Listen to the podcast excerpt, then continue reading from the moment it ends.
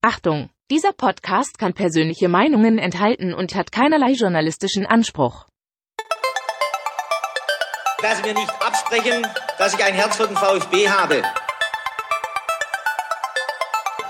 Sverrisson, dann wieder Kügel. Gewinnt sein Dribbling gegen Wörns und Guido Buchwald und der Ball ist im Tor. Nach 86 Minuten führt der VfB Stuttgart in Leverkusen mit 2 zu 1. Nach 1950, 52 und 84 gewinnt der VfB Stuttgart zum vierten Mal die Meisterschale.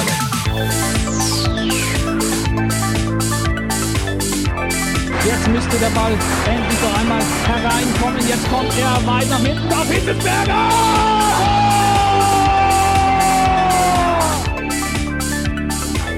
Mario Gomez, spitze Winkel, noch einmal nach innen. Pizza hat den Ball und es gibt noch einmal Abstoß vom Tor. Und jetzt ist das Spiel aus und der VfB Stuttgart ist deutscher Fußballmeister. Live aus dem Fanprojekt in Stuttgart. Das ist STR. Mein Name ist Ricky und das ist Sebastian Rose. Hallo Sebastian. Schönen guten Abend, Ricky, und herzlichen Glückwunsch. Ja, herzlichen Glückwunsch zur 200. Ausgabe STR. Ja. Wahnsinn. Echt? Ja, ohne Witz. Es ging Ja. jetzt relativ zügig, muss ich sagen. Ja, ja, ich habe gehört, wir machen auch fast jede Folge, äh, jede Woche eine Folge. Ja, so heißt manchmal, manchmal sogar mehr. So ja. heißt es zumindest. Und äh, jetzt sind wir schon bei 200. Unglaublich Mhm. eigentlich. Ja, und du hast mittlerweile mehr als die Hälfte mitbestritten. Ich weiß gar nicht mehr, wann bist du eingestiegen? Weiß ich nicht. Tatsächlich nicht. Ich müsste mal nachgucken. Es waren aber doch irgendwie. Was, zweistellig? Ich weiß es Ja, gar ja, nicht. ja. Okay. Ich glaube so die. Ich würde jetzt tippen 25 rum. Okay. So früh? Ja, ich denke schon. Weiß gar nicht. Ja, wir wollten ja eigentlich eine große Party schmeißen. Ja. Leider Gottes. Da kam der VfB dazwischen. Ja, und Corona, Ja, muss man sagen. ja. Wie schon bei der hundertsten. Da waren wir wirklich weit mit der Planung. Ja, da sollte es, kann man ja mal sagen, hier im Fanprojekt die erste große, wie nennt man das denn, Live-Veranstaltung geben mit uns. Wir hätten uns was ausgedacht und hätten wahrscheinlich über den VfB gesprochen. Ja. Haben uns dann dagegen entschieden, weil eben Corona uns komplett überrumpelt hat. Dann haben wir gedacht, komm, das holen wir bei der 200. nach. Und wir haben die gleichen Probleme wie vor gefühlt zwei Jahren. Also, Ja. was heißt gefühlt? Wie vor zwei Jahren. Absolute Katastrophe. 100 Folgen Corona. Wahnsinn. Die Frage ist, wie sieht's jetzt eigentlich bei der 300. aus? Dein, deine Prognose? Ähm, also ich habe tatsächlich Hoffnung, dass wir die 250. vielleicht feiern können. Mit Gästen. Da verschluck ich mich gleich. wirklich, also Du bist, du bist, du bist Team, Team Vorsicht, äh, ich bin Team Optimismus. ja, wirklich, also in dem Moment, wo du es gesagt hast, Bevor du mir dein Wasser nicht ins Gesicht gespuckt hast. habe ich gedacht, was sagt der gerade? 250? Okay, also vielleicht feiern wir ja dann irgendwie besonderes Jubiläum mit Pellegrino Matarazzo. Ja. Auch das wäre eine bold Prediction aktuell. Auf jeden Fall. Da sind wir schon gleich bei der kleinen Themenvorschau, die ich euch hier jetzt präsentieren werde. Und kurzer Aufruf an unsere Freunde in dem äh, YouTube-Chat.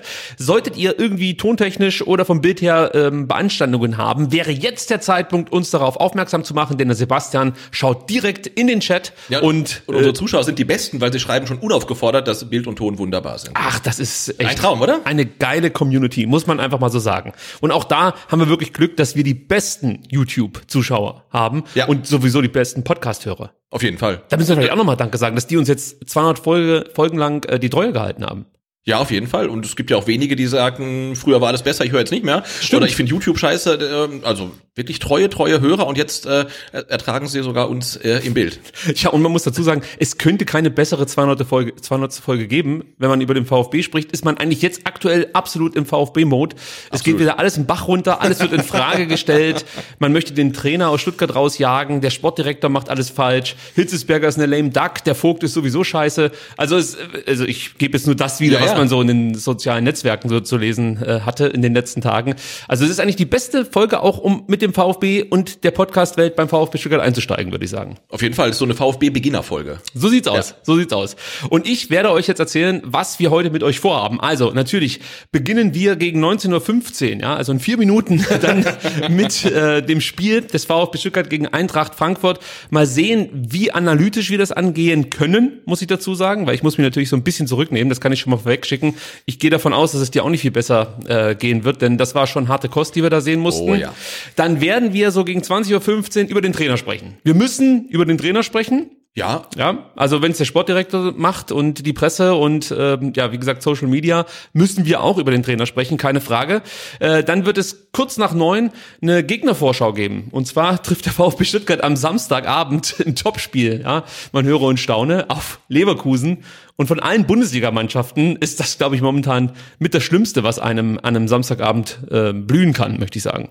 Ja, ich habe mal geguckt, die haben noch nicht so viele Spiele verloren in der Saison und das letzte und in diesem Jahr noch gar keins. Also und die, die sie verloren haben, ja, waren auch gegen eher gute Gegner. Also ausgenommen, ich glaube gegen Wolfsburg haben sie verloren, aber ansonsten gegen die Bayern und gegen Dortmund das Hinspiel. Also da ist nicht so viel zu holen. Vermutlich, vermutlich. Ja, ja, aber wir wissen ja, der VfB Stuttgart ist dann oft in solchen Spielen, wo man eigentlich überhaupt nicht mehr mit dem VfB rechnet, dann doch gar nicht so schlecht oder kassiert kurz vor Schluss doch noch den Gegentreffer. Genau. Ich sag Grüße in Richtung Marco Reus, Dortmund, das war heftig.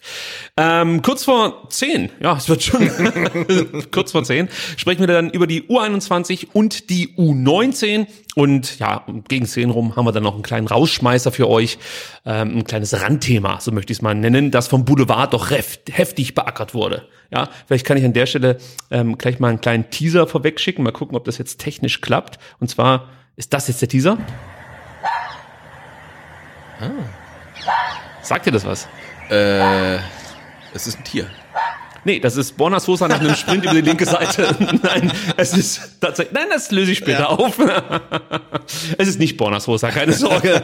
nicht, dass wir schon böse Kommentare bekommen. Gut, dann müssen wir natürlich auch noch Danke sagen, Sebastian, denn ähm, wir wurden wieder reichlich äh, bespendet, so kann man es ja fast schon sagen. Und wir sagen vielen lieben Dank für diese Spenden. Danke Jan, Bernhard, Alexander, Maximilian, Bernd, Lennart, Steve, Daniel, Philipp, Michael und Patrick.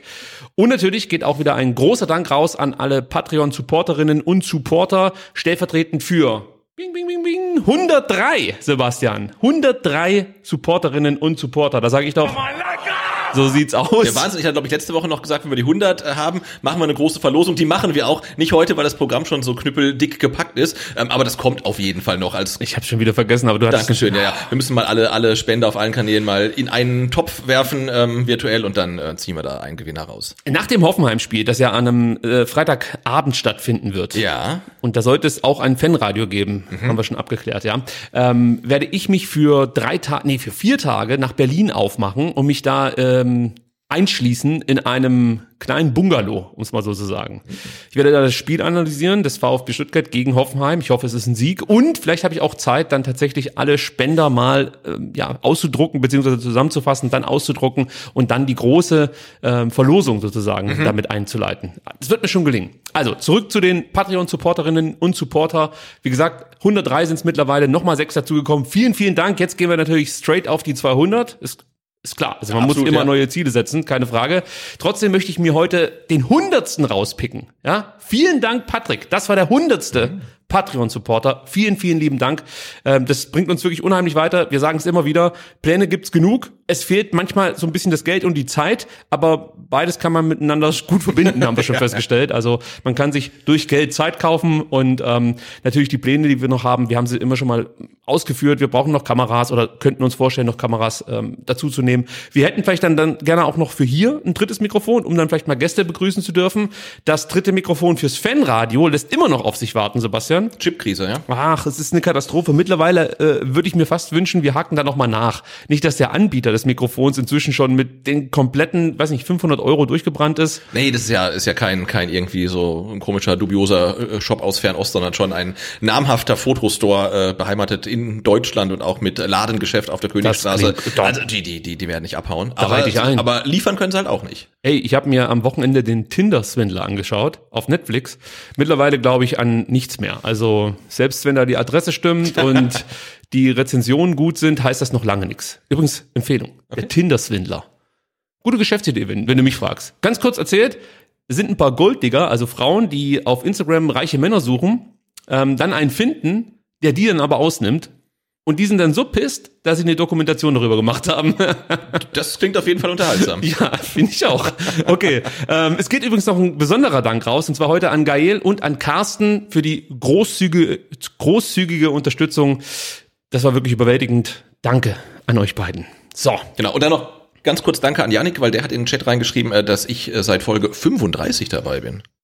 Echt? Ja, Wahnsinn, oder? Wahnsinn. Ich weiß noch genau, wie wir uns das erste Mal getroffen haben. Es war der Junior Cup. Ja, na klar. Da haben wir uns im Umlauf gesehen. Und ich, ich muss sagen, ich war ein bisschen starstruck, weil ich kannte natürlich den Vertikalpass und dann sehe ich den Sebastian Rose da stehen, ähm, der so eloquent wie auch seine Texte äh, auf mich wirkte. und ich wusste, diesen Mann musst du für diesen Podcast begeistern. und es ist mir gelungen, Gott sei Dank. Gut, also zurück zum Spiel oder wir kommen zum Spiel Mhm. gegen Eintracht Frankfurt. Und ich würde sagen, wir beginnen erstmal mit den guten Nachrichten. Wir kommen mal ganz langsam rein. Genau, Ja. ganz langsam rein, denn es durften ja endlich wieder Zuschauer ins Stadion. Ja. Das Gute war, dass äh, kurzfristig ähm, auch noch 4000 ähm, Fans, ja, zusätzlich zu den 6000, die ja schon Anfang der Woche beschlossen wurden, oder ich glaube sogar schon in der Vorwoche, ähm, auch nochmal die Gelegenheit hatten, sich Karten für dieses Spiel zu sichern. Insgesamt waren dann auch 10.000 Menschen im Stadion. Soweit ich weiß, ist das jetzt auch erstmal der letzte Stand. 10.000 bleiben es erstmal, oder gibt es da schon wieder eine Bewegung, die ich verpasst habe? Außer die in Bayern. Genau, also Bayern ist jetzt ja wieder vorgeprescht, macht 15.000. Jetzt kann man sein, ähm, vielleicht äh, folgt man wieder dem Herrn Söder, vielleicht sagt man auch diesmal, nö, machen wir nicht. Ähm, also irgendwo zwischen 10.000 und 15.000, denke ich, wird sich erstmal einpendeln. Ja, der Herr Kretschmann, eigentlich muss er jetzt auf, auf 30 gehen. Ja, das wird jetzt ein, ein Rennen werden, glaube ich. Sp- Spannender als die, als die Meisterschaft in der Bundesliga. In welches Bundesland öffnet äh, am, am schnellsten?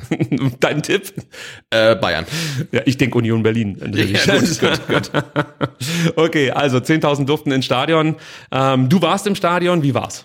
Äh, Abgesehen vom Ergebnis. Also ich fand es schön, mal wieder im Stadion zu sein. Ich äh, war bei mir auch so ein bisschen was von äh, so Katastrophentourismus. Nicht, weil der VfB, nein, nein, nicht weil der VfB gespielt hat, sondern weil ich halt, wenn man sagt, hey, man guckt sich irgendwann mal die Statistiken an und sagt, warum waren da nur 10.000 Leute im Stadion? Dann würde ich gerne sagen, ja, ne, wegen Corona, dies, das. Und ich war dabei. Und deswegen habe ich gesagt, gucke ich mir das mal an. Bin mit meinem Sohn ähm, hingegangen. Und es war ja ähm, Cannstatter Kurve, äh, Haupttribüne und äh, Gegentribüne, aber alles halt so rund um die Cannstatter Kurve gefüllt. Und ja, das war okay, würde ich mal sagen. Irgendwas Neues in Sachen Einlass oder läuft das immer noch so ab wie bei der ersten Öffnung, beziehungsweise bei der zweiten und ersten Öffnung? Mittlerweile ist es ja die dritte Ja. neue Öffnung. Äh, genau, 2G plus und man zeigt halt seinen ähm, Genesen- oder Impfstatus, äh, wird halt kontrolliert, wurde auch ganz gut kontrolliert, fand ich. Und dann kommt man rein, Maskenpflicht ähm, überall. Ähm, und ich fand, es hat sich auch fast jeder dran gehalten. Also jetzt am Stadionerlebnis gab es eigentlich äh, nichts auszusetzen.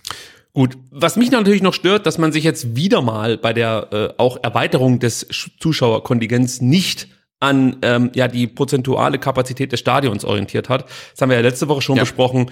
Also es kann irgendwo nicht sein, dass in Karlsruhe 10.000 Leute ins Stadion dürfen und in Stuttgart auch nur 10.000 ins Stadion dürfen. Irgendwo wo passt es da halt nicht. Grundsätzlich, wir haben es letzte Woche gesagt, halten wir es eher für schwierig, dass man nur 10.000 reinlässt. Ich glaube, der VfB hätte deutlich mehr ins Stadion bekommen, hätten sie es gedurft, sozusagen. Ja. Und ähm, ich hoffe, dass da noch was dazukommt, denn ähm, ich bin der Meinung, der VfB ist darauf angewiesen, dass er jetzt auch die Unterstützung äh, des Publikums bekommt. Natürlich kann es auch mal in die andere Richtung umschlagen, wenn es nicht so gut läuft, aber wir wissen, dass ähm, ja, dass das Publikum jetzt, sage ich mal, eigentlich hinter der Mannschaft steht. Vor allem, wenn die Mannschaft natürlich dann im gewissen Fußballstil auch auftritt und ähm, sich diesen Support nochmal zusätzlich verdient. Und ich sag mal so, diese Einstellung, diese, diese, ja, ich nenne es jetzt mal martialisch Kampfbereitschaft, die die Mannschaft jetzt an den Tag legen sollte. Ja, also ich denke mal, die können wir auch erwarten und dann ist auch das Publikum da. Da bin ich mir relativ sicher. Nächster Punkt, Sondertrikot, das gab's auch. Da haben wir ja auch schon drüber gesprochen. Wir wussten nicht, wie es aussieht. Jetzt wissen wir es. Es war eigentlich nicht besonders ja, ich sag mal, kreativ gehalten, sondern es gab halt einfach ein Trikot mit dem Schriftzug, jeder Mensch zählt, egal auf welchem Platz. Nochmal zur Erinnerung, das Ganze fand statt zum Gedenken an die Befreiung des Konzentrationslagers Auschwitz und äh, die Aktion gilt in diesem Jahr man muss, glaube ich, sagen, gilt, weil die wird ja jetzt nicht beendet sein, nur durch diese einmalige Aktion. Deswegen sage ich, sie gilt in diesem Jahr besonders jenen Menschen, die aufgrund einer körperlichen, geistigen oder psychischen Behinderung in der NS-Zeit ermordet wurden gute Geste. Ich sage es immer wieder. Ähm, es ist natürlich wichtig, dass man solche solche Aktionstage macht. Andererseits finde ich es immer ein bisschen scheinheilig, wenn es halt nur Aktionstage sind. Ich finde, man muss das Leben immer und überall. Und ähm, ja, diese Aktionstage ist, das hat oder macht auf mich immer den Anschein, ähm, dass man damit einmal kurz aufhorchen lässt und sagt, hey, ich habe jetzt ja aber auch meine Schuldigkeit getan ich habe mich mal gemeldet zum Thema, ähm, ja, in dem Fall halt äh, Gedenken ans, an die Befreiung des Konzentrationslagers in Auschwitz und damit hat sich das auch mal wieder. Äh, solche Aktionen könnten ruhig häufiger stattfinden und zwar dann auch gerne ohne großes Aufsehen oder so. Ja? Also ich glaube, manche Aktionen, ähm, gerade heutzutage durch Social Media, tragen sich von alleine in die Welt raus, wenn man sie einfach mal macht, ohne das, wie gesagt, im Vorfeld mit einem Trikot und was weiß ich anzukündigen. Natürlich sollte man darauf aufmerksam machen, aber ich finde es dann trotzdem auch mal schön, weiß ich nicht, wenn der Kapitän einfach mal so eine Regenbogenbinde trägt oder so. Ja, absolut. Also das ist mit Aktionstagen nicht getan, aber ich finde, dennoch ist der VfB da auf einem relativ guten Weg, dass man nicht danach suchen muss nach solchen Sachen, sondern es gibt ja diese Erinnerungsstele, die auch aufgestellt wurde. Ähm, ich fand es auch schön, dass jetzt in die Aktion dieses Video, was gedreht wurde, auch ähm, die Profis mit eingebunden wurden. Also ich, ich finde, das hat man schon äh, ganz gut gemacht, aber ich gebe dir da recht, das ist natürlich eine Einstellung, ähm, die man leben muss und von, die man auch dann gerne nach außen transportieren darf. Gut, dann kommen wir zum Spiel. Und mhm. ich fange immer noch mit dem, oder wir sind immer noch beim Positiven, so möchte ich sagen. Äh, es gab Hoffnung im Vorfeld, Sebastian, denn Kamada fehlte wegen eines Muskelfaserrisses und Kostic fiel aufgrund eines grippalen Infekts aus. Ähm, ja, somit fehlten Oliver Glasner, kann man sagen, zwei ganz wichtige Offensivspieler. Ich habe mal nachgeschaut, beide Spieler waren für 13 Scorerpunkte zuständig und das bei 30 geschossenen Toren. Also das ist schon wichtig, einfach wichtig, was da wegfiel für äh, Glasners Offensive. Dazu kam, dass Boré erst am Donnerstagabend von der Nationalmannschaft zurückkehrte. Ähm, ich muss sagen, das hat mir schon Hoffnung gegeben. Ich dachte wirklich, okay, also Kostic ist eine Waffe, wissen wir, braucht ja. man nicht ausführen. Kamada unheimlich wichtig fürs Offensivspiel, auch blöd. Boré, äh, wie ich mitbekommen habe, war nicht ganz so zufrieden, dass er so wenig Einsatzzeit bei Kolumbien bekommen hat. Dann liefen die Spiele nicht besonders gut. Dann kommt er erst Donnerstagabend wieder. Vielleicht macht das auch noch mal was mit ihm. Ähm, jo, äh, ohne zu viel vorwegzunehmen und dich vielleicht erstmal wieder ins Boot zu holen. Äh, wie sah es denn eigentlich bei dir aus? Also mit, mit welchem Gefühl bist du nach Cannstatt gefahren? Ich hatte tatsächlich ein gutes Gefühl, weil jetzt ja auch mit äh, Frankfurt ein Gegner kam, der jetzt äh, auch nicht in der Form seines Lebens ist. Also sie haben in der, jetzt äh, nach der Winterpause genauso viele Punkte geholt wie der VfB, nämlich ein, jetzt sind es vier. Also das war jetzt ja wirklich äh, ein Team, denke ich, dass du zu Hause schlagen hättest können und auch so nach dem Spiel muss man sagen, jo, also die hätte man wirklich schlagen können. Also die waren jetzt nicht so äh, brutal stark, wie man sie schon gesehen hat in dieser Saison. Und ich bin mit einem guten Gefühl hingefahren. Wetter war super, blauer Himmel, es war alles top eigentlich. Äh, und ich hatte äh, wirklich ein richtig gutes Gefühl, sieben Minuten lang. Ich war neidisch. Also ich habe mich ja gegen den Stadionbesuch entschieden und habe mich für SDR entschieden, muss man sagen. Ja, weil ich wusste, ich möchte das Spiel analysieren und ähm, es geht für mich halt nicht, dieses Spiel nochmal nachträglich zu schauen, weil VfB TV, Figo, äh, geht immer noch nicht. Deswegen muss ich die Spiele live gucken, wenn ich sie komplett sehen möchte. Ansonsten darauf hoffen, dass der VfB halt über The Zone übertragen wird, weil ich habe keinen Sky Receiver, ich habe äh, Sky Ticket mir zugelegt, weil das einfach günstiger ist als ein äh, richtiges Sky Abonnement, ähm, nur damit ihr da mit ins Boot geholt wurdet. Und dann habe ich halt gedacht, okay, ich gucke mir das Spiel zu Hause an, gehe nicht ins Stadion, obwohl ich eigentlich Bock gehabt hätte, aber sei es drum. Aufstellung VfB Stuttgart. Matarazzo brachte Förster und Silas für Kulibali und TBD. Außerdem stellte der Trainer auf Viererkette um, spielte in einem 4-2-3-1.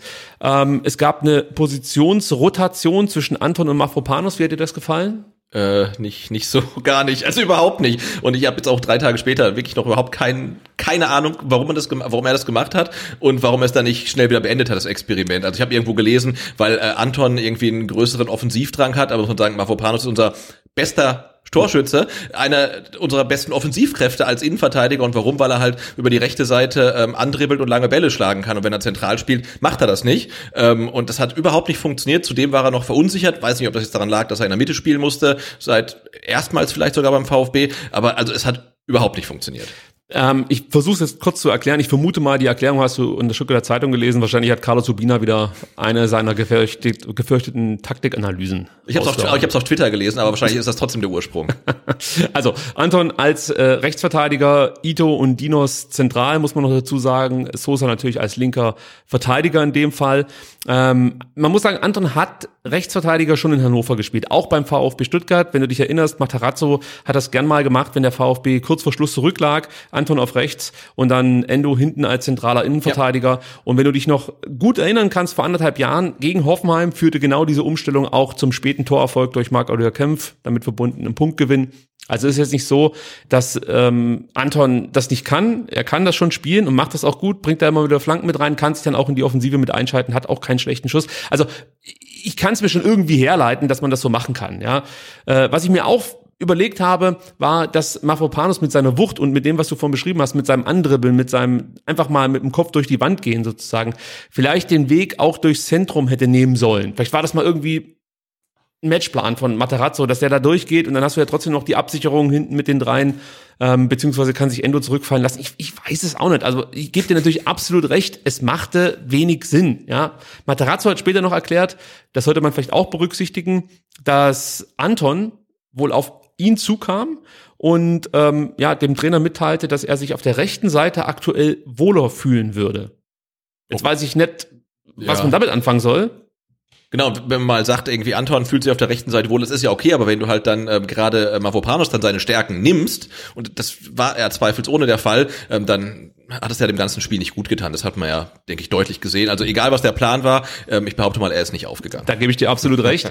äh, die Frage, die man, oder grundsätzlich müssen wir heute bei einigen Themen uns immer wieder die Frage stellen, lohnt sich überhaupt die Diskussion? Denn wir wissen natürlich jetzt nicht, also nochmal, nur, dass wir uns nicht falsch verstehen. Das ging natürlich nicht auf, ja. Also sowohl Mafropanos als zent- zentraler Innenverteidiger wie Anton als Rechtsverteidiger waren phasenweise komplett überfordert. Also das hat einfach nicht funktioniert. Ito können wir da auch nicht rauslassen. Der hat auch kein gutes Spiel gemacht. Jetzt ist natürlich die große Frage und es ist schwer zu sagen, ob es irgendwas geändert hätte, wenn Anton zentral gespielt hätte und Mafropanos rechts. Weißt du? Also wissen wir nicht. Klar, aber du hast ja auf jeden Fall mal, ich sag mal, eine Baustelle aufgemacht äh, und aus meiner Sicht ist, war das unnötig. Da gebe ich dir absolut recht. Dann hast du Förster reingebracht, haben wir gerade schon gesagt. Als Pressing-Spieler kann ich das nachvollziehen, muss man sagen. Trotzdem hat er mir nicht gut gefallen. Überhaupt nicht gut gefallen. Und ähm, ich sag mal so, mir wäre ein abschlussstärkerer Mittelfeldspieler lieber gewesen. Aber die Frage ist dann wieder, wen willst du da nehmen? Ja, Eckloff, der hatte zuletzt Wadenprobleme, spielte bei der zweiten, hat da ein gutes Spiel gezeigt, war an allen drei, drei Toren beteiligt, sprechen wir nachher noch drüber. Ähm, Beas und Mio sind genau wie Tomasch keine Startelf-Kandidaten also für mich wäre die, die bessere Option gewesen, ja, für mich, der halt Spiele nur am Fernsehen verfolgt und keine Trainingseindrücke hat, für mich wäre es sinnvoller gewesen, Führig hinter Sascha zu stellen und TBD halb links starten zu lassen. Ich hätte so ein bisschen verschoben, sage ich jetzt mal, und ich hätte mit TBD begonnen, weil er hat mir immer gut gefallen in den letzten Spielen. Ja. Er war für mich der beste Mann im Testspiel gegen Rostov. Ähm, Materazzo, hat sich, Materazzo hat sich so entschieden, natürlich hat er sich was dabei gedacht, es ging halt nicht auf. Kann man so stehen lassen. Ja, genau. Und ähm, Abschlussstärke bzw. Abschlussschwäche ist ja sowieso ein großes Thema, kommen wir wahrscheinlich gleich noch, noch drauf. Aber wir hatten letzte Woche schon gesagt, TBD draußen zu lassen ist eigentlich schon ein Härtefall, weil er derjenige ist, der in den letzten Wochen vielleicht so mit der einzige Gewinner ist äh, äh, aus, der, aus dem ganzen Kader, der gutes Trainingslager wohl mh, gespielt hat, gutes Testspiel gespielt hat und der der einzige war, wo man dachte, ach, wenn der an Ball kommt, dann kann irgendwie ein bisschen was passieren, was man jetzt ja gegen Frankfurt ähm, auch wieder gesehen hat, ähm, dass das der Fall war. Und ähm, ja, man hat sich gegen ihn entschieden und ja, mit Philipp Förster war es halt sch schwierig, ja. dann muss ich gleich schon eine Diskussion vorwegnehmen. ich verstehe es irgendwie nicht, dass du nach dem Spiel gegen Fürth, er hat es natürlich nicht explizit gesagt, aber wir wussten, ob wen er abzielt, auf Massimo und auf Förster abziehst in Sachen Einstellung. Und ich, natürlich, du kannst die Spieler jetzt nicht für immer draußen lassen. Aber dass er dann nach dem Trainingslager plötzlich in der Startelf steht und sich eigentlich jetzt so auf dem Platz auch nicht groß anders präsentiert als davor, ich verstehe es halt einfach nicht. Also gut, vielleicht gibt's dann keine andere Option aktuell im Kader, aber da muss man eigentlich auch drüber sprechen. Ja, du hast 31 Kaderspieler, viele Mittelfeldspieler Ja. und du kommst immer wieder zum selben Schluss, dass Förster dein bester offensiver Achter ist, den du bringen musst. Reicht mir irgendwie gerade als Antwort nicht für die Probleme, die der VfB hat, muss ich ganz ehrlich sagen. Gut, ich möchte mich jetzt noch nicht zu sehr reinsteigern, Okay, okay. um es mal vorwegzunehmen. Es ging dann los, extrem nervöser Beginn, keine Frage, viele unnötige Fehler, das müssen wir nicht alles ausführen, das habt ihr alles gesehen, das war, für mich war das wie ein Fahrschüler an der Fahrprüfung, ja, jeder kleine Fehler führte zu einem noch größeren, Ja. ja, und das hat sich total hochgeschaukelt, sie haben sich fast schon reingesteigert in, in ihre Fehler und äh, klar, die Verunsicherung, die war eigentlich meiner Meinung nach schon vor dem 0 zu 1 komplett greifbar. Das ging für mich eigentlich schon los mit dem Anstoß. Weißt du, das ist ja der Moment, 10.000 Leute sind im Stadion. Du hast dieses fucking Marbella, Marbella äh, Trainingslager hinter dir. Du möchtest jetzt, jetzt möchtest du loslegen und vom Platz 17 runterkommen. Du möchtest jetzt den Leuten zeigen, dass die letzten Wochen, die liefen scheiße, aber wir wissen, um was es geht. Und dann geht's los.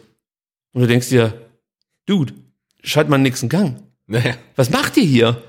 Ihr kickt, ihr kickt nicht mal richtig. Da, da ist nichts.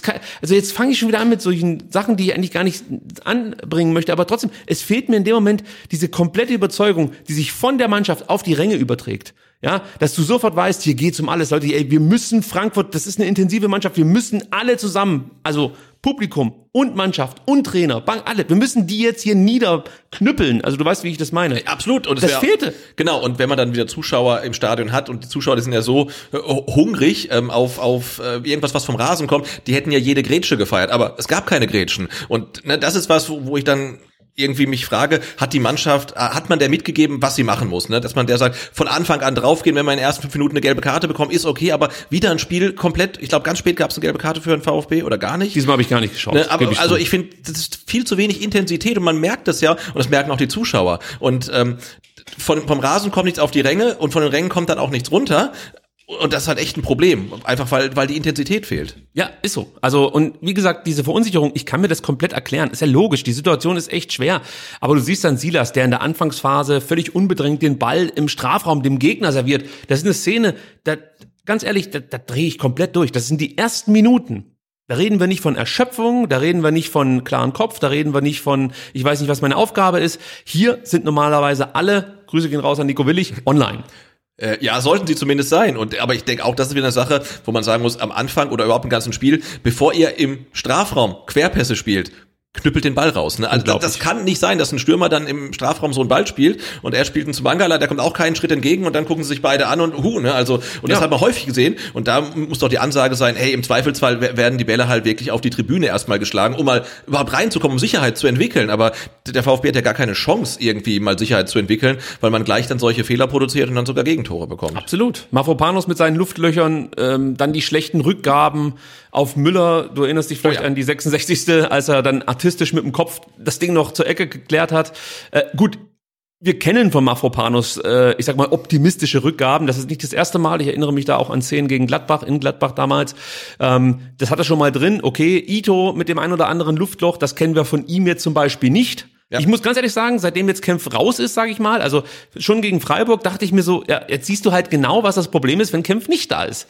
Ist natürlich klar, dass das so passieren muss, ja, dass dann die Spiele danach so laufen. Kempf macht eine ordentliche Partie für Hertha gegen Bochum und Ito macht wahrscheinlich sein schlechtestes Spiel für den VfB, nachdem er das schlechteste Spiel davor gegen Freiburg gemacht hat für den VfB. Es läuft natürlich dann auch so, muss ja sein, ja, also Ich meine, das ist ja zweifelsohne, wir können halt da wirklich äh, Fehler und Verfehlungen analysieren, aber äh, natürlich ist auch so, dass der VfB die Scheiße am Fuß hat. Ne? Das hat man beim Siegtor der Frankfurter dann gesehen. Den kriegst du halt nicht so oft äh, so rein, so abgefälscht halt und man hat natürlich auch gerade Pech, aber das darf nicht darüber hinwegtäuschen, dass halt trotzdem auch einiges nicht läuft, was man abstellen könnte, glaube ich zumindest. Und da kommen wir zu dem ähm, großen Problem, das Verteidigen von Ecken. Ja, das ist, das ist eine never-ending Story unter Materazzo.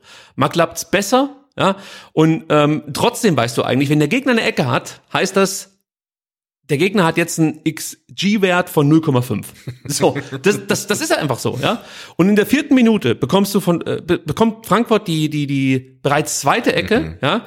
Da gibt's die erste Chance, Lenz äh, äh, haut das Ding rein, Dinos klärt Fortuta, es gibt die nächste Ecke. Fünfte Minute, Jakic mit der ersten großen Chance nach, nach Ecke. Erinnerst du dich vielleicht noch? Förster Vize. Komm, wir, wir dröseln uns auf. Ich habe mir überlegt, ob ich es machen soll, aber nee, mach mal. Weil es ist wichtig, um es zu verstehen, was eigentlich falsch läuft. Also, es gibt die Ecke in der fünften Minute.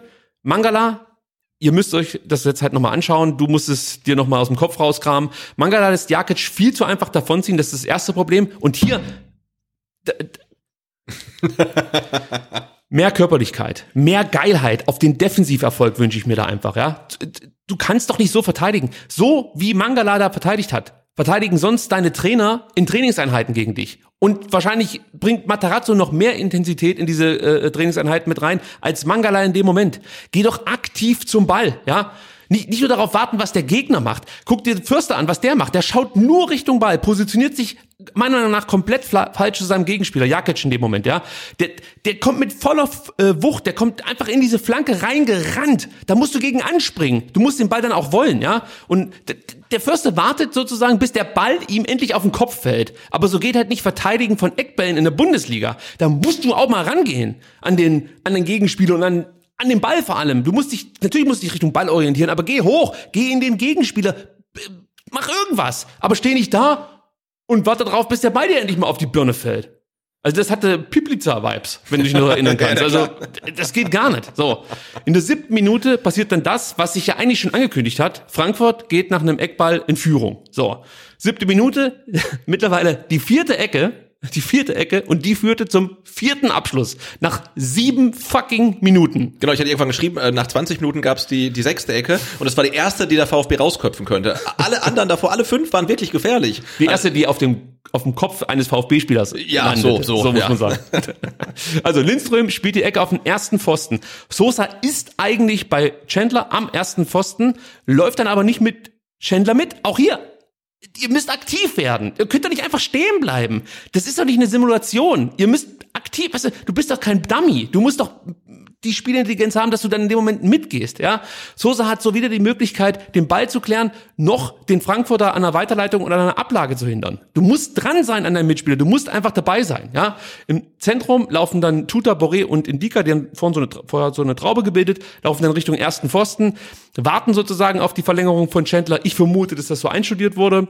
Ähm, trotzdem war eigentlich das Zuspiel von Lindström auf Chandler gar nicht so gut, aber es funktionierte trotzdem, weil die Stücke der Defensive auch hier nur auf den Ball schaut, nur reagiert und nicht agiert. Also nicht aktiv versucht, jetzt hier das Tor zu verteidigen, um es mal auf den Punkt zu bringen. Ja. Sondern man wartet darauf, was macht Frankfurt jetzt? Das, Leute, das geht in keiner fucking Profiliga. Du kriegst in jeder scheiß verdammten Liga so Gegentore. Das geht nicht anders. Und das musst du natürlich als Trainer abstellen. Nur, ganz ehrlich, wir kennen Matarazzo jetzt seit einer Weile. Es, es, ist, es ist unmöglich, dass Matarazzo das nicht erkennt und es nicht anspricht. Ja. Es muss an den Spielern liegen. Und da lasse ich auch nichts anderes gelten. Das ist einfach dumm. So, und das bringe ich, das sage ich so, wie es ist. Das ist einfach dumm verteidigt. Oder, weiß nicht, oder es ist denen halt egal, aber das kann ich mir nicht vorstellen. Aber es muss dann klare Kommandos geben. Da könnte man noch darüber sprechen, ob ein Karasor gefehlt hat, der viel ordnet bei Eckbällen. Ähm, aber trotzdem, es ist einfach nicht zu erklären, wie du einen Eckball so verteidigst. Das geht nicht. Machen wir das Ding noch rund, Mavropanos und Kalajdzic, die sind in dem Moment komplett überfordert. Die, die merken eigentlich erst in dem Moment, als der Ball vor ihnen auftaucht, was jetzt gerade passiert. Ja, also bis einer der beiden die Situation richtig eingeordnet hat, ist Indika schon am Ball und macht das 1 zu 0. Ja, also Sascha steht eigentlich gut, muss aber auch wieder aktiver werden. Er steht halt einfach nur da. Genau, sie stehen halt einfach nur, ne? Also sie stehen im Fünfer sogar und machen aber nichts, bis es zu spät ist. Und das war schon erschreckend zu sehen, weil das ja sich durchs ganze Spiel so ein bisschen zog bei Standards von Frankfurt. wir kommen gleich noch auf die nächste haarsträubende Situation, ja. Und ich, ich sag mal so, es wurde dann wieder viel über Müller gesprochen. Das sind auch so Nebenschauplätze. Leute, geht mir doch nicht auf den Sack mit Müller. Der hat an dem Spiel hat er nichts verloren. Das, ich habe da nichts gesehen, wo ich jetzt sage, okay, natürlich gab es mal eine Ecke, wo er vielleicht hätte rauskommen können, aber die ist nie ins Tor Ja, ich gegangen. glaube, es war die, die, die zweite, die wir angesprochen haben, aber egal, aber er hat eine brillante Parade gehal, äh, gehabt. Sogar ne? zwei, wie Oder ich zwei, finde. ja, Ja. und an den Gegentoren war er nicht schuld. Also den können wir, glaube ich, diesmal Das sind so Nebenschauplätze, das ist einfach Dreck. Lass uns doch über das reden, was man wirklich ändern kann und nicht darum, darüber, ob jetzt ein äh, äh, Müller jede Ecke von 14 Ecken, ob er dabei jeder die richtige Entscheidung getroffen hat. Nee, hat er nicht. Ja, so willkommen im Club beim VfB Stuttgart, wo die Leute mehr schlechter als richtige Entscheidungen treffen. So ist es halt aktuell gerade. Aber insgesamt hat der dir noch einen Arsch gerettet, dass du überhaupt die Chance hattest, in der letzten Minute durch Ito noch den Ausgleich zu erzielen. Ohne Müller wäre das Ding schon viel früher durch, Ja. durch äh, Absolut. gewesen. Also das muss man auch mal sagen an der Stelle. So, ähm, ich möchte auch gleich das, das 1 zu 2 besprechen. Ja, weil natürlich auch wieder eine Ecke und deswegen wichtig. So, da muss man erstmal also sagen, du gehst ja mit diesem 1-1 in die Kabine. Ja, als VfB-Fan bist du erstmal froh, dass das Tor gefallen ist. Und denkst jetzt, wir kommen raus, die wissen jetzt, um was es geht. Sie haben ihr Tor geschossen, eine Blockade gelöst, jetzt sind wir da. Frankfurt bis dahin eigentlich auch nicht so extrem gefährlich. Äh, nur stark nach Stuttgarter Fehlern, kann man Genau. sagen. Aber so im eigenen Spiel war das ja nicht Das- wirklich genau. nicht, nicht äh, furchteinflößend, was Frankfurt da gespielt hat. Also habe ja auch deutlich gemerkt, dass dann äh, Kostic und Kamada fehlen. Das, das war äh, Hausmannskost, ne? Also Absolut. Sag ich dir schon, in dem Moment, wo ich die rauskommen sehe, die Kamera hält drauf. Materazzo hat später erzählt, in der Kabine war richtig Feuer drin. Das, schon beim Rauslaufen habe ich das nicht gesehen. ja, und das, das erschreckt mich halt. Ne? Als wenn der Trainer sagt, da war richtig äh, Feuer drin und dann kommen die raus und das Feuer ist nach Die 60 laufen nebeneinander. Die, die gehen nebeneinander. Ja, ja. Wenn ich da auf den Platz gehe, da, da kicke ich erstmal den Laser vom Stuhl und sag, steh auf, wenn ich rauskomme hier, Mann. Nee, aber, aber wie, wie kann das sein? Also spielen die dem Trainer was vor oder äh, interpretiert er das falsch? Also äh, aber das, ist ja eine komplette Fehleinschätzung dann gewesen, muss man sagen. Ich, ich kann es mir nicht erklären. Wahrscheinlich wurden sie überrumpelt davon, wie Frankfurt dann halt gleich sehr intensiv oder beziehungsweise ja, Dass Frankfurt mal wieder eine Ecke hatte. die Ja, ne, muss man sagen, die Entstehung der Zehnte. Ecke ist schon der nächste fucking Witz. So, ich, muss, ich muss aufhören zu fluchen und mich so reinzusteigern. Wenn ich, ich, ich sterbe heute am Herzinfarkt, wenn ich das jetzt hier durchziehen will.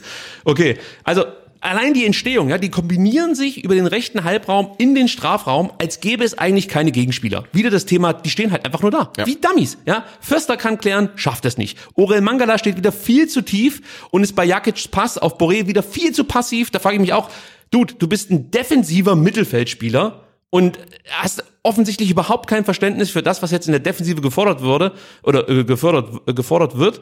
Was geht da bei dir ab? Ja, also der, der, der ist passiv, steht so tief, also weder äh, gutes Stellungsspiel noch wie gesagt richtig in den Zweikämpfen, alles Dreck, muss ich so sagen, wie es ist. Ito hat dann auch noch die Chance, den Ball ähm, nach Borés Steckpass auf Rustic wegzugrätschen, schafft er nicht, kann passieren, keine Frage. Anschließend äh, schießt Rustic Müller an, das ist die gute Parade, von der wir auch gerade gesprochen haben. Es gab noch eine bessere, aber die war schon nicht schlecht. Eigentlich musst du Rustic, musst du eigentlich eine ballern dafür, dass er nicht den Ball in die Mitte legt, weil dann steht es eigentlich schon 2-1. Macht aber nichts, weil dann gibt's den Eckball. So. Und das ist dann der elfte nach 47 Minuten. Ja. So. Also es gibt mehr Eckbälle als, äh, weiß ich nicht, wahrscheinlich erfolgreiche Dribblings des VfB Stuttgart oder überhaupt, äh, wahrscheinlich mehr, mehr Eckbälle als Sprints. Denn der VfB Stuttgart hat es auch mal wieder geschafft. Ich glaube, es gab nur drei Mannschaften an diesem Spieltag, die weniger Sprints hatten als der VfB Stuttgart. Das ist halt auch so ein Thema. Ich habe schon mal gesagt, Laufleistung, gebe ich einen Fick drauf. Interessiert mich nicht, ob eine Mannschaft 110 Kilometer läuft oder 118 Kilometer. Intensive Läufe und Sprints sind für mich wichtig. Und für mich ist auch wichtig, wie lang sind intensive Läufe? Weil es bringt nichts, weiß ich nicht, über einen halben Platz inten, mit einem intensiven Ja, ja, Lauf, klar. sondern es sind diese, diese Segmente sind dann entscheidend. Und da passt halt nichts mehr. Wenn du, wenn du nie sprintest, nie intensive Läufe anziehst, wie willst du dein Tempo äh, äh, einbringen? Und wie willst du Tiefe generieren? Wenn dein Gegner immer mehr sprintet als du und schneller ist, selbst die Defensiv, egal, scheiße, ich bin schon wieder total nervös, merke ich gerade. Ich muss mich kurz abkühlen, es wird mir schwerfallen bei der nächsten Ecke. Also es gibt diese elfte Ecke nach 47 Minuten.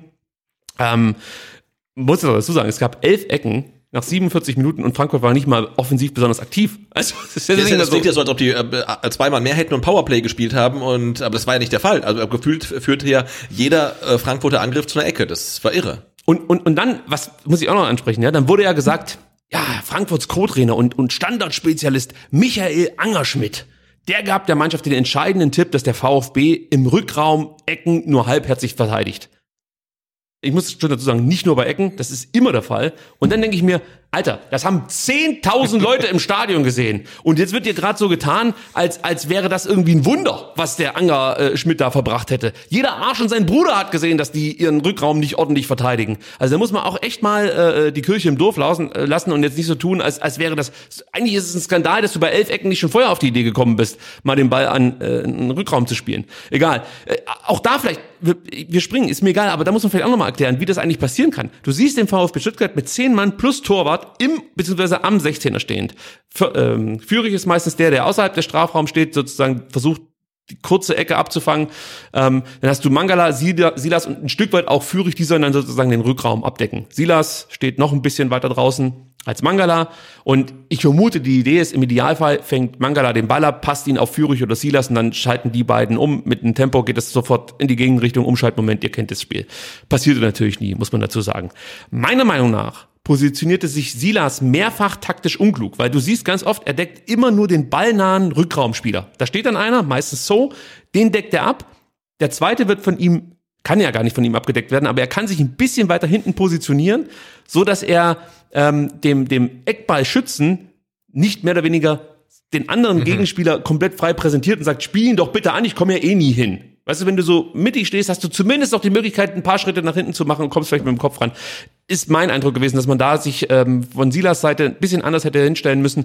Ich meine auch, Materazzo mehrfach schreien gehört zu haben bei Eckbällen. Silas, Silas, Silas. Der hat dann geschaut und hat geguckt wie ein Auto, der wusste nicht, was der Trainer von ihm will. Sei es drum. Mangala, ja, Mangala, der, äh, äh, also sein Verhalten, ich verstehe es einfach nicht, ja. Er steht aus meiner Sicht viel zu tief und ist dann aber auch zu inaktiv. Ja, also der sieht ja eigentlich, zum Beispiel, dass der Eckball von ähm, Lenz vom Tor weggetreten wird und dann wirklich weit weggetreten wird und bis er dann sich mal in diese Richtung bewegt, also das dauert alles viel zu lang. Der ist da, nochmal, Nico Willig, überhaupt nicht online auf dem Platz in dem Moment. Der braucht viel zu lang, bis er die Situation erkennt. Und du merkst auch, dass er merkt, er hat was falsch gemacht, weil er hat sich danach ziemlich geärgert, zu Recht, muss man sagen. Aber das ist nicht hinnehmbar. Dann hast du noch Förster hinten mit drinne, der, das haben wir ja vorhin schon gesagt, den kannst du im Luftzweikampf komplett vergessen. Ja, der geht halt weder hoch noch zum Mann, der steht halt einfach nur da. Du musst halt hoffen, dass, dass der angeschossen wird oder der Ball auf ihn drauf fällt oder so.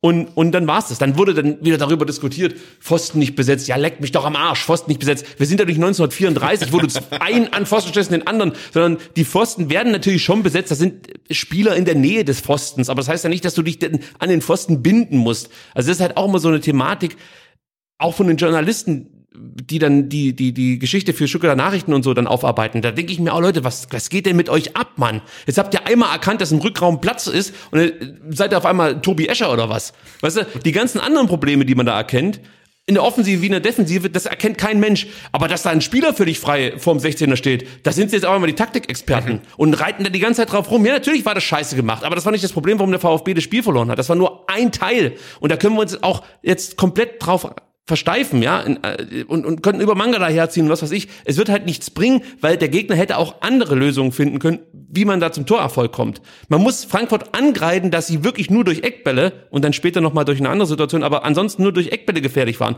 weil der VfB hat viel mehr angeboten. Nur Frankfurt hat es nicht schlecht, äh, hat es schlecht gespielt, muss man einfach mal so sagen. Darüber lese ich nichts. Da reden wir über Mangala, der halt fünf Meter zu, äh, zu weit weg war von seinem Mann. Ja, ist ein Problem, aber das ist nicht das Hauptproblem des VfB Stuttgart. Ich reg mich viel zu sehr auf. Zu mir ich merk's gerade. Ich muss ruhig bleiben. Ja, bleib ruhig. Also, Lenz führt die Ecke aus, Sebastian. Silas konzentriert sich wieder nur auf den ballnahen Frankfurter. Also, mal wieder so. Du hast wieder zehn Mann im 16er. Ich kann jetzt wieder fragen, was ist mit Mangala? Er sieht, dass der Ball nicht zum Tor getreten wird. Wieso geht er nicht näher an Rustic ran? Er sieht ja auch, dass der relativ frei ist. Ich weiß es nicht. Man kann auch fragen, wo sind die Kommandos der Führungsspieler? Ich habe vorhin gesagt, Atta ist da so ein Kandidat, der bei Standards viel ordnet, fehlte, aber es wird ja nicht nur Atta sein, der Kommandos geben kann in der Defensive. Äh, dann landet der Ball bei Rustic, der nimmt das Ding direkt, nicht perfekt, also er trifft ihn nicht perfekt, aber er trifft ihn gut genug. Der Ball setzt noch einmal auf, landet im Tor. Tja. Und danach, wie gesagt, heulen alle rum. Rückraum ist scheiße besetzt, was weiß ich. Man muss natürlich auch dazu sagen, diese Aktion, die klappt wahrscheinlich, äh, weiß nicht, in, in einem von zehn Fällen. Ja, also das muss man noch dazu Klar. sagen. Wenn du den so direkt nimmst, haben wir auch schon oft, oft gesehen, dass er entweder über den Ball drüber schlägt oder den Ball dann, ja, was weiß ich wohin. Genau, jagt. dass er sonst wohin geht. Aber er finde, er hat ganz gut gemacht, weil er nicht mit voll draufgeprügelt, sondern schon relativ kontrolliert und ja, der passte dann halt und für Müller keine Chance. Aber klar, das äh, klappt sehr selten, ähm, aber er hätte auch genug Zeit gehabt, das Ding eigentlich noch anzunehmen. Ne? Also er war ja wirklich so alleine da am, am Strafraum, an der Strafraumgrenze. Ähm, das, das, äh, ja, da hat er schon ziemlich viele Optionen gehabt. Und ja, nur, dass man mich hier nicht falsch versteht. Natürlich ist es dilettantisch verteidigt vom VfB Stuttgart. Aber wie gesagt, die Probleme sind vielschichtiger als das Verteidigen von Ecken. Also wenn das unser Hauptproblem wäre, ja.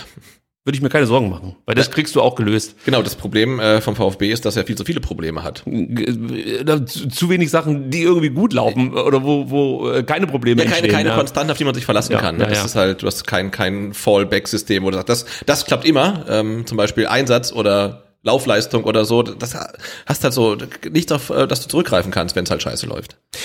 Also wir haben vorhin gesagt, fahriger Beginn, die Verunsicherung ist spürbar, einfache Ballverluste, überhaupt nicht belastbar. Ja, das muss man auch sagen. Unter Druck passieren immer wieder Fehler und war extrem leicht. Und wie gesagt, das Schlimmste für mich, diese Ballverluste, das war ja unerträglich. Ja. Also, die taten mir zeitweise leid. Weil wir wissen ja, dass sie es besser können. Aber immer wieder diese Ballverluste, Ballverluste, Ballverluste, Ballverluste. Was ich mich auch gefragt habe, Verdichtung von Räumen findet beim VfB nicht mehr statt. Also, dass man gemeinsam Räume schließt, das, das, das passiert nicht. Und nochmal, natürlich kann man jetzt sagen, das ist ja ein Trainer seine Aufgabe. Ja, natürlich. Aber wir wissen ja, dass die Mannschaft das schon besser gemacht hat und Matarazzo auch defensiv schon Lösungen präsentiert hat. Nur ich kann mir das jetzt auch nicht nur durch Verunsicherung erklären. Also da passt ja gar nichts. Also, ich kann es mir ehrlich gesagt überhaupt nicht richtig erklären, wie sowas sein kann. Das war so schlecht. Ich habe mit dem Basti danach gesprochen, von 93. Der meinte, ich will dir nicht wehtun, aber das war das Schlechteste, was ich in diesem Jahr gegen Frankfurt gesehen habe. Ja. Das ist halt auch eine Ansage. Ja, die Ja, haben auch gegen Fürth gespielt.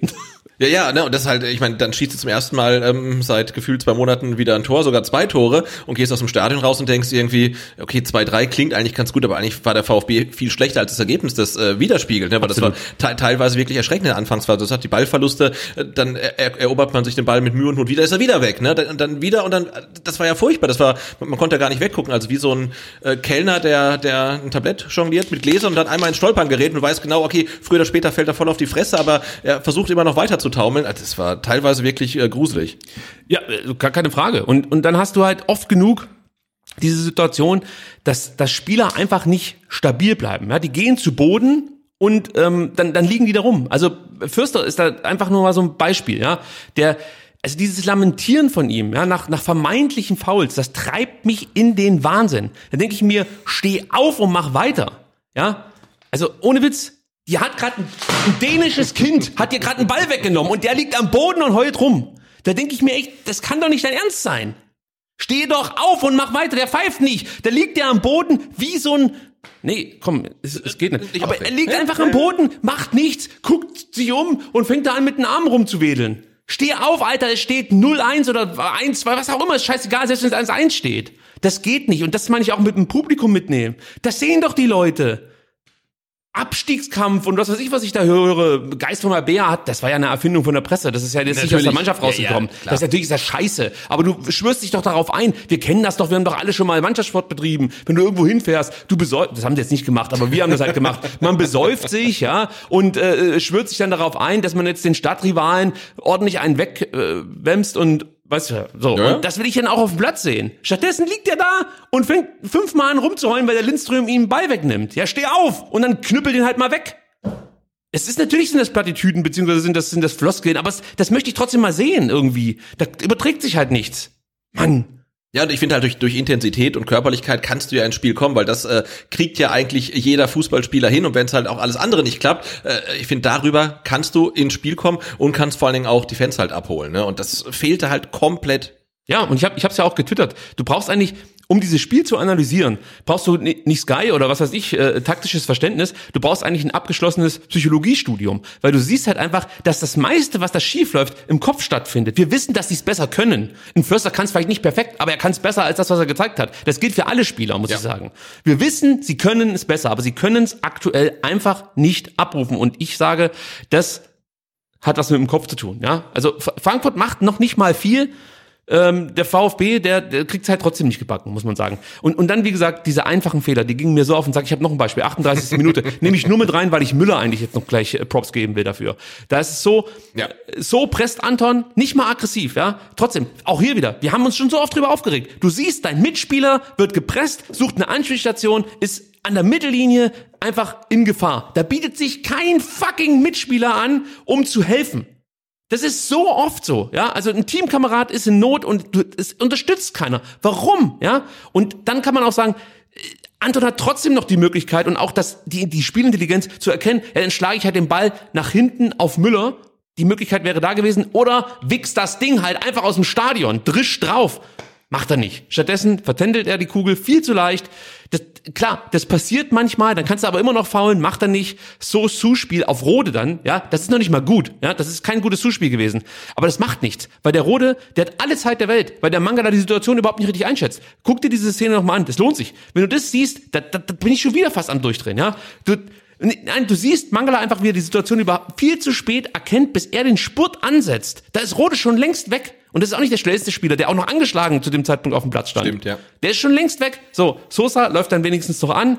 Rode spielt überlegt rechts auf äh, Chandler raus und äh, dann ist es wieder Mangala, der viel zu zaghaft das direkte Duell sucht, den Fuß nur so alibimäßig in den Chandler-Pass hält und ähm, das, das ist halt einfach nicht gut, muss man so sagen, wie es ist. Das, da musst du meiner Meinung nach musst du eigentlich in den Gegenspieler reinfliegen, direkt zeigen, was jetzt hier äh, los ist. Ja, also musst du einfach mal sagen, Babbo, was willst du von mir hier? Ich wichs dich jetzt hier weg. Ich sag so, wie es ist. Das, ich rammel dich jetzt um. Das will ich dann auch mal sehen. Ja, ja, das ist ja meine Rede. Ja, Ja, ich weiß. Und ich glaube, Mangala, das können wir festhalten, hatte sicherlich nicht seinen besten Auftritt im VfB-Dress ähm, und ist vielleicht auch einfach vom Spielertyp her jemand, der für die aktuelle Situation äh, vielleicht nicht so perfekt geschaffen ist. Und eigentlich weiß ich gar nicht, wo ich weitermachen soll. Guck dir das an, Zone 14, wie da verteidigt wird. Endo Ito, das, das geht so nicht. Das ist einfach scheiße gegen Lindström und Jakic. Das ist eine Katastrophe. Der Pass von Chandler erreicht den komplett blanken Lindström im Strafraum. Und wir haben nicht wenig Leute hinterm Ball sozusagen. Trotzdem kommt der beide an, der schießt, äh, schließt dann auch ab. Müller pariert den Schuss überragend, wie er da die Hand Ja, hoch-. Also fantastisch. So, das ist äh, mal das von Frankfurt. Ich muss jetzt ganz kurz hier äh, Oliver Glasner einspielen, denn äh, der nimmt mir jetzt, glaube ich, vieles von dem ab, was ich jetzt noch hätte erzählen können, ja, weil er erklärt eigentlich mal, was beim VfB so offensichtlich falsch läuft. Aus Sicht eines, eines äh, Gästetrainers in dem Fall. Ja, wir wollten eigentlich Stuttgart auch mal ein bisschen kommen lassen. Um, wir wussten, sie spielen hinten guten, gepflegten Ball und dann kommt aber auch immer wieder dieser lange Ball auf Kalajdzic, der natürlich hier ein gewisses Mismatch mit Makoto hat aufgrund seiner Größe und dann kommt halt ihr, ihr Tempo zum Tragen. Das ist das ein oder andere Mal auch passiert in der ersten Halbzeit. Ähm, und wir wollten, weil wir einfach auch gesehen haben, dass sie oftmals sehr, sehr riskant spielen, dann mit wenig Absicherung und dann eben die, die, die Ballgewinne, die wir heute wirklich fast unzählig hatten, dann einfach viel besser ausspielen und eben mit zwei schnellen Spitzen, mit Rafa Borre und mit, mit Jesper Lindström dann über diese Halbräume äh, kommen und umschalten. Ähm, ich denke, das können wir deutlich besser. Da war auch die Idee dann mit, mit Ansgar Knauf noch hinten raus. Der ist zweimal in den Raum gestartet, nur haben wir ihm den Ball schlampig gespielt, sonst wäre er zweimal allein aufs Tor gelaufen. Das war die Überlegung, ähm, dass wir eben hier brauchen jetzt nicht groß Flanken über außen, wenn unsere beiden Spitzen 1,70 groß sind, sondern hier eher über, über flaches Spiel durch Ja, also ähm, so einfach kann es dann auch gehen, äh, wenn man sich einen Matchplan zurechtlegt. Und eins müssen wir noch ganz kurz ansprechen, was der Glasner jetzt gesagt hat. Und zwar, äh, wir brauchen nicht groß Flanken, wenn wir vorne eh keinen äh, kopfballstarken Spieler haben. Der VfB hat schon so oft, so oft gegen flügelstarke Mannschaften gespielt und hat nie oder ist nie abgerückt von dem äh, von der Dreierkette, außer gegen Bochum. Da hat man gesagt, wir gehen auf Viererkette. Das war auch gut. Jetzt siehst du, dass dein Gegner dir eigentlich auf den Außen nicht das anbietet, was du vielleicht erwartet hast mit einem Kostic. Also meiner Meinung nach musst du darauf reagieren, wieder auf Dreierkette umstellen und ähm, den Fokus eher aufs Zentrum legen, vielleicht dann auch nochmal einen neuen Spieler reinbringen. Ähm, Karasor saß auf der Bank, meine ich, oder? Glaube, ja, ich weiß. Müsste auch nochmal Ja. nachgucken.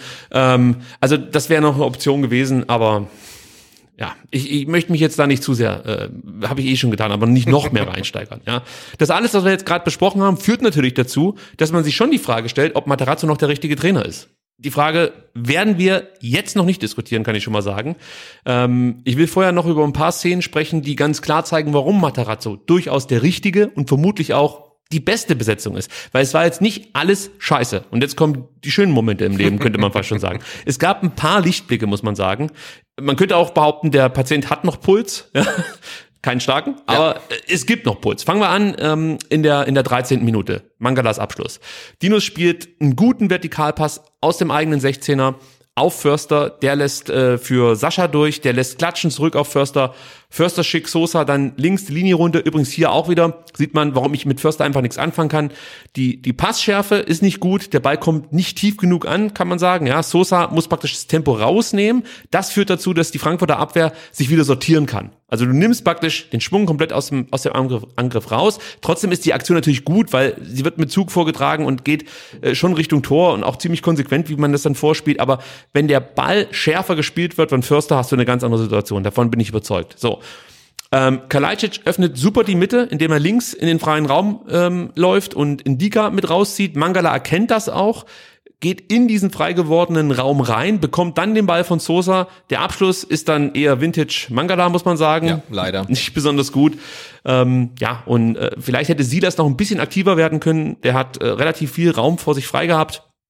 Wäre noch ähm, eine Möglichkeit gewesen. Aber insgesamt war das ein starker, einstudierter Angriff, der wahrscheinlich in der letzten Saison dann drin gewesen wäre. Also das muss man halt auch mal sagen. Es war eine gute, eine gute Reaktion eigentlich auf, auf äh, den ja, unglücklichen Rückstand, wollte ich jetzt fast schon sagen, aber es war ja gar nicht so unglücklich. Nächste Szene, 28. Minute, Anton verlagert auf Fürich. Fürich geht außen an Schändler vorbei, ist eigentlich so ein Mamouche-Move, hat mir gut gefallen, spielt den Ball auf Kalajdzic, Sascha im Zentrum mit dem Abschluss. Auch wieder ganz nice, auch wenn der Ball, muss man sagen, von Anton auf Fürich nicht perfekt gespielt wurde. Auch hier wieder Tempo das Thema. Die Abwehr hat halt wieder Zeit, sich darauf einzustellen. Ähm, die Bälle müssen genauer kommen, aber ich sag mal so, durch solche Aktionen, ja, holst du dir ja auch wieder Sicherheit. Ähm, dass es jetzt nicht gut ausgegangen ist für den VfB, ist das eine, aber trotzdem, man hat schon gemerkt, dass nach diesen ersten wirklich katastrophalen 20 Minuten die Mannschaft etwas stabiler daherkam. Ja, hat mit Sicherheit auch damit zu tun gehabt, dass Frankfurt gedacht hat, oh, steht eigentlich 0-1, wir warten mal ab, was hier so passiert. Aber das hat der VfB dann in der Phase gar nicht so schlecht gemacht. In der 29. Minute hat der Sascha nach einer Führich-Ecke noch eine gute Gelegenheit, trifft den Ball leider nur mit der Schulter. Äh, der geht dann über die Querlatte. Ist halt auch so ein Thema. Ich glaube, ein topfitter Kalajdzic äh, ist in der Lage, aus diesem aus dieser Situation, aus dieser Ecke mehr zu machen. Ja, du siehst halt einfach, Timing passt noch nicht hundertprozentig. Das kommt auch mit mehr Selbstbewusstsein, aber auch mit der Top-Fitness, die er vielleicht ja. in der vergangenen Saison hatte. 32. Minute. Ähm, ähnliche Situation wie vor ähm, zwei Wochen gegen Freiburg beim 0 zu 2. Langer Ball aus der eigenen Hälfte von Anton auf Sascha. Hasebe muss den Ball eigentlich klären, zögert aber und verliert anschließend den Zweikampf gegen Kalajdzic. Indika ist dann sozusagen da, übrigens so wie Indika in dem Moment da reingeht. Das ist das, was ich meine, wenn ich sage mal ein Wegwichsen.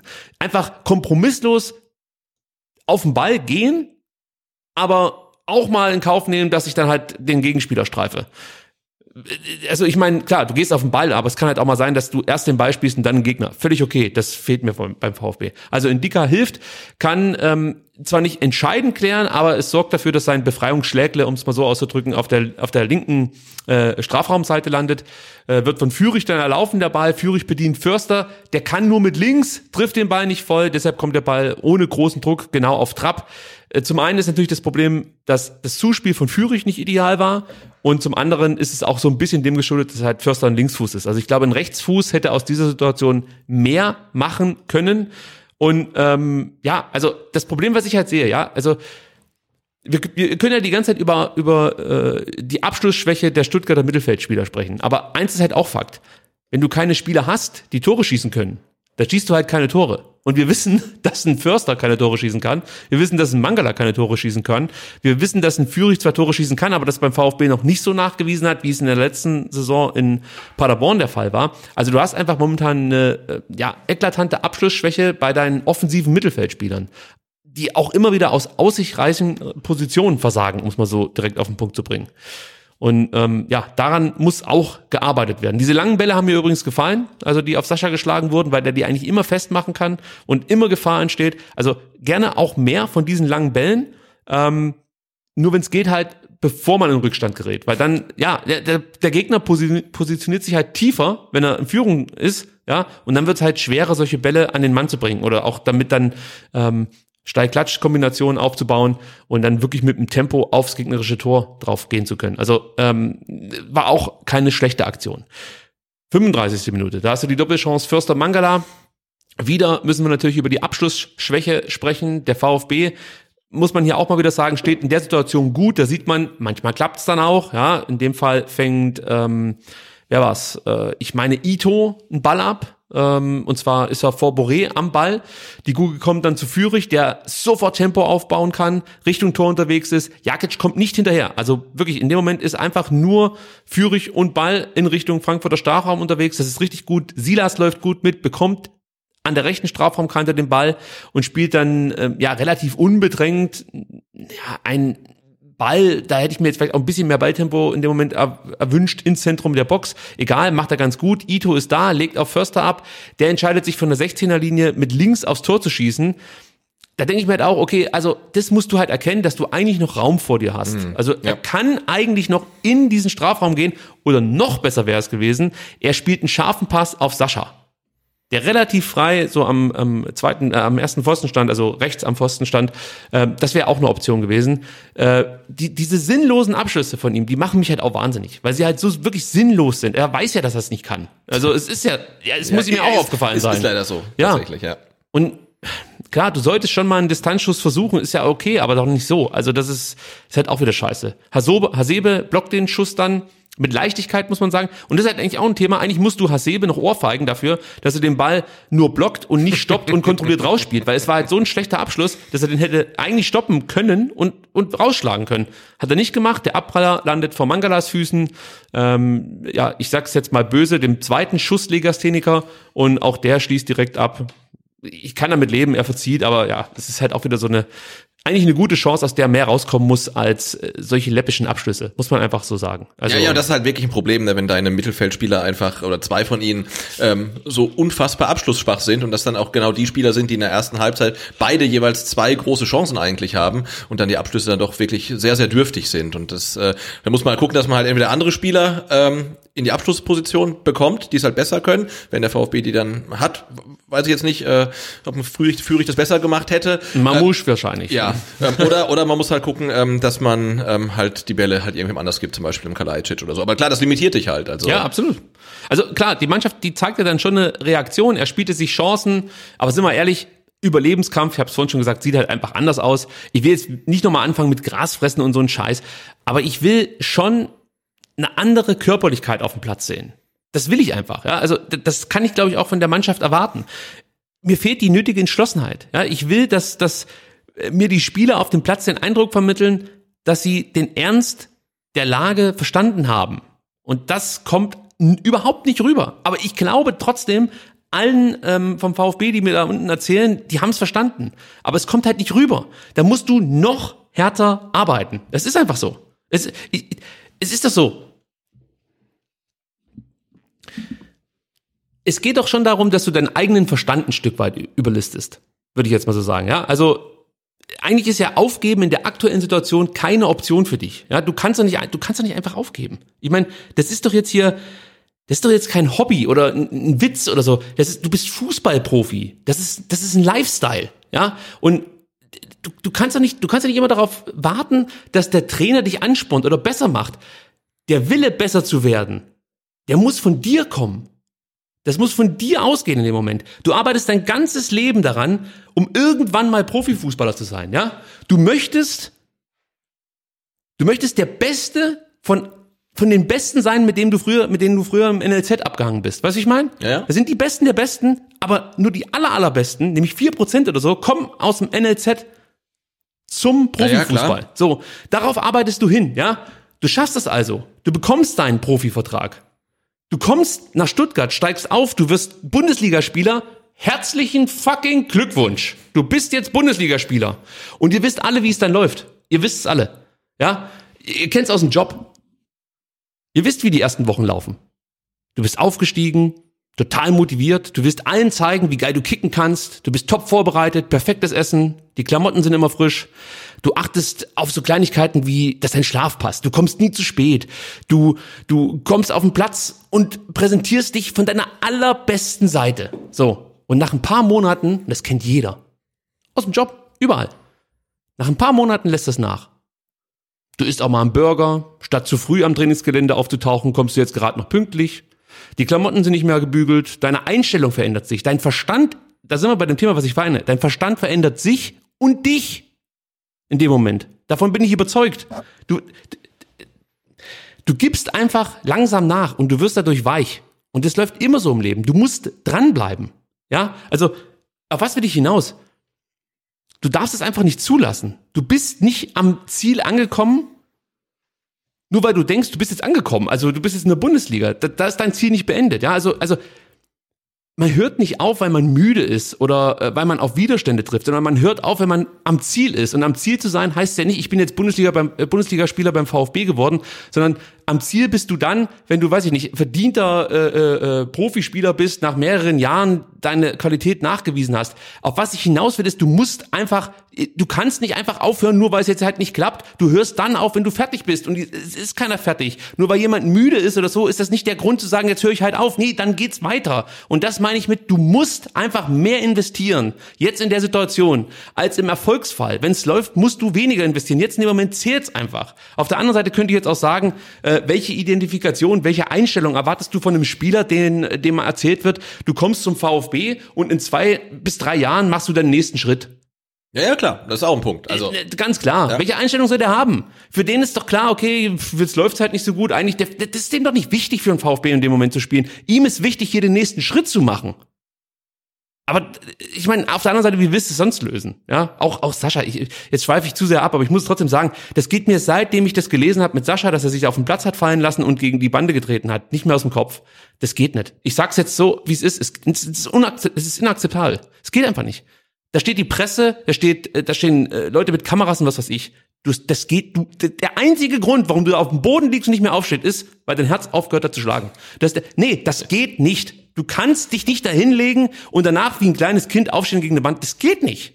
Das ist das, was ich meine mit der Verst Du bist dafür verantwortlich, was passiert. Du kannst deinen Verstand nicht austricksen. Der weiß, dass du nicht bei 100% bist. Alle sagen, wir geben jetzt alles. Aber das kannst du tausendmal sagen. Wenn du es nicht wirklich lebst und du siehst auf dem Platz, sie leben's verdammt nochmal nicht. Das sieht man eindeutig, klar. Und das ist das, was mich wahnsinnig macht aktuell. Das ist das, ist das was ich nicht akzeptieren möchte. Ja. Da bin ich bei dir. Mann. Sollen wir noch die Tore vom VfB besprechen? Machen wir ganz schnell, komm. Also 1-1 Anton. Nach 518 torlosen Minuten macht natürlich in der Saison ein Verteidiger das Tor und beendet den Torfluch. Natürlich. Wer sonst? Anton mit seinem ersten Tor übrigens. Für den VfB, ja. Wahnsinn, ja. Ähm, mit dem Oberschenkel, ähm, Führig schlägt äh, einen gefährlichen Standard. Ja, das, war gut. Das war gut, macht er auch gut. Wissen wir, Frankfurt verteidigt das Scheiße, da hat der VfB da mal glückt. Und es steht 1-1. Und wie gesagt, ich dachte, jetzt haben wir den Bann gebrochen, jetzt geht's weiter leider Gottes lief es nicht ganz so. Ich muss auch noch ganz schnell über Kalajdzic sprechen und über diese Szene in der 62. Ja. Da wirst du auch komplett irre. Ja, also du siehst auch hier wieder, vieles passiert äh, vieles klappt ganz gut. Ja, Führig fängt den Hasebe-Pass ab, leitet sofort den Konter ein, sehr stark gemacht. TBD, den musst du ja auch erwähnen, der presst nämlich davor gut. Wichtiger Spieler in der Situation. Ja, den Ball, den Ball ähm, gewinnen, der geht komplett auf sein Konto, ne? Weil Super er gemacht. als einer der wenigen mal wirklich drauf geht und auch ausstrahlt, hey, ich will den Ball haben. Er läuft nicht alibimäßig an, wie das viele machen, sondern nee, er läuft halt im hohen Tempo drauf, weil er den Ball haben will. Und die Frankfurter, Genau. die waren so erschrocken, weil sie das eine Stunde lang nicht gesehen hatten, dass sie überhaupt den Ball verloren haben. Ist schon Training, dachten die wahrscheinlich. ja, und ähm, Sascha merkt aber auch sofort, was los ist. Startet früh in die Tiefe und wird dann gut von Führig bedient. Das macht, macht er top. Silas und TBD laufen auf rechts mit. Kalajdzic entscheidet sich für den Abschluss, verzieht aber. Für mich auch ein Stück weit Nervensache, hat mit der Situation zu tun. Und auch hier, danach geht's halt darüber los. Ja, da muss er, also, das kann ja nicht sein. Da muss er doch abspielen. Wo ich mir denke, also, fuck you. Ja, er ist aber Stürmer. Ja. In solchen Momenten schießt du als Stürmer aufs Tor und ein topfitter Kalajdzic oder ein Kalajdzic aus der letzten Saison, der wichst dir den halt ins kurze Eck oder posi positioniert sich besser und schießt dann ja, aufs oder, oder lange. macht, macht noch den Haken und macht mit rechts den Abschluss. Äh, aber das denke ich auch, weißt du, wenn schon die ersten Zeitungen schreiben, Kalajdzic immer noch ohne Tor, ne, wo ich denke, der ist aus so einer langen Verletzung raus und dann hast einen Stürmer oder ist Vollblutstürmer und der weiß, in der letzten Saison war das Ding halt easy drin und mir ist dann im Zweifelsfall, na, natürlich muss er rüberspielen, weil Ja. es die Chance auf das Tor vergrößert, aber ähm, in dem Moment ist mir wirklich auch jemand lieb, der die Verantwortung übernimmt und sagt, ich habe den Ball und ich mache das Tor. Und dann, okay, dann passt sie. Aber wir haben auch zu viele Spieler, die dann einen Pass spielen und den schlecht dann spielen. Also da ist mir echt lieber, jemand sagt, okay, ich mach das jetzt und dann vermasselt das hast, ja, sch- scheiße, aber passiert. Für mich hätten Stürmer in dem Moment zwei Optionen. Ich schieß oder ich spiele ab. Ja. Und wenn er jetzt abspielt und TPD jagt das Ding in den Himmel, sagen alle, ja, warum schießt er denn da nicht selber? Die, also das gibt's ja gar nicht. Das ist nicht mehr der alte Kalajdzic. Ja, der genau. traut sich nicht mehr den Abschluss hin. Ja, sowas passiert halt. Aber auch das ist nicht der Grund, warum der VfB Spiele verliert. Das ist das, was mich, das all- alles, die ganze Scheiße hier geht mir gerade auf den Sack. Die Presse mit ihrem Rotz, die Stücke der Nachrichten. Der, der, der VfB verliert, Materazzo äh, steht in Frage. 17 fucking Artikel in 48 Stunden zu dem Spiel. Inhaltlich nichts. Nichts. Null.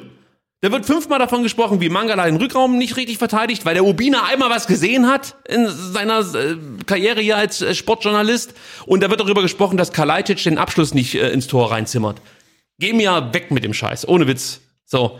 70. Minute, dann macht der Sascha sein Tor. Da habe ich mich wahnsinnig gefreut für ihn. Das geht alles unter. Das sind trotzdem Erfolgserlebnisse. Natürlich renne ich nicht durch die Gegend denke mir, haha, äh, endlich wieder zwei Tore geschossen, wir verlieren's. Nee, aber es ist trotzdem ein Erfolg, der da in dem Moment gelungen ist, ja. Und Kalajdzic macht seine Bude. Führig und TBD, auch hier wieder gutes Zusammenspiel, öffnen die linke Seite für Sosa. Schindler lässt in dem Fall Borna ziehen. Bor- Borna bekommt den Ball von Führig auf den Punkt zugespielt. Das ist einfach gut gemacht.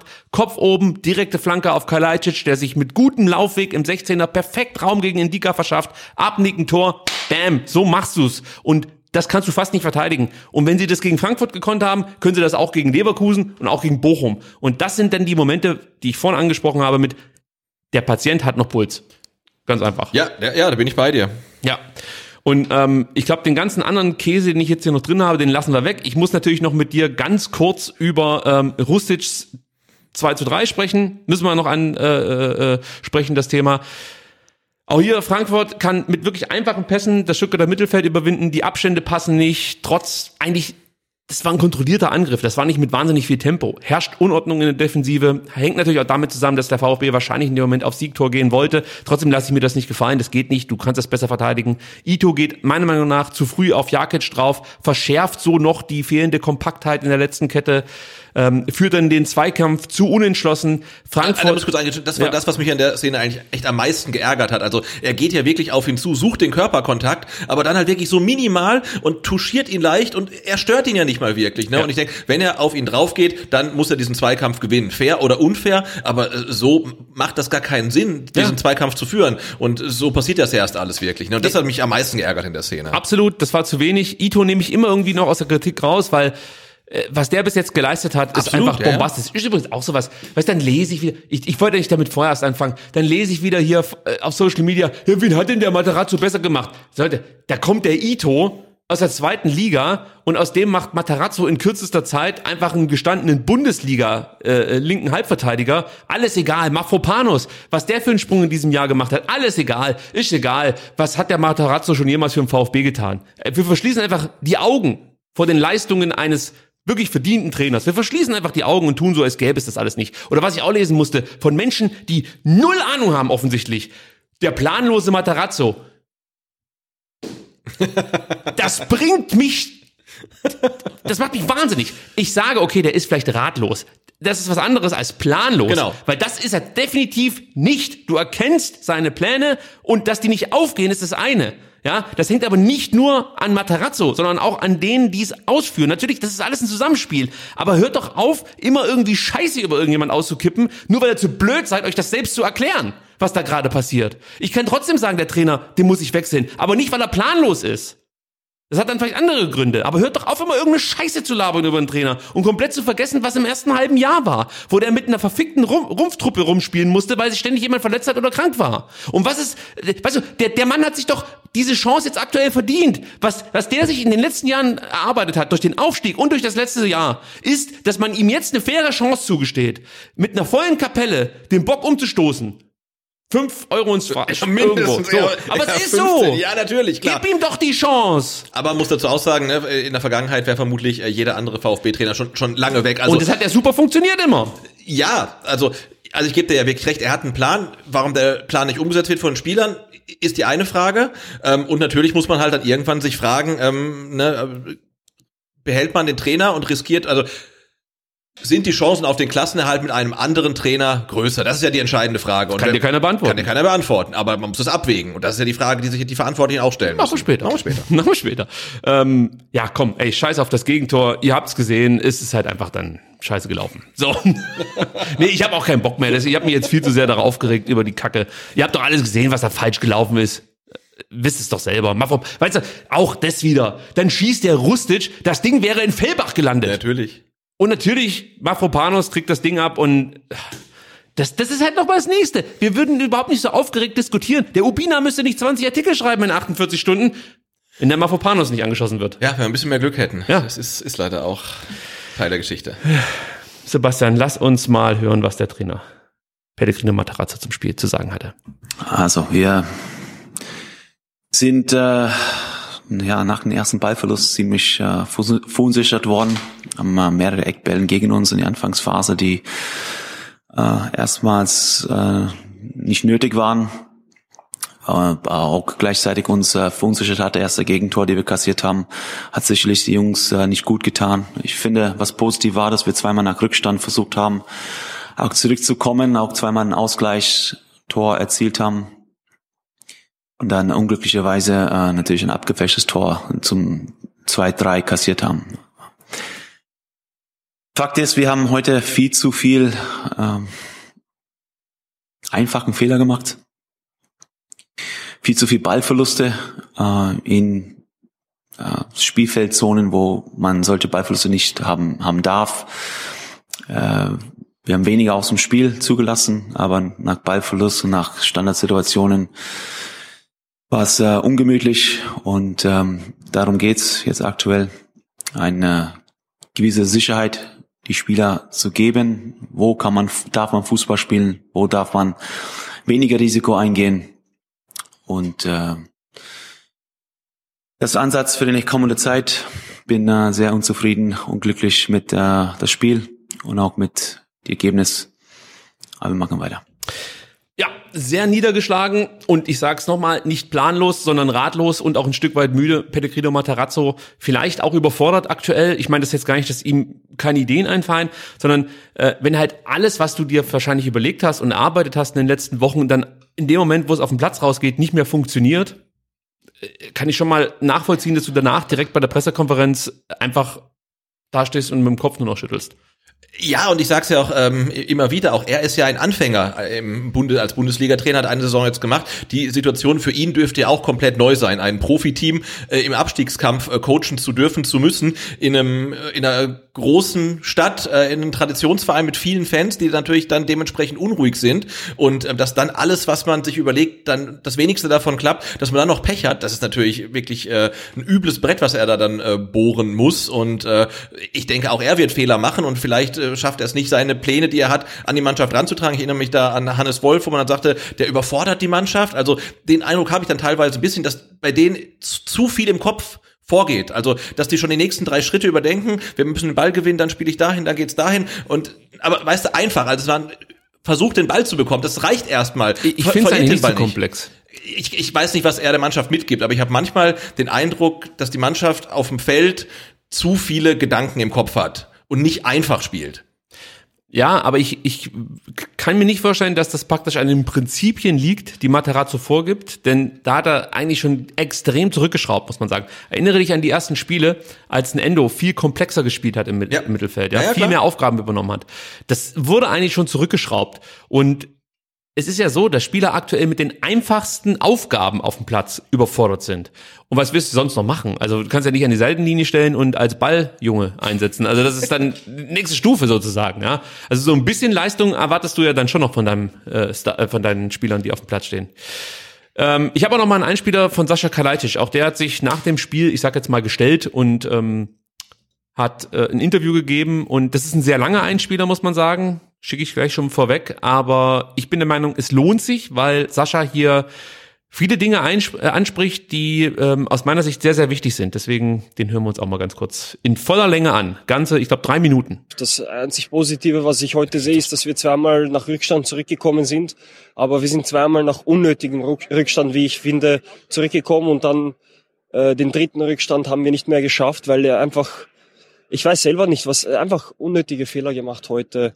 Äh, wir hatten einige Chancen, die wir letzte Woche nicht hatten oder vor zwei Wochen nicht hatten. Deswegen einfach blöd. Du hast, glaube ich, 50 Corner gegen dich gehabt, dieses Spiel und Frankfurt macht's gut und wir haben es einfach schlecht gemacht, vor allem beim zweiten Tor. Das erste Tor ist halt einfach unglücklich. Der wurschtelt sich da irgendwie durch der Ball, aber das zweite, wir sprechen das extra an, das Rückraum, äh, dass die den sicher anspielen werden, weil die wissen, dass bei uns da ähm, wahrscheinlich keiner stehen wird oder weniger Leute sind. Ähm, und da hat, da hat jemand einen Job zu erfüllen und den hat er anscheinend nicht erfüllt und dann trifft er ihn auch gut und dann bist du, dann schätzt 2-1. Du kommst trotzdem zurück und normalerweise mit dem Stadion, mit, den, mit der Stimmung musst du dann, musst du dann mindestens den Punkt holen, wenn nicht sogar mehr rausholen und wir schaffen es einfach nicht, äh, ja, diesen Flow zu halten oder keine Ahnung, einfach, einfach bitter und ich bin enttäuscht, ja.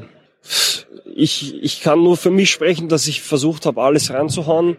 Ich glaube, viele heute haben sich, haben, haben alles reingehauen und es geht jetzt einfach diese, diese Fehler da abzustellen, einfach diese unnötigen Sachen, einfach simpel zu spielen. Frankfurt hat auch nicht klein klein gespielt hinten. Die haben, die wissen, was sie zu tun haben. Jeder weiß, was er zu tun hat. Und die haben einfach gespielt. Und wir haben, wir haben vor allem am Anfang in den ersten zehn Minuten, wir haben acht, gefühlt fünf bis zehn Ecken ähm, gegen uns gehabt, weil wir hinten klein klein spielen, weil wir den Ball nicht einfach mal wegdreschen, weil wir wie teilweise einfach, einfach nicht abgebrüht spielen und man sieht's bei Frankfurt, wenn da ein bisschen was brennt, die hauen den Ball nach vorne, jeder weiß, was er zu tun hat. Bei uns haben auch viele heute gewusst, was sie zu tun haben, aber das war einfach unnötig. Also es ist, es ist schwer, jetzt gerade äh, irgendwie was vielleicht Positives rauszufinden, aber wenn du jetzt anfängst frustriert oder irgendwie äh, schlecht drauf äh, zu sein, dann, dann, dann geht's erst richtig bergab. Deswegen, das, das braucht man nicht, weil wir sind eigentlich eine Mannschaft, die immer gute Stimmung hat und wir geben wirklich Vollgas im Training und das werden wir nach wie vor machen. Ähm, ja, liegt, wir haben ja die Fehler gemacht. Wir haben zwei Eckballtore bekommen, da kann ja der Trainer nichts dafür. Da ist nicht irgendwer, irgendwer schuld an, an der Taktik oder so, sondern du kriegst zwei Standardtore, die billig sind. Und das dritte ist abgefälscht aus dem Rückraum, wo vielleicht äh, eine Verkettung von Fehlern äh, irgendwo gestartet hat und dann weitergegangen sind. Deswegen ja, müssen wir einfach schauen, dass die Spieler, die am Platz sind, wir sind uns allen, wir, oder die meisten sind sich der Lage bewusst und jetzt müssen wir einfach weitermachen, weiterkämpfen und ja, irgendwie das Glück wieder einfach auf unsere Seite kriegen, weil wir haben aktuell kein Glück. Ja, also ich finde, Sascha Kalajdzic spricht da viele Dinge an, richtige Dinge, die brauchen wir jetzt nicht nochmal komplett aufrollen. Ich finde Klartext bezüglich dem 1 zu 2, ähm, finde ich wichtig, dass er das so sagt, dass er sagt, einer hat seinen Job nicht erfüllt. Ist natürlich auch ein bisschen einfach, dann nur auf einen zu zeigen, ist immer noch eine Mannschaft und da kann man sich auch gegenseitig helfen. Also klar, ich weiß, wie er es gemeint hat. Ja, Er ärgert sich einfach über die allgemeine Leistung von ihm selbst oder er ist mit sich selbst wahrscheinlich unzufrieden und ja. auch mit der Leistung seiner Mitspieler. Ähm, deswegen keine Kritik jetzt ich wollte es nur nochmal anbringen, dass es natürlich schon auch eine Mannschaft ist, die da zusammen verteidigt. Äh, auch dieses, diese Aufforderung, nicht immer klein-klein zu spielen, simpel zu spielen. Das hast du ja gerade eben auch angesprochen. Ja, ich finde schön, dass ein Profi genau das Gleiche sagt, was ein bisschen nach Stammtisch klingt. Aber Absolut. ich finde, man, man, hat das einfach gemerkt. Und wenn du doch merkst, dass du einfach unsicher bist und viele Ballverluste wirklich in, de, in deiner eigenen gefährlichen Zone hast, dann musst du einfach mal die Bälle lang schlagen. Also wenn sie dann auch wieder wechseln, okay, aber du musst doch irgendwie mal in das Spiel reinfinden und das, das hat mir gefehlt. Und äh, ne, wie gesagt, wenn Silas dann im, im eigenen Strafraum Querpässe spielt, äh, das, das ist, kann nicht sein. Also das ist sinnbildlich natürlich für das, was Sascha gerade angesprochen hat, ja. dass halt keiner den Ball einfach mal wegschlägt. Und das meint er ja auch. In Frankfurt weiß jeder, was er zu tun hat. Natürlich auch da wieder ah, unsere Experten in Social Media sofort erkannt, dass er, der kann damit will er sagen, dass der Trainer äh, der Mannschaft nicht. Jetzt erzähle ich euch mal was. Das sind elf Menschen, die ihr Leben lang nichts anderes machen, als Fußball zu spielen. Wenn ein Trainer denen erklären muss, was sie mit einem Ball in der Gefahrenzone zu tun haben, dann können die elf ihre Tasche nehmen und zurück nach Hause gehen. Dann brauchen die ja nie wieder das Trikot anziehen. Äh, anziehen. Da muss man nicht irgendwie das jetzt wieder auf den Trainer abwälzen, dass man nicht wisse, was in dem Moment zu tun wäre, wenn hinten die Luft brennt. Ja, rotzt das Ding raus. Das, da brauche ich keinen Trainer für diese Erkenntnis. Deswegen hört doch auf, da immer irgendwas rein zu interpretieren. Er spricht doch einfach nur wirklich klar das an, was ihm aufgefallen ist. Er sagt auch, wir können nichts dafür, oder der Trainer kann nichts dafür, wenn wir uns so dumm anstellen bei den Eckbällen. Ich bring's jetzt mal ja. auf den Punkt und drück so aus, wie ich es wahrscheinlich dann beim SWR sagen würde. Und deswegen auch da keine Interviews gebe. nee, äh, und, und, und in Frankfurt meint er damit, da ist sich halt jeder darüber im Klaren, was in dem Moment gefordert ist. Das liegt aber nicht daran, dass der Glasner dem das vorher sagt. Der geht doch nicht hin zu sagen, hey Indika, also wenn da mal ein Ball, weißt du, also wenn die eine Ecke schlagen und dann fällt der Ball vor dir hin und ähm, dann kommt der Kalajdzic, dann musst du in dem Moment dir einfach mal den Mut nehmen, den Ball wegzuschlagen. Nee, das ist einfach klar, was in dem Moment zu tun ist. Da brauche ich keinen Trainer für. Also da ist das auch wieder eine falsche Diskussion über die Probleme, die der VfB definitiv hat. Ja, also was ich noch ansprechen muss, Sebastian, ist die Aussage: Die meisten sind sich über die Lage bewusst. So, und er wollte ja zuerst sagen, alle sind sich über die Lage bewusst und korrigiert sich dann noch selbst. Also das heißt, ihm war es wichtig, mhm. ja, dass, dass er schon zum Ausdruck bringt, nicht alle sind sich über diese Lage bewusst. Und das haben wir jetzt nicht zum ersten Mal gehört. Wir haben schon oft diskutiert. Und da ist natürlich auch die Frage, wann erkennt man das mal ähm, stringent, muss man das so sagen, im Kader? Weil du siehst immer wieder Spieler, also es ist jetzt nie, nie irgendwie jemand komplett draußen. Es sind immer wieder Spieler dabei, wo man sich schon die Frage stellt, haben die die Lage verstanden? Wissen die, um was es geht oder nicht? Oder sind das dann die Spieler, die so viel Qualität haben, dass du es nicht rauslassen kannst? Ich meine, du wirst keine Antwort haben. Ich habe keine Antwort drauf, aber ähm, das Gefühl hat man tatsächlich, wenn man es jetzt auch wieder erneut intern dann hört, ähm, dass es halt auch ein Kalajdzic und auch andere Spieler äh, so sehen, ähm, dann hast du ein Problem und nach dem Schlusspfiff äh, wurde ja im Stadion dann gesungen äh, Aufwachen und ich finde, das haben glaube ich echt noch nicht alle gemacht einfach. Ne? Das ist verheerend und ähm, du sagst schon, der, der Trainer muss dir nicht sagen, dass die Bälle wegschlagen sollen, aber äh, angenommen, man wird jetzt äh, einen erfahrenen Feuerwehrmann holen, ja, der wird wahrscheinlich sagen, also jetzt machen, wir mal ganz anders, die Bälle müssen lang rausgeprügelt werden und der wird wahrscheinlich sagen, und die drei spielen wir mir überhaupt gar nicht mehr. Ne? Also Und ich glaube, du hast da auch ein Problem, aber kannst vielleicht nicht ohne die Spieler oder willst es, scheust dich davor, das zu machen. Ähm, aber gerade werden Philipp Förster angesprochen, wenn, du halt nach dem Spiel in Fürth sagst, okay, die helfen uns in der aktuellen Situation nicht wieder und zwei Spieltage später sollen die dann die ähm, Kartoffeln aus dem Feuer holen, ähm, Kohlen, Kartoffeln, egal, irgendwas aus dem Feuer holen. Ähm, Pommes. Ja, ist es, Pommes sind immer gut. Dann finde ich, ist das halt Aber nur in der. Schwemme, sorry. Ja. Grüße gehen raus an Bernd Sauter und viel Liebe für den geilen Ja, Text. war toll. Ähm, genau. Also Sorry. hast auch struktu- strukturell oder mit der Einstellung da ein Problem. Und ja, äh, man hat das Problem, dass nicht alle begriffen haben, worum es geht, dass du jetzt vier Punkte Rückstand ähm, auf dem Nicht-Abstiegsplatz hast und die Wahrscheinlichkeit, dass du absteigst, aktuell größer ist als die Chance, äh, drin zu bleiben. Ja, klar, das, das ist so. Ähm, nur ich muss noch mal ganz kurz was sagen zu diesen Bällen, äh, ja, hinten rausschlagen und so. Erfahrener Trainer würde das so vorgeben. Es ist halt einfach so in der heutigen Zeit, in der oder in der Art, wie Fußball gespielt wird in der Bundesliga, sind diese extrem langen Befreiungsschläge wirklich nicht besonders hilfreich. Weil der Ball sofort wieder zurückkommt. Es ist um das jetzt hier auch nicht falsch aufzufassen, absolut ein Mittel, in manchen Situationen einfach mal den Ball wegzuschlagen. Weg heißt natürlich dann auch mal ins Aus. Ja, ja, klar. Kannst du nicht so blöd sein und dann mehr oder weniger an Mittelkreis den Ball äh, ballern. Da, da gebe ich dir absolut recht. Nur ähm, es hat natürlich auch Gründe, warum solche Feuerwehrmänner, um es mal so auszudrücken, aus der Mode gekommen sind. Absolut. Weil, ja, es ist es würde, da bin ich davon überzeugt, dem VfB aktuell nichts bringen. Aber wir diskutieren gleich noch über ähm, den Trainer und über mögliche ja, Veränderungen auf der Position. Aber wir müssen natürlich noch ganz kurz über den Spieler des Spiels sprechen. Und ähm, ich kann vermelden, 225 gültige Stimmen sind eingegangen beim Spieler des Spiels auf Twitter. Und es wurden insgesamt 13 Spieler vorgeschlagen. Das heißt, fast alle, bis auf Ito, Klimowitz und Ahamada, die sind ohne Nennung geblieben. Alle anderen Spieler wurden mindestens einmal genannt. Das ist äh, übrigens kein Qualitätsmerkmal. Das heißt einfach, dass die Menschen sich da draußen unheimlich schwer damit getan haben, überhaupt irgendjemanden zu benennen. Und für alle, die dann natürlich immer wahnsinnig witzige Kommentare drunter posten. Ich verstehe euren Unmut und ich weiß auch, manchmal ist auch so ein witziger Tweet ist top. Für mich ist es nur absolut die Hölle, wenn ich äh, meine Strichliste mache und muss dann durch unzählige Quatschnennungen, nenn ich es jetzt einfach mal durchscrollen. Deswegen, wir finden es super geil, wie viele Leute da mitmachen. Am besten wäre es aber, dass die, die jetzt, sag ich mal, der Meinung sind, alle waren scheiße oder ich weiß nicht, einer hat geschrieben, Matarazzos vollgeschissene Unterhose. Also solche Kommentare bringen mir in dem Moment mehr Probleme, als dass ich darüber lachen kann. Ich glaube, solche Kommentare bringen allgemein mehr Probleme, als dass man darüber lachen kann. So sieht's aus. Deswegen ähm, machen wir schnell. Twitter hat gewählt. Ähm, die meisten Nennungen hat Flo Müller bekommen mit 90, kriegt drei Punkte. Dann kommt Chris Führig mit 46 Nennungen, bekommt zwei Punkte. Und Silas Katompa im Bumpa mit 38 Nennungen bekommt einen Punkt. Sebastian, wie weit bist du? Äh, fertig. Oh, Ja. dann hau raus. Also ich gebe ähm, Flo Müller auch äh, zwei Punkte, weil, ja, haben wir ja schon angesprochen, ne? zwei gute Paraden an den Toren, konnte er nichts machen, war eine seiner besseren Partien, also einer der wenigen, die auch Leistung oder die Normalleistung gebracht haben. Ähm, zwei Punkte gebe ich, da gehe ich dann auch mit Twitter. Ähm, Chris Führig hat mir relativ gut gefallen noch, ähm, Tor vorbereitet, insgesamt ein paar gute Aktionen. Dann ein Punkt äh, für Silas für sein Startelf-Comeback und äh, ein Punkt bekommt äh, TBD, weil der mir nach seiner Einwechslung auch ähm, ja gut gefallen hat. Der war engagiert, der hat die eine Riesenchance von Kalajdzic quasi eingeleitet oder erpresst und ähm, ja, Hat, hat, ja. mir gut, hat mir gut gefallen.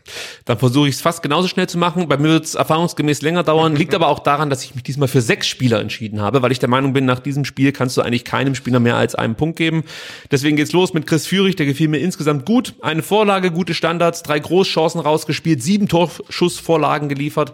Ich würde sagen, an ihm lag es nicht, dass der VfB dieses Spiel verloren hat. Der nächste, der einen Punkt bekommt, ist Borna Sosa. Ähm, fand meiner Meinung nach zunächst nicht die richtige Balance zwischen Verteidigung und Angriff, lag wahrscheinlich auch an der neuen Rolle in der Viererkette. Äh, später dann aufgrund seiner Dribblings mit wichtigen Raumgewinnen eine Vorlage, vier äh, seiner sechs Flanken kamen an, gute Zweikampfführung, auch eine gute Quote mit 77 Prozent gewonnenen Zweikämpfen. Insgesamt meiner Meinung nach eine gute Leistung. Flo Müller bekommt von mir auch einen Punkt, hat drei Paraden gezeigt, zwei davon bockstark und Sebastian halt dich fest. 100% Pass und lange Bällequote. Fünf lange Bälle, alle kamen an. 37 Pässe, alle kamen an. Das war natürlich jetzt äh, nicht besonders risikoreich, was er gespielt hat. Trotzdem, ähm, das war schon eine Steigerung zu dem, was wir mal gesehen haben, um es mal vorsichtig auszudrücken. Und ähm, ja, über über äh, die Kritik, die dann am Samstag aufkam, über Strafraumbeherrschung und so, ähm, habe ich glaube ich schon alles gesagt. Kalajdzic, der nächste mit einem Punkt. Erstens macht er endlich sein Tor.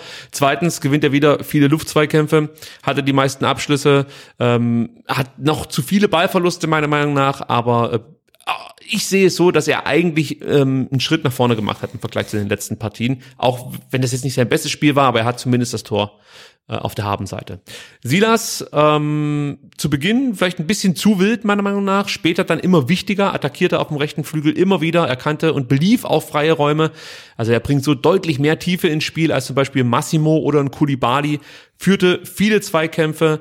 Ähm, die Dribblings waren noch nicht so brachial, wie wir das vor der Verletzung von ihm gewohnt waren, aber dass das noch eine Weile brauchen wird, ist klar. Also lass mal einfach dann durchgehen. Und ich gebe auch noch Wataru Endo einen Punkt. Ähm, mit der Länderspielreise in den Beinen, wenn man sich das überlegt und ähm, was er dann gezeigt hat, ist das einfach wieder klasse gewesen. Er hat die meisten Kilometer abgespult, die meisten Zweikämpfe gewonnen, auch wenn die Quote bei 38 Prozent nur liegt. Er hat die meisten Zweikämpfe aller äh, Stuttgarter gewonnen.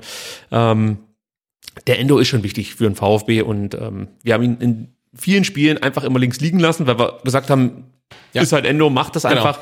Und ich habe mir vorgenommen, in der Rückrunde ihn häufiger für seine guten Leistungen zu belohnen. Sebastian, dann haben wir den Themenkomplex Frankfurt mit einer 20-minütigen Verspätung abgearbeitet. Ich befürchte, dass der Themenkomplex Trainerdiskussion äh, nicht dazu geeignet ist, um ähm, Zeit aufzuholen. Ich nutze jetzt aber mal ganz kurz hier äh, diese kurze Unterbrechung, um meiner Tochter ähm, noch auf WhatsApp Bildschirmzeit zu gewähren, denn die hat mich ja okay. gerade die hat angefragt. Ja, das muss jetzt sein. Wer weiß, was da wieder los ist und nachher gibt der Papa hier die Bildschirmzeit nicht frei. Ähm, müsste funktioniert haben. Ich hoffe es zumindest. Ähm, ich wollte noch auf was anderes hinaus, aber da hat meine Tochter mich jetzt hier komplett ähm, rausgebracht. Sei es drum. Sebastian, ich würde sagen, wir gehen dann einfach über ähm, und sprechen über den Trainer. Wir gehen rein, ja. Ja, die Lage ist prekär, das kann man schon sagen.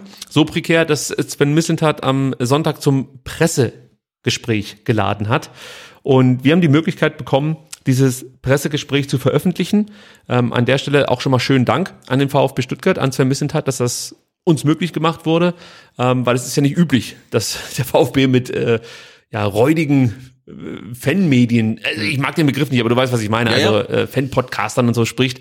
Aber in dem Fall gab es einen guten Austausch und ähm, wir durften dieses Gespräch veröffentlichen. Und ich möchte eigentlich gar nicht so viel um dieses Gespräch drumherum reden, sondern wir haben uns gedacht, wir hören uns das Gespräch mit euch zusammen an ähm, und sprechen dann sozusagen ähm, über einzelne Punkte, die uns auffallen. Also ein klassisches Reaction-Video, könnte man sagen. Ja.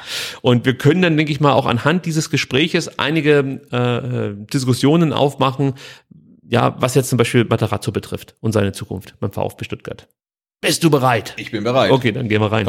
Ich glaube, dass wir mit den ersten ein, zwei schlechteren Aktionen im Spiel ähm, eine Verunsicherung der Mannschaft gesehen haben dass wir gesehen haben, dass die aktuelle Situation beziehungsweise die Tabellenkonstellation mit der Mannschaft was gemacht hat. Ich finde, dass ähm, nach diesen ersten 10, 12 Minuten, wo wir, glaube ich, sechs, sieben Ecken hergegeben haben und eben auch sehr, sehr schnell damit eine dieser Ecken, das 0-1, dass wir versucht haben, genau das zu tun, was man dann tun muss, sich nämlich über einzelne Aktionen aufzurichten, über Tacklings von Dinos, von Silas, über ähm, sich ins Spiel zurückzukämpfen, sich äh, über jede Aktion ähm, eine, eine Art von ja, Sicherheit ist, ist nicht komplett gelungen zwar, aber wäre trotzdem das richtige Wort, sich zurückzuholen.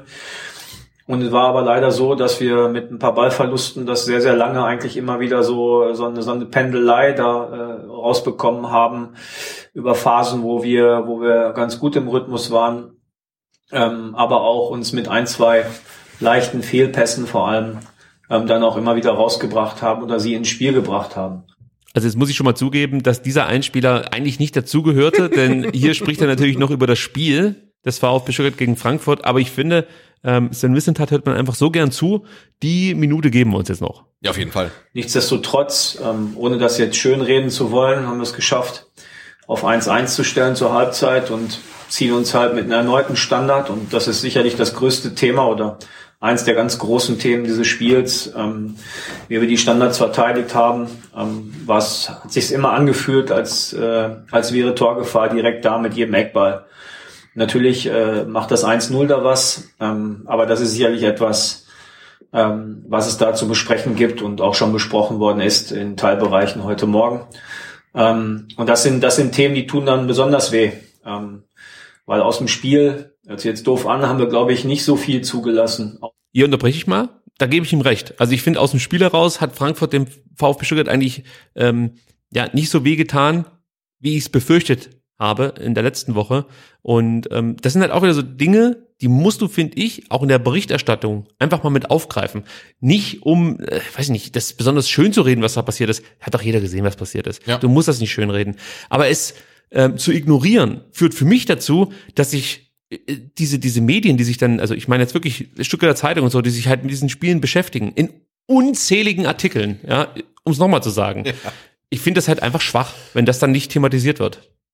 Ist halt ein Punkt, meiner Meinung nach. Ja, absolut. Ich meine, es gab ein paar wenige gute Aspekte. Das ist einer davon. Was ich allerdings nicht so gesehen habe, wie es vermisst hat, ist, dass sich die Mannschaft über äh, Kampf zurück, also äh, ins Spiel gebracht hat. Also ich glaube, das hat er relativ exklusiv gesehen. Ja, Kampf würde ich es auch nicht nennen. Ich würde eher sagen ähm, Einstellung oder Bereitschaft. Also sie haben schon, sie haben schon versucht, nach diesen 20 Minuten irgendwas jetzt zu verändern. Da, da hast schon was gespürt, aber Kampf würde ich es jetzt auch nicht nennen. Also ja, ja. gehe ich mit. Außer eben viele Ecken, die oder viele Standards, die zu viel Torgefahr geführt haben. Mit, ich glaube, zwei, drei Ausnahmen, ähm, dass sie natürlich auch mal aufs Tor schießen äh, innerhalb des Spiels. Ähm, Im Großen und Ganzen eine Spielleistung, die, ähm, die zu bewerten ist, nicht unter dem äh, Begriff, was können wir eigentlich oder was ist das Potenzial fußballerisch, sondern wie kriegen wir, äh, wie kriegen wir die Verunsicherung raus und den Kopf frei. Das war nochmal ein klassischer Missentat-Satz zum Schluss. ja, wobei er auch schon die nächste ähm, rhetorische Eskalationsstufe gezündet hat. Ne? Also jetzt ist die Mannschaft, also bislang war es so, die Mannschaft ist super, sie muss es halt nur wieder abrufen. Jetzt reden wir davon, die Verunsicherung muss raus. Ne? Also er ist jetzt auch schon einen Schritt weiter, hat ja. gemerkt, oh, uns gehen die Spiele aus und ähm, jetzt so großartig mit entwickeln und so weiter ist jetzt erstmal nicht angesagt, sondern wir müssen punkten halt. Ne? Ja, klar. Und dafür muss die Verunsicherung raus und dass dann manche Spieler jetzt erstmal hinten rüberfallen, ist jetzt tatsächlich auch egal. Jetzt geht es nicht mehr darum, dass sich Spieler weiterentwickeln, jetzt geht es darum, dass der VfB möglichst schnell möglichst viele Punkte holt. Ähm, und deswegen ist er jetzt auch rhetorisch schon einen Schritt weiter. Und ich hoffe, dass ich jetzt auch einen Schritt weiter bin und endlich den ersten richtigen Einspieler hier äh, treffe. Also gucken wir mal. So, wir haben, wir haben keine Arschlöcher in der Gruppe, denen das scheißegal ist. Jetzt sind wir da, wo ich hin ja, wollte. Gut. Punkt. So, sind keine Dickheads dabei, die man aussortieren muss in diesem Fall. So, das sind Spieler, die, ähm, die in eine Situation gekommen sind, genauso wie wir auch.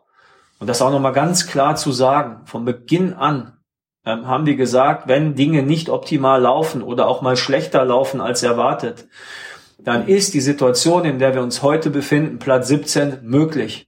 Und das ist mir brutal wichtig, dass das hier nochmal auch von uns benannt wird.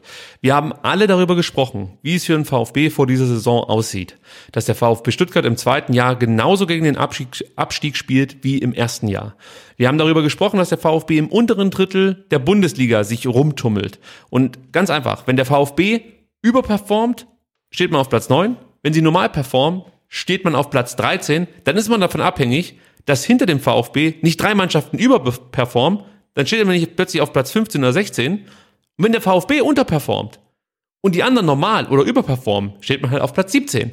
Das ist die Realität des VfB Stuttgart. Das ist, das wäre nicht anders mit einem anderen Trainer. Das wäre auch nicht anders mit einem anderen Sportdirektor. Darüber muss man sich einfach im Klaren sein. Deswegen finde ich die, die, Forderung dann, ähm, ja, wir ändern jetzt mal was in Sachen Trainer oder wir verlassen den Weg, der Missinter, der muss ja auch mal ältere Spieler. Es würde sich nichts ändern, weil der VfB nicht die Qualität sich kaufen kann, sich leisten kann, ähm, die dafür garantiert, dass du von diesem unteren Drittel ins mittlere Drittel aufsteigst. Man versucht dahin zu kommen mit einer, wie ich finde, guten Transferstrategie, mit in Bezugnahme von wichtigen Scouting-Möglichkeiten. Da ist der VfB einfach weiter, finde ich, als ähm, andere Bundesligisten. Und das kam durch Mislintat, muss man sagen. Weiß nicht, ob du was ergänzen willst? Äh, nee, das ist so. Also feuerfrei. Ja? Weiter geht's. Keine Einwände. Die ist möglich. Und dann hilft es auch gar nicht, daraus jetzt wegzurennen oder so zu tun. Wir werden Borussia Dortmund und sind 17. oder Bayern München und sind 17. Nein. Jetzt wirst du sagen, das will ja auch gar keiner? Das hat niemand gefragt, ne? Also Wobei, das war ein Pressegespräch. Ich also weiß. es würde mich nicht wundern, ja, wenn es ja, von ja, denen genau. gefragt hätte. So, okay. Wir sind VfB Stuttgart als Aufsteiger im zweiten Jahr 17. Mit Rahmenbedingungen, die unsere Rahmenbedingungen sind. Mit einem Weg, der unser Weg ist. So, und, ähm, und den gehen wir. Punkt. Den gehen wir. Und das bedeutet halt eben auch, wenn Rahmenbedingungen so gesetzt sind, wie sie gesetzt sind, wenn wir mit den Mitteln kämpfen können, die wir haben, mit der Gruppe arbeiten, die wir haben, heißt das ganz genau, dass wir genau so weitermachen. In der Konstellation, weil diese Frage kommt ja auch immer wieder. Und ähm, mit dem Rino, mit seiner Qualität, mit dem Trainerteam, mit der Qualität, weil wir wissen, wer wir sind. Vielleicht weiß das nicht jeder um uns herum, aber wir wissen, wer wir sind und woher wir kommen und was unsere Aufgabe ist. Wichtiger Punkt, weiß jeder, wer der VfB ist und wo er eigentlich hingehört in der Bundesliga. Weil das sehen wir auch in unseren Kommentaren immer. Übrigens, es ist Zeit für die virtuelle Welle, würde ich sagen. Einmal ja, ganz kurz hier auf ähm, äh, YouTube den Daumen da lassen, ist natürlich wichtig für uns. Äh, ich sehe auch gerade, dass irgendwie meine, also Mik mein Mikrofon verstellt sich über die Zeit dann was schon mystisch, ich werde lauter, leiser, wie auch immer, dann müssen wir noch mal dran arbeiten. Was helfen würde, wäre die virtuelle Welle. Aber, wie gesagt, das wollte ich noch kurz anbringen. Ist sich wirklich jeder darüber bewusst, dass der VfB Stuttgart einfach nicht mehr der VfB Stuttgart ist, der er vor 10, 12, 15 Jahren war? Was meinst du? Ähm, also ich glaube schon, dass äh, die äh, Fans oder 99 Prozent der Fans nicht erwartet, dass man da oben jetzt mit Leverkusen, Leipzig, Bayern und Dortmund irgendwie um die Top 5, Top 6 spielt. Was die Leute halt sagen ist, in einer Liga, in der Arminia Bielefeld, der VfL Bochum und Kräuter Fürth spielen, muss es unser Anspruch sein, nicht abzusteigen. Und, Ist es? Genau, und wenn man das nicht schafft, ist irgendwas falsch gelaufen. Oder- und das könnte der Trainer sein. Das Oder könnte die Kaderpolitik sein. Bei den anderen Mannschaften ist viel richtig gelaufen. Ja, aber siehst du, ja, klar, aber bei allen drei, dann ist ja schon ein komischer Zufall, oder? Also, es läuft ja nicht bei allen dreien. nein, also, aber, Also erstens muss ich sagen, ähm, wird jetzt in der Situation auch viel zu wenig berücksichtigt, was in der Hinrunde falsch lief. Dass wir einfach wirklich viele Verletzte haben und das Problem zieht sich durch. Und wenn ich dann immer lese, äh, es, es gibt ja da genügend Twitterer, ich möchte gar nicht ansprechen, ähm, die dann immer wieder dieses Thema mit den Verletzten ausgraben und behaupten, das wäre ja äh, mehr oder weniger eine vorgeschobene Ausrede. Leute, das ist keine vorgeschobene Ausrede. Der bricht Trainingsqualität weg. Der spricht die Competition auf dem Trainingsplatz weg. Äh, ist auch ganz einfach, dir fehlt Qualität und dann dauert das eine Weile, bis die Spieler wieder da sind, wo sie eigentlich sein müssen, ja, um dann wirklich auch wieder angreifen zu können. Wir haben darüber gesprochen, dass ein Sascha Kalajdzic wahrscheinlich eigentlich gar nicht dafür gedacht oder eingeplant war, gleich die ersten drei Spiele über 90 Minuten zu machen. Ja, äh, wahrscheinlich hast du auch nicht beim Mangala damit gerechnet, dass der gleich so, so viele Einsatzminuten bekommt. Das ist schon ein Punkt, den darf man nicht vernachlässigen und der muss auch in die Bewertung des Trainers mit einfließen. Deswegen sagte ich vorhin, ich persönlich bin davon überzeugt, dass man Matarazzo einfach zugestehen muss, dass er aktuell zumindest mal mit voller Kapelle arbeiten darf, mit einem mit einem Team, das dann auch konditionell auf einer gewissen Höhe ist, sage ich jetzt einfach mal, und diese Mannschaft dann coachen darf. Es ist sowieso schon schwer für ihn, weil die Mannschaft einfach vom Kopf her nicht da ist, wo sie äh, im Vollbesitz ihrer Kräfte zu Beginn einer Saison gewesen wäre. Aber diese Chance hat er sich zumindest, meiner Meinung nach, zumindest verdient. So. Und die sollte man ihm jetzt aktuell auch geben. Davon bin ich überzeugt, weil ich sehe es dann auch nochmal so, es sind Menschen. Die Menschen haben was geleistet für den VfB. Pellegrino Matarazzo arbeitet und lebt 24-7 für diesen Club. Ich nehme ihm alles ab mit Leidenschaft für den VfB. Er steckt alles rein, Energie, alles. Alles steht zurück. Familie, was weiß ich. Jetzt sagen andere, ja, dafür kriegt er auch Geld. Stimmt, ist so. Er macht's trotzdem. Wir hatten schon Trainer, die haben das nicht gemacht. ja. Und jetzt gibt's Leute, die investieren in der Woche 90 Minuten am Samstag auf verfickten scheiß Twitter-Kanal, um dann darüber zu urteilen, ob Materazzo der Richtige ist oder nicht.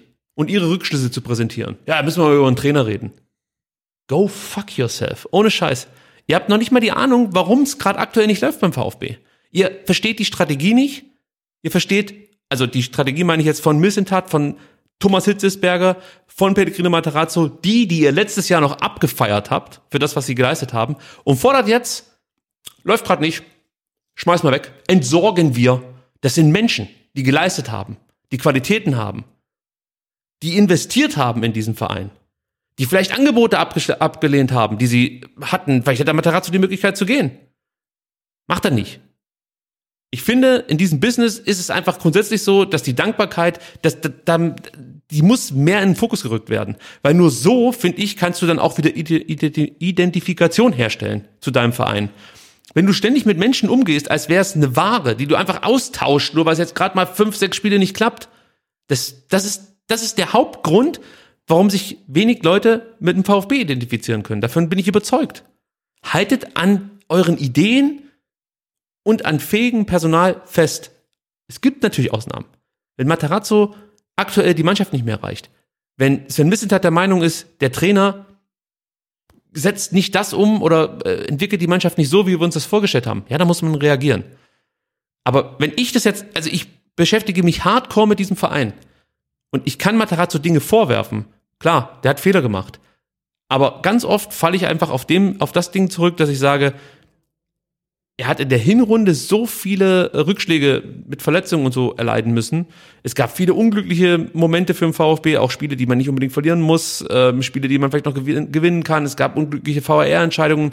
Ich finde einfach genügend Punkte, wo ich sage, ich entsorge den jetzt nicht einfach so, weil es jetzt gerade nicht so läuft, wie ich möchte. Ich gebe diesem Mann jetzt die Chance, die er sich erarbeitet hat mit dem Aufstieg, mit einem tollen ersten Jahr, mit der Entwicklung von Werten, und das ist eigentlich schon wieder fies, wenn man das so sagt, Werte, es sind Spieler, die er weitergebracht hat, Menschen, die er entwickelt hat, junge Menschen, die er einfach weiterentwickelt hat.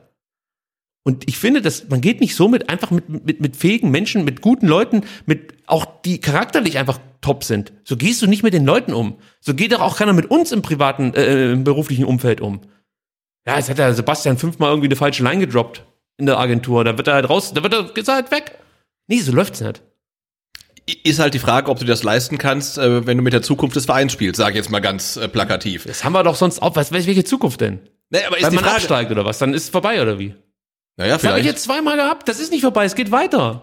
Jetzt klar. Schalke, die, wenn die absteigen, dann ist alles vorbei. Die steigen jetzt wieder auf. oder auch nicht. Ja, aber die spielen. Ja, aber das ist ja das Ding. Jeder, ne, das ist ja die Frage. Jeder sagt, okay, oder der Missintatsche Weg sagt, okay, wir gehen einmal durch die zweite Liga, kommen wieder hoch, alle blei alles bleibt wie ist, das wird total geil. Freiburger Weg, oder? das sagt das, das, nee, das, das Nein, aber er preist, er preist den Abstieg mit ein. Und ich sage, Genau. gut, aber wenn wir absteigen, können wir sagen, wir werden das nächste Hannover. Also ich will nicht Hannover sein. Klar, die Gefahr, da gebe ich dir absolut recht. Die, die- Gefahr, dass der VfB absteigt und plötzlich Hannover ist, ist, ist meinerseits, äh, meiner Meinung nach größer, als dass der VfB absteigt und wieder der VfB ist, der er war in den letzten, oder nach den letzten beiden Abstiegen.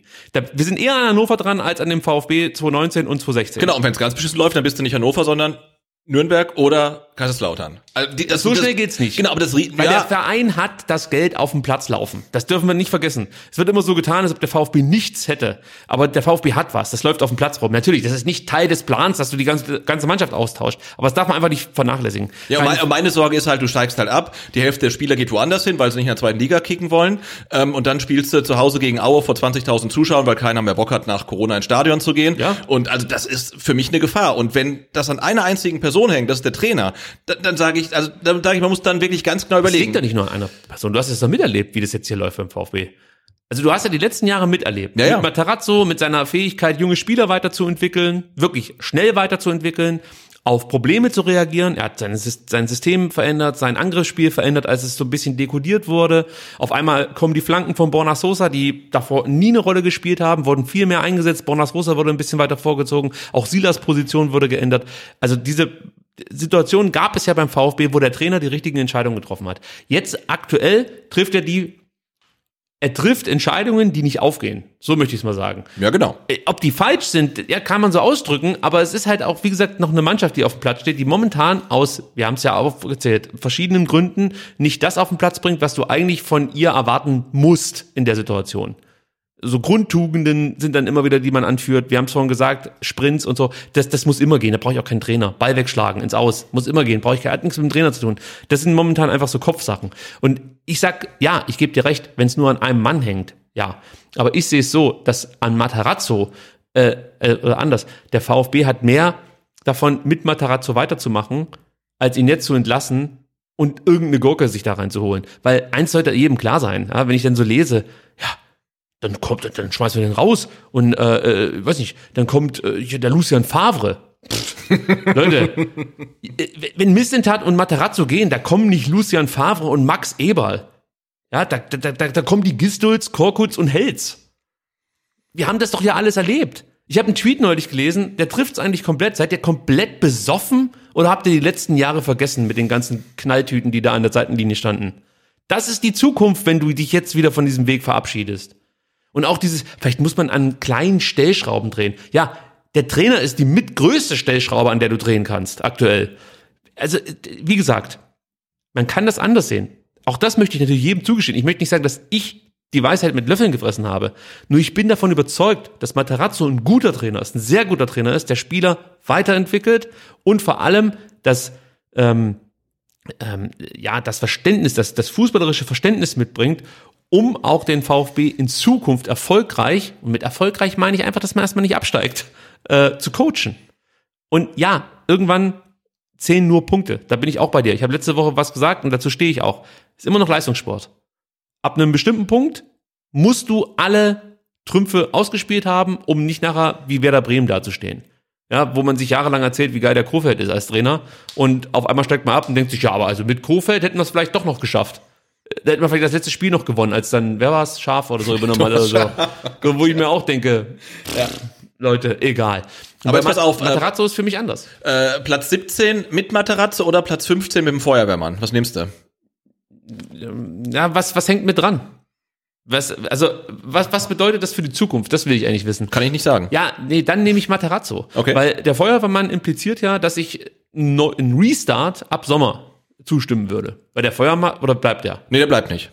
Ja, dann nehme ich Materazzo. Und Missentat holt halt den nächsten U19-Coach von irgendwo. Naja, es ist, ist die Frage, ist der Weg ist immer ein bisschen despektierlich zu sagen, es ist nur 19 Coach. Es ist für mich ein absoluter Fachmann auf dem Trainerposten. Absolut. Und übrigens Co-Trainer, eines der besten Trainer, die man so in Deutschland finden kann, war er auch noch. Ja, ja. In Hoffenheim. Ke keine Frage. Klingt halt anders als U19-Trainer. Ich wollte damit nur sagen, also Carlos. ich wollte damit nur sagen, ähm, auch den Nachfolger ähm, dann äh, von Pellegrino Materazzo würde Sven Mislintat bestimmen und der holt dann sicherlich äh, nicht Bruno Labbadia. Das wollte ich damit sagen. Bestenfalls nicht, nee. Ähm,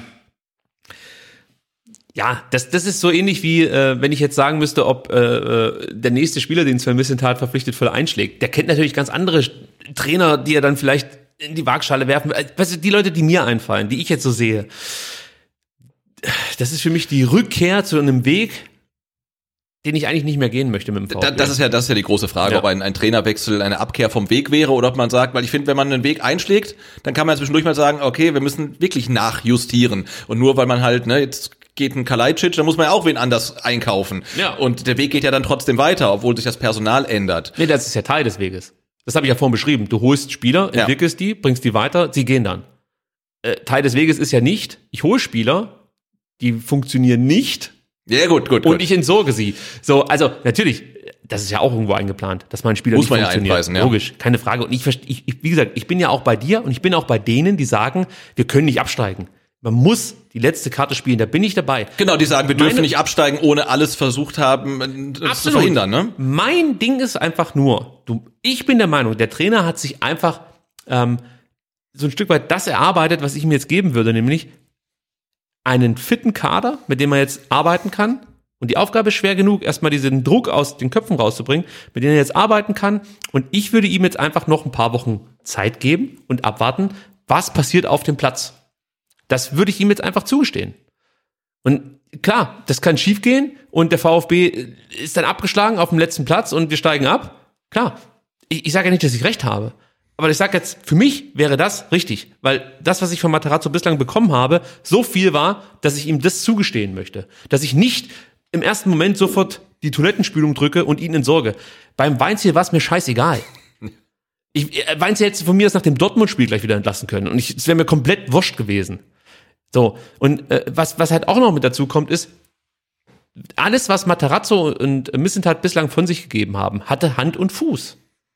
Auch wenn dann immer wieder, auch von uns natürlich so suffisant gesagt wird, ja, der kann ja auch ein 1 zu 7 als Brasilien-Trainer gegen Deutschland irgendwie als, als Erfolg verkaufen. Natürlich, Das ist war, Flo, auch, das war Flo Kofeld. das ist aber auch sein Job. Ja, Also, ja aber er, genau, aber er ist nicht Pressesprecher. Wie wir heute gelesen haben bei Bernd. Ja, natürlich. Es stimmt ja auch. Ja. Machen wir mal weiter. Und Sie schon äh, mehrfach auch gestern betonen jetzt gerade auch wieder, dass Sie diesen Weg weitergehen äh, mit dem vorhandenen Personal, mit dem Trainerteam. Ähm, gehen Sie diesen Weg auch mit äh, Rino Materazzo im Notfall oder im schlimmsten Fall auch in die zweite Liga? So, das war ja ein Thema bei uns. Wir haben gesagt, Ja. wenn wir uns committen, dann wollen wir auch klipp und klar, also wenn wir uns committen für den Weg Materazzo, für den Weg Missentat, dann wollen wir auch von denen hören, dass egal was ist, wir gehen zusammen mit euch in die zweite Liga und löffeln die äh, Suppe. aus. Ja. So, und was sagt das Sven?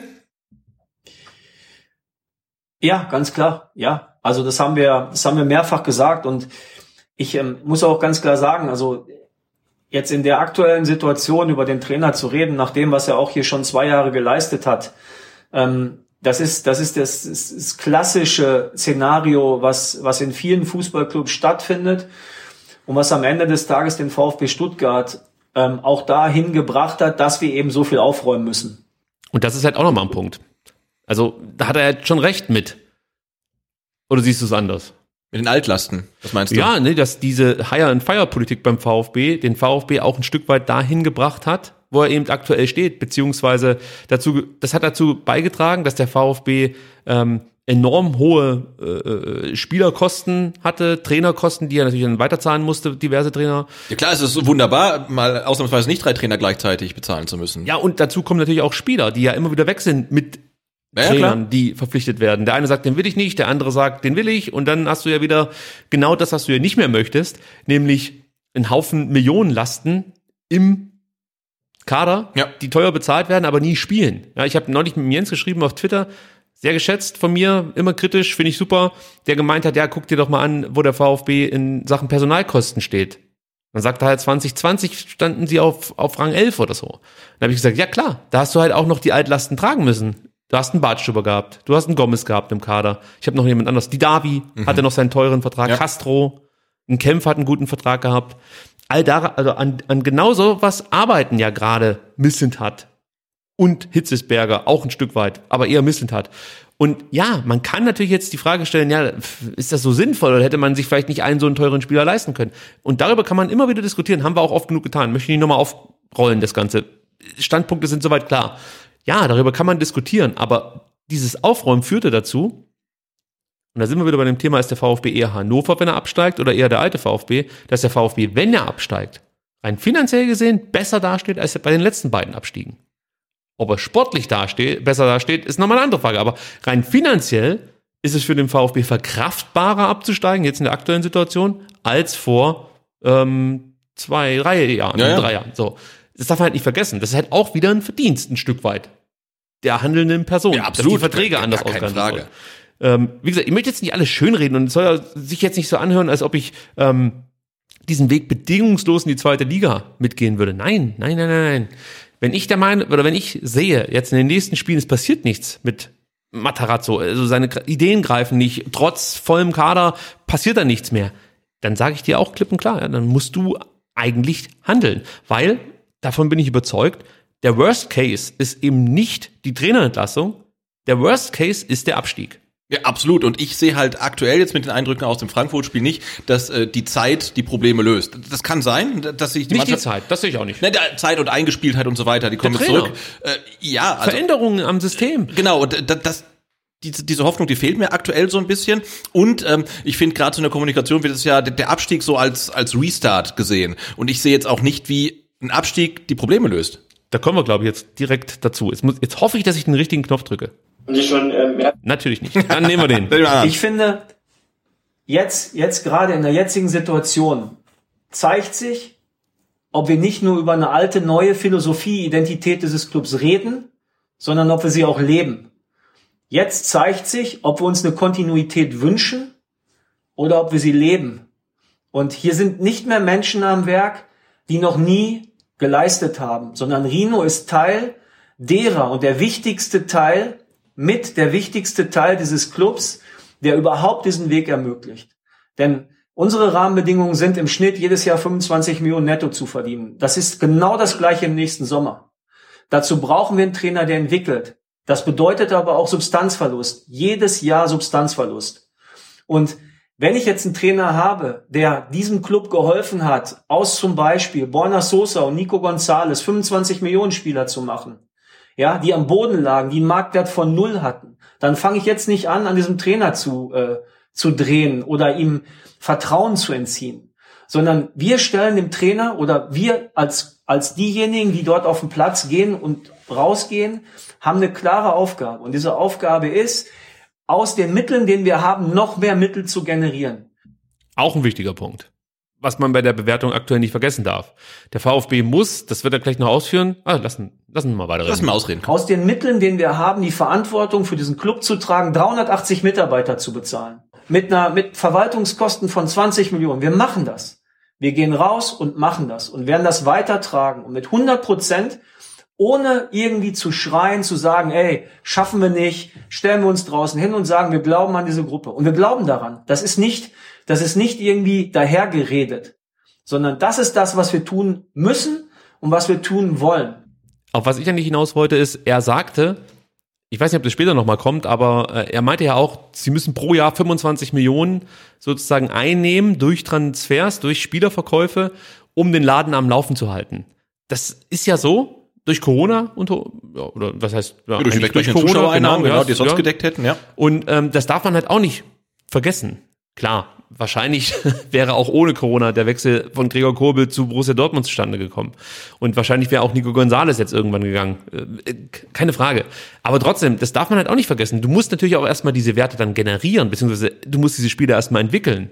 Ja, also jetzt guck dir ein Pablo Maffeo an. Ich möchte jetzt nicht Pablo Maffeo verteidigen, aber es scheint ja offensichtlich Trainer zu geben, die mit ihm so gut arbeiten können, dass sich Diego Simone denkt, weißt du was, das Arschloch hole ich mir. So, das meine ich jetzt wohlwollend. Also das meine Ja, ich gar ja. nicht böse, aber weißt du, ich meine, es scheint ja möglich zu sein, mit ihm zu arbeiten. Welchen Spieler hat eigentlich Weinzel, äh, Weinzel entwickelt beim VfB Stuttgart? Ich weiß gar nicht mehr, wie lange Weinzel überhaupt da war. Ja, weil, weil, weil er nichts hinterlassen hat, außer Scheiße beim VfB. Und das ist halt auch nochmal ein Asset, das Matarazzo einfach vorweisen kann. Ich habe Spieler entwickelt und das hatte zur Folge, dass der VfB einfach diese 25 Millionen einnehmen konnte. Ja, und dann höre ich auch, ja, also das ist auch wieder so Twitter-Gelaber. Ja, den Kobel konnte man ja nicht adäquat ersetzen. No shit! Der ist zu einem Champions League-Verein gewechselt der sich gedacht hat, wir holen uns dieses Ausnahmetalent, dieses Torwart-Ausnahmetalent für viel Geld, weil wir mit unseren eigentlich schon ordentlichen, soliden Torhütern nicht zufrieden sind. Und dann gelingt es doch dem Misslintat nicht, einen gleich guten Torwart zu verpflichten. Kannst du dir diesen Skandal erklären, Sebastian? Das ist skandalös. Also da muss ich Missentat für rechtfertigen. Auf jeden Fall. Aus meiner Sicht hat Sven Mislintat den bestmöglichen Torhüter verpflichtet, der für den VfB einfach auch äh, realisierbar war. Ja. Deutschsprachig, kennt die Liga, hat Qualität nachgewiesen, ist auf der Linie bärenstark. Das lasse ich mir auch von keinem schlecht reden. Und er hat natürlich noch Aufgabenfelder. Da muss er sich verbessern. Keine Frage. So. Und jetzt lassen wir diesen Torhüter vielleicht dann auch erstmal arbeiten. Also ich würde sagen, diese extrem schnellen Bewertungen nach einem halben Jahr, nach einem Dreivierteljahr, äh, finde ich nicht richtig. Also man kann sich dann auch schon mal die Zeit lassen und sagen, also ist ja jetzt nicht so, dass, dass dem wirklich jeder Klops reinfällt. Ist jetzt nicht ein Katastrophen, das, das ist doch nicht Tyton. Weißt du, ich meine? Ja, ja. Und er ist auch besser als mit Schlengerek. So, äh, du hast kurz gestoppt, Na, aber ich bin, mit überzeugt davon. Der macht so, jetzt ja eine ganz große Karriere in Japan. da geht's, ist er da noch? Ich glaube schon. nee, aber weißt du, was ich meine? äh, ja, klar. Ich lass mal weiterlaufen. Ja? Du willst ja auch noch nach Hause. Du, ich habe ich, ich hab, ich hab morgen Urlaub. Äh, vielleicht wäre das eine Option für mich. Und genau darum geht's. Genau darum geht's. Und das ist am Ende ist das ein Lackmustest für uns. So, bisher war Gerede. Jetzt geht's darum, wer geht raus und in diesem Showdown, who's the guy who shows up? Wer geht raus und zeigt, dass er Verantwortung nimmt und nicht hinterher am Spieltag 34 über Verantwortung genommen zu haben redet? Das ist genau das, worum es jetzt hier geht in diesem Club. Und das ist übrigens auch ein Statement in Richtung Mannschaft. Natürlich auch äh, in Richtung Aufsichtsrat und so weiter und so fort, keine Frage, aber auch in Richtung Mannschaft. Euer Sportdirektor reißt sich gerade für euch einen Arsch auf. Ich habe es gehört und dachte, das wäre schön, wenn auf dem Platz jemand mit so viel Entschlossenheit und so überzeugt von sich und seinem Weg auf den Platz gehen würde. Absolut. Also, weil das macht keiner, ne? Aber das erwarte ich von dem Sportdirektor, sage ich dir auch. Äh, Ja, aber ich erwarte es vor allen Dingen erstmal auf dem Platz von der Mannschaft. Ja, ja, also äh, Und, und Sebastian, das habe ich glaube ich vorhin schon ausgedrückt, Ja, dass ja, ich das von denen auch erwarte. Aber ich erwarte das auch von einem Sportdirektor. Ich erwarte nicht von einem Sportdirektor oder von einem Präsidenten, dass sie sich im laufenden Betrieb hinstellen und irgendwie davon labern, dass irgendeiner quer im Stall steht und so.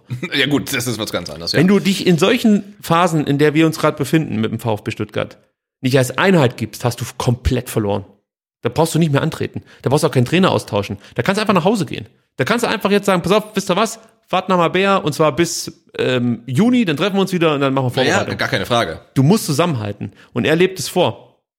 Natürlich, also nicht nur er, muss man dazu sagen, auch Matarazzo. Aber natürlich gibst du damit der Mannschaft auch ein Stück weit, ein Stück weit ein Alibi, ja, weil sie aus der Schusslinie geraten. Er nimmt es jetzt erstmal auf sich. Aber auf der anderen Seite sagt er auch klipp und klar, was er verlangt.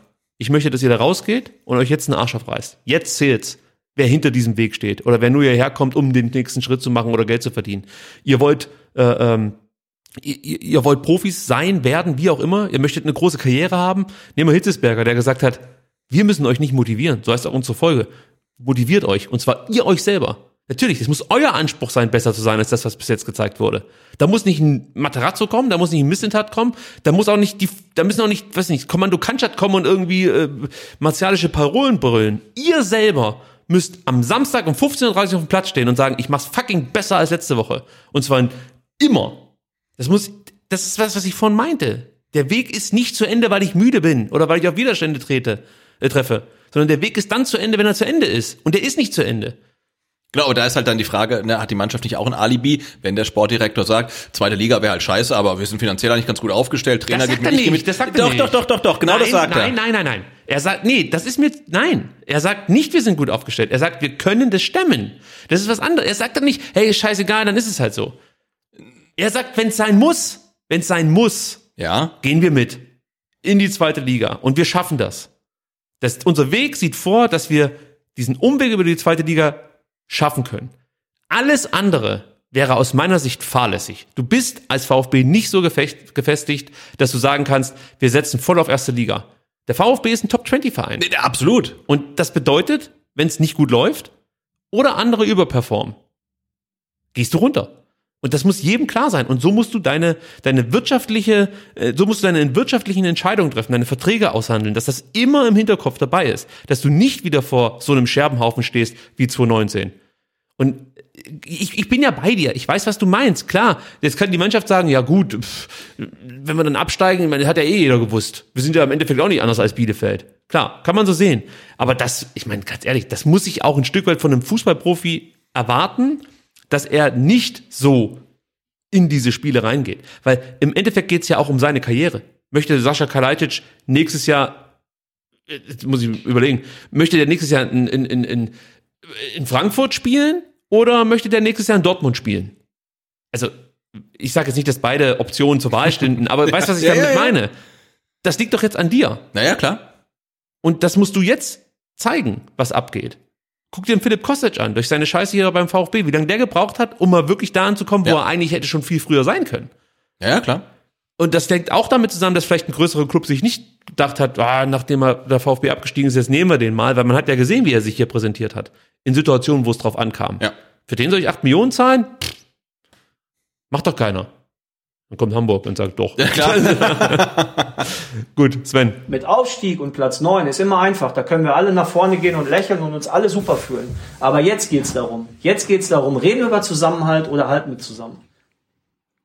Genau jetzt. Und das gilt für jeden. Und da steht auch jeder auf dem Prüfstand. Da steht Rino auf dem Prüfstand mit einem klaren Commitment zur zweiten Liga. Ich habe mit ihm gesprochen, klares Commitment. Da stehe ich auf dem Prüfstand, zweite Liga, bin ich dabei oder nicht? Klares Ja. Das haben wir immer gefordert. Ich sag's nochmal. Jetzt haben wir's. Klares Ja. Weil das ist der Weg dieses Clubs. Klares Ja. Und alle anderen, die mitzuentscheiden haben, stehen genauso auf dem Prüfstand. Das ist übrigens äh, eine Botschaft an den Aufsichtsrat. Weil natürlich gibt's da Leute, die sagen, hey, so kann's nicht weitergehen. Genau, und man muss auch mal an der Stelle festhalten, dass Sven Mislintat als Sportdirektor nicht entscheidet, wer in der zweiten Liga Trainer und Sportdirektor ist. Das macht der Sportvorstand. Den wir nicht mehr haben. Oder dann der Vorstandsvorsitzende, der dann da sein wird. Also jetzt ganz theoretisch, alle sagen, super, wir gehen alle zusammen in die zweite Liga runter, Ringelpiez mit anfassen, ist alles top. Und dann kommt der Alexander Werle und sagt, ich schmeiß die beiden raus. Theoretisch möglich, wenn der Aufsichtsrat sagt, machen wir, dann machen wir es so. Also Ja. das muss man auch mal festhalten. Ja. Er, das sind schöne Worte, aber er ist Deswegen sagt er ja. hierarchisch nicht in der ja, aber es Ja, aber er sagt ja, wenn ihr den Weg mit uns gehen wollt, Genau, genau. dann Ja, ja, genau. bitte, committet euch. Machen sie nicht. Übrigens, kann man schon mal vorwegnehmen. Also nicht, ich habe ja nichts gegen Klaus Vogt, ich finde ihn ja super. Wisst ihr ja. Aber beim SWR, wir lassen nachher den Einspieler laufen. Ja. committet er sich nicht. Äh, ja, finde ich aber eigentlich auch nicht so schlimm, muss ich sagen. Gut. Also ich finde es noch zu früh. Reden wir später drüber. Sven. Und das ist der Weg, den wir gehen müssen und wollen. Und wenn wir irgendwann mal wieder dahin kommen wollen, sicherer im Tabellenmittelfeld zu landen und vielleicht weiter zu wachsen, glauben wir, die das irgendwann mal entschieden haben, Thomas Hitzelsberger, Markus Rüth, meine Wenigkeit, ganz klar daran, dass das der richtige Weg ist. Und ich bin fast froh drum, dass wir mal in dieser Situation sind. Gut, das ist jetzt auch wieder Das so. ist kom komplett drüber, muss ich sagen. Das ist so, da müsste eigentlich auch froh sein, dass sie in der Hinrunde so viele Spieler verletzt haben, weil dann die aus der zweiten Reihe mal zeigen konnten, was sie, was sie drauf haben. Das ist jetzt Sven. Das ist, ähm, also Das, ist, ist, ist, der Pressesprecher. 1 zu 7 äh, Flo Kofeld-Rhetorik. Aber das ist auch geil. Ich kannte das sonst im Sport nur von Dana White, der sowas gesagt hat. Seine größte Cash Cow, Ronda Rousey, verliert in Australien ihren Titel. Und alles, was du so geplant hast an großen Kämpfen, äh, große Pay-per-Views, Millionen, die du einnimmst, ist weg. Dann sagt er, es gibt immer jemanden, der verliert in der UFC. Und in dem Moment, wo der oder diejenige verliert, gibt es jemanden, der noch besser ist im Oktagon und pusht praktisch schon die nächste. Ist absolut richtig. Und er macht das ja auch so. Er verkauft jetzt schon den Weg über die zweite Liga, hast du ja gesagt, als Chance für all die, die eigentlich in der ersten Liga gescheitert sind. Es ist trotzdem mir lieber als so ein Gestammel wie von Reschke. Sage ich dir auch ganz klar. Absolut, absolut. Weil jetzt geht es darum, bestätigen wir das oder nicht? Diese Pausen habe ich absichtlich nicht rausgeschnitten. Ich finde sie so gut. Irritierend, Weil, ne? Was ihr nicht wisst ist, oder was ihr nicht hört, ist, das ist eine Presserunde. Also da sitzen praktisch Pressevertreter, die auch mal nachfragen könnten. Aber die sind halt einfach wie immer so geil vorbereitet, dass, wenn Sven Missentat sich's einfach machen würde und gar nichts sagen würde, diese Presserunde wahrscheinlich nach drei Minuten beendet wäre. Stattdessen zieht er halt einfach sein Ding hier durch und die sitzen da und denken sich, da kriegen wir vielleicht nochmal elf, elf Artikel für, äh, hier, wie heißt es, mein VfB raus. bestätigen wir das oder nicht? Jetzt. Nicht an Spieltag 34. Verantwortung zu übernehmen zu einem Zeitpunkt, wo es keine Gewissheit gibt, wie es ausgeht. Tun wir jeden Tag. Rino und ich. Und auch die anderen rund ums Team. Und auch die Spieler. Verantwortung zu übernehmen, ohne zu wissen, wie es ausgeht. Stellt er ja auch so ein bisschen als Qualität jetzt gerade raus, oder verstehe ich es falsch? Also, ich meine, das macht ja jeder irgendwie so ein Stück weit. Wenn, äh, wenn du Fußball spielst, du weißt ja nie, wie es ausgeht. Ja, ja. Auch wenn beruflich weißt du nicht, also, ja.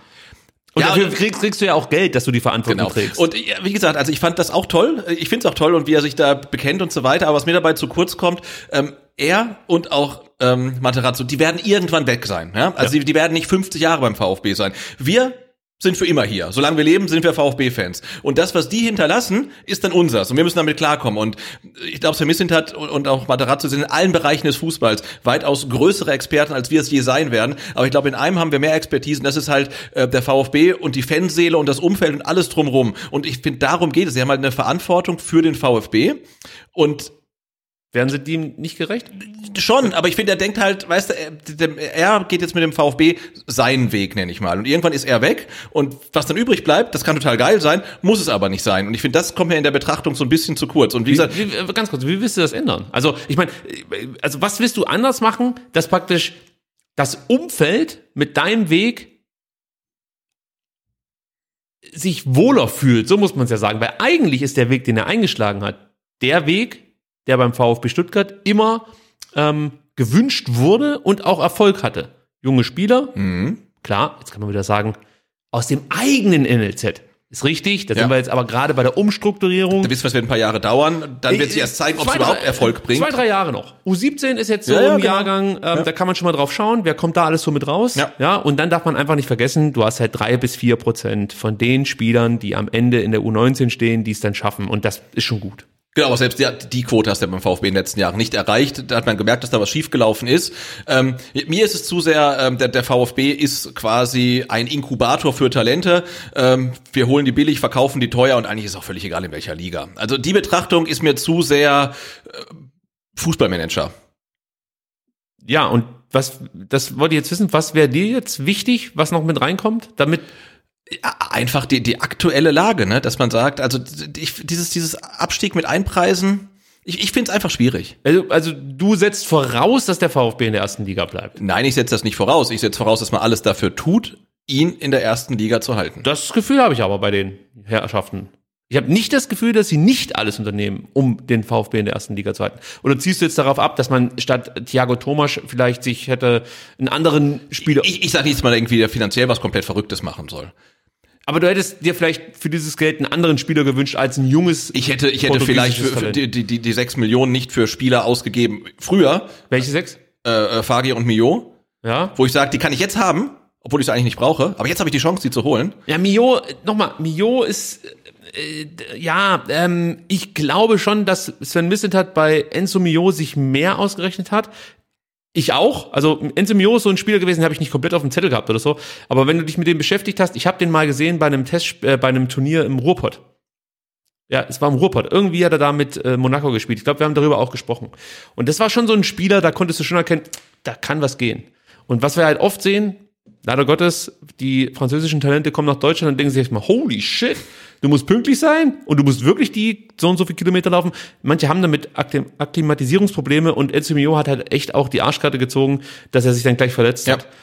Das kann passieren. Bei Wahrheit Fagir sieht es aktuell so aus, dass er komplett überbewertet wurde. Aktuell sieht es so aus. Ich persönlich finde es aber, wir haben uns alle, äh, oder ja, wir haben uns alle vorgenommen, als er verpflichtet wurde, hey, wir müssen ihm Zeit geben. Wir müssen ihm Zeit geben. Und ich finde, dass man ihn jetzt auch noch nicht bewerten sollte, wie du jetzt vielleicht einen 25-Jährigen bewerten würdest. Ich finde, der Junge hat jetzt einfach mal dieses Jahr auf jeden Fall noch verdient, um hier anzukommen.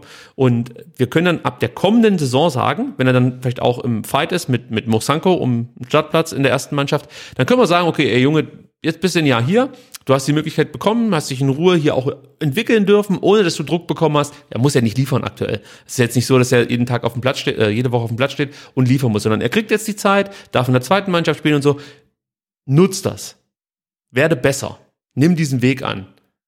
Lebe professioneller was wir vorhin schon ein paar Mal äh, besprochen haben. Und dann lasse ich auch ähm, mit mir darüber reden, ob der Transfer jetzt zu teuer war oder äh, ob man den Spieler hätte kaufen müssen oder nicht. Aber dass sowas drin ist, das, das gehört halt ein Stück weit mit dazu, kann dir genauso gut bei einem älteren, nee, bei einem reiferen Spieler passieren. Also wir hatten ja auch schon Transfers, 24-Jährige, die kosteten auch 5 Millionen und du dachtest, die und die Leistung müssen sie eigentlich bringen. Brachten sie dann nicht. Was hattest du dann aber? Einen teuren Transfer, einen teuren ähm, Vertrag, den du weiterzahlen musstest und keine Mannschaft, die diesen Spieler mehr für nur ansatzweise dieses Gehalt, was man ihm bezahlt hat, plus Ablöse abgenommen hat und du bist auf diese Millionen sitzen geblieben.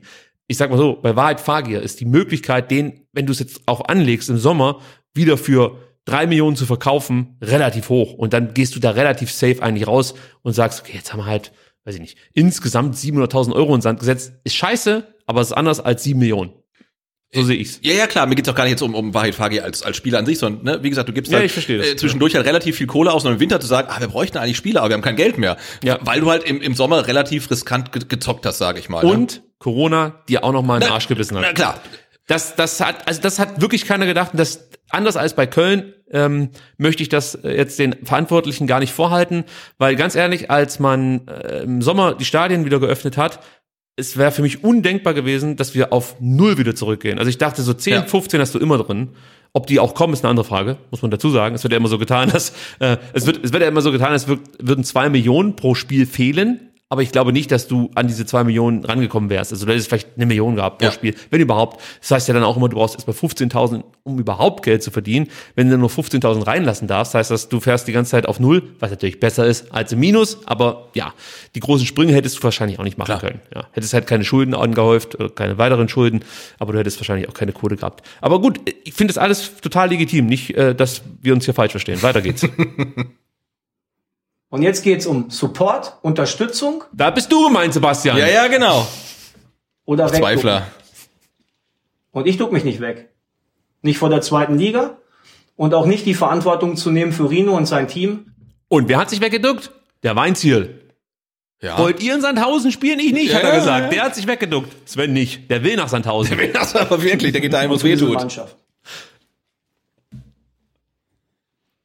Awkward Pause schon wieder. Hm? Und zwar unabhängig davon, ob wir 17. sind, 18., 15., 9., 10. VfB Stuttgart till I die. Und ich bin total fasziniert und gespannt, was passiert. Und ich möchte sehen, wer dabei ist und wer nicht. Weil das ist das, was diesem Club den Weg zeigt für die Zukunft. Nichts. Und da hat er auch recht. Du siehst jetzt einfach, wo es hingehen wird mit dem VfB Stuttgart. Und ich sag dir, wenn wir diesen Weg jetzt verlassen, gehen wir wieder zurück zu diesem alten Weg. Es gibt fast keinen Kompromiss, weil du findest nicht diesen, diesen, äh, dieses Zwischen, den guck dir die anderen Mannschaften an. Also du hast halt die einen Mannschaften, die setzen auf die Jugend, entwickeln Spieler, verkaufen die weiter so. Du hast die anderen, die nehmen die zweite Reihe aus von anderen Bundesligamannschaften, Union, äh, Köln macht das auch ein Stück weit und holt das Beste raus, hat dann vielleicht auch noch ein glückliches Händchen mit, mit, mit einem Trainer, aber das sind so die zwei Wege für Vereine wie den VfB Stuttgart. Und äh, ja, beide können natürlich aufgehen, beide können auch scheitern. Sven Missentat, man wusste ja, was man sich Ja. holt mit Sven Missentat, ähm, zieht jetzt sein Ding durch und das ist ja das Geile.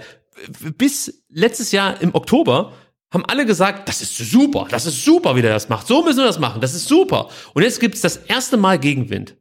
Wirklich Gegenwind. Also das äh, der Aufstiegsszenario, das war ja absurd, ja, dass du da acht Spiele verlierst und trotzdem aufsteigst. Aber jetzt hast du wirklich mal Dampf. Du hast eigentlich keine Chance mehr, diesen, diesen Abstieg zu verhindern. Sag ich klipp und klar. 20 Punkte aus 13 Spielen. Ja, sehe ich, sehe ich ähnlich. Ob du Rino oder was weiß ich, Markus Gisco da hinsetzt, das, das, das, das schaffen wir nicht mehr.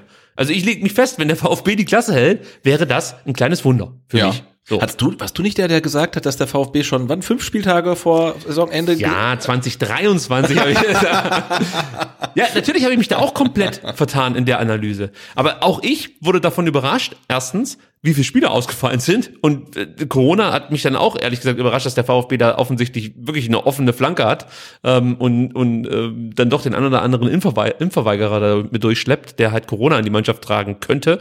Ähm, egal, das Corona-Thema braucht man nicht aufmachen. Aber natürlich habe ich mich da auch vertan in der Analyse. Aber ich habe von keinem und auch in keiner Zeitschrift irgendwie gelesen, der VfB wird 17. Ich glaube, das Schlechteste, was ich mal gelesen habe, war 14.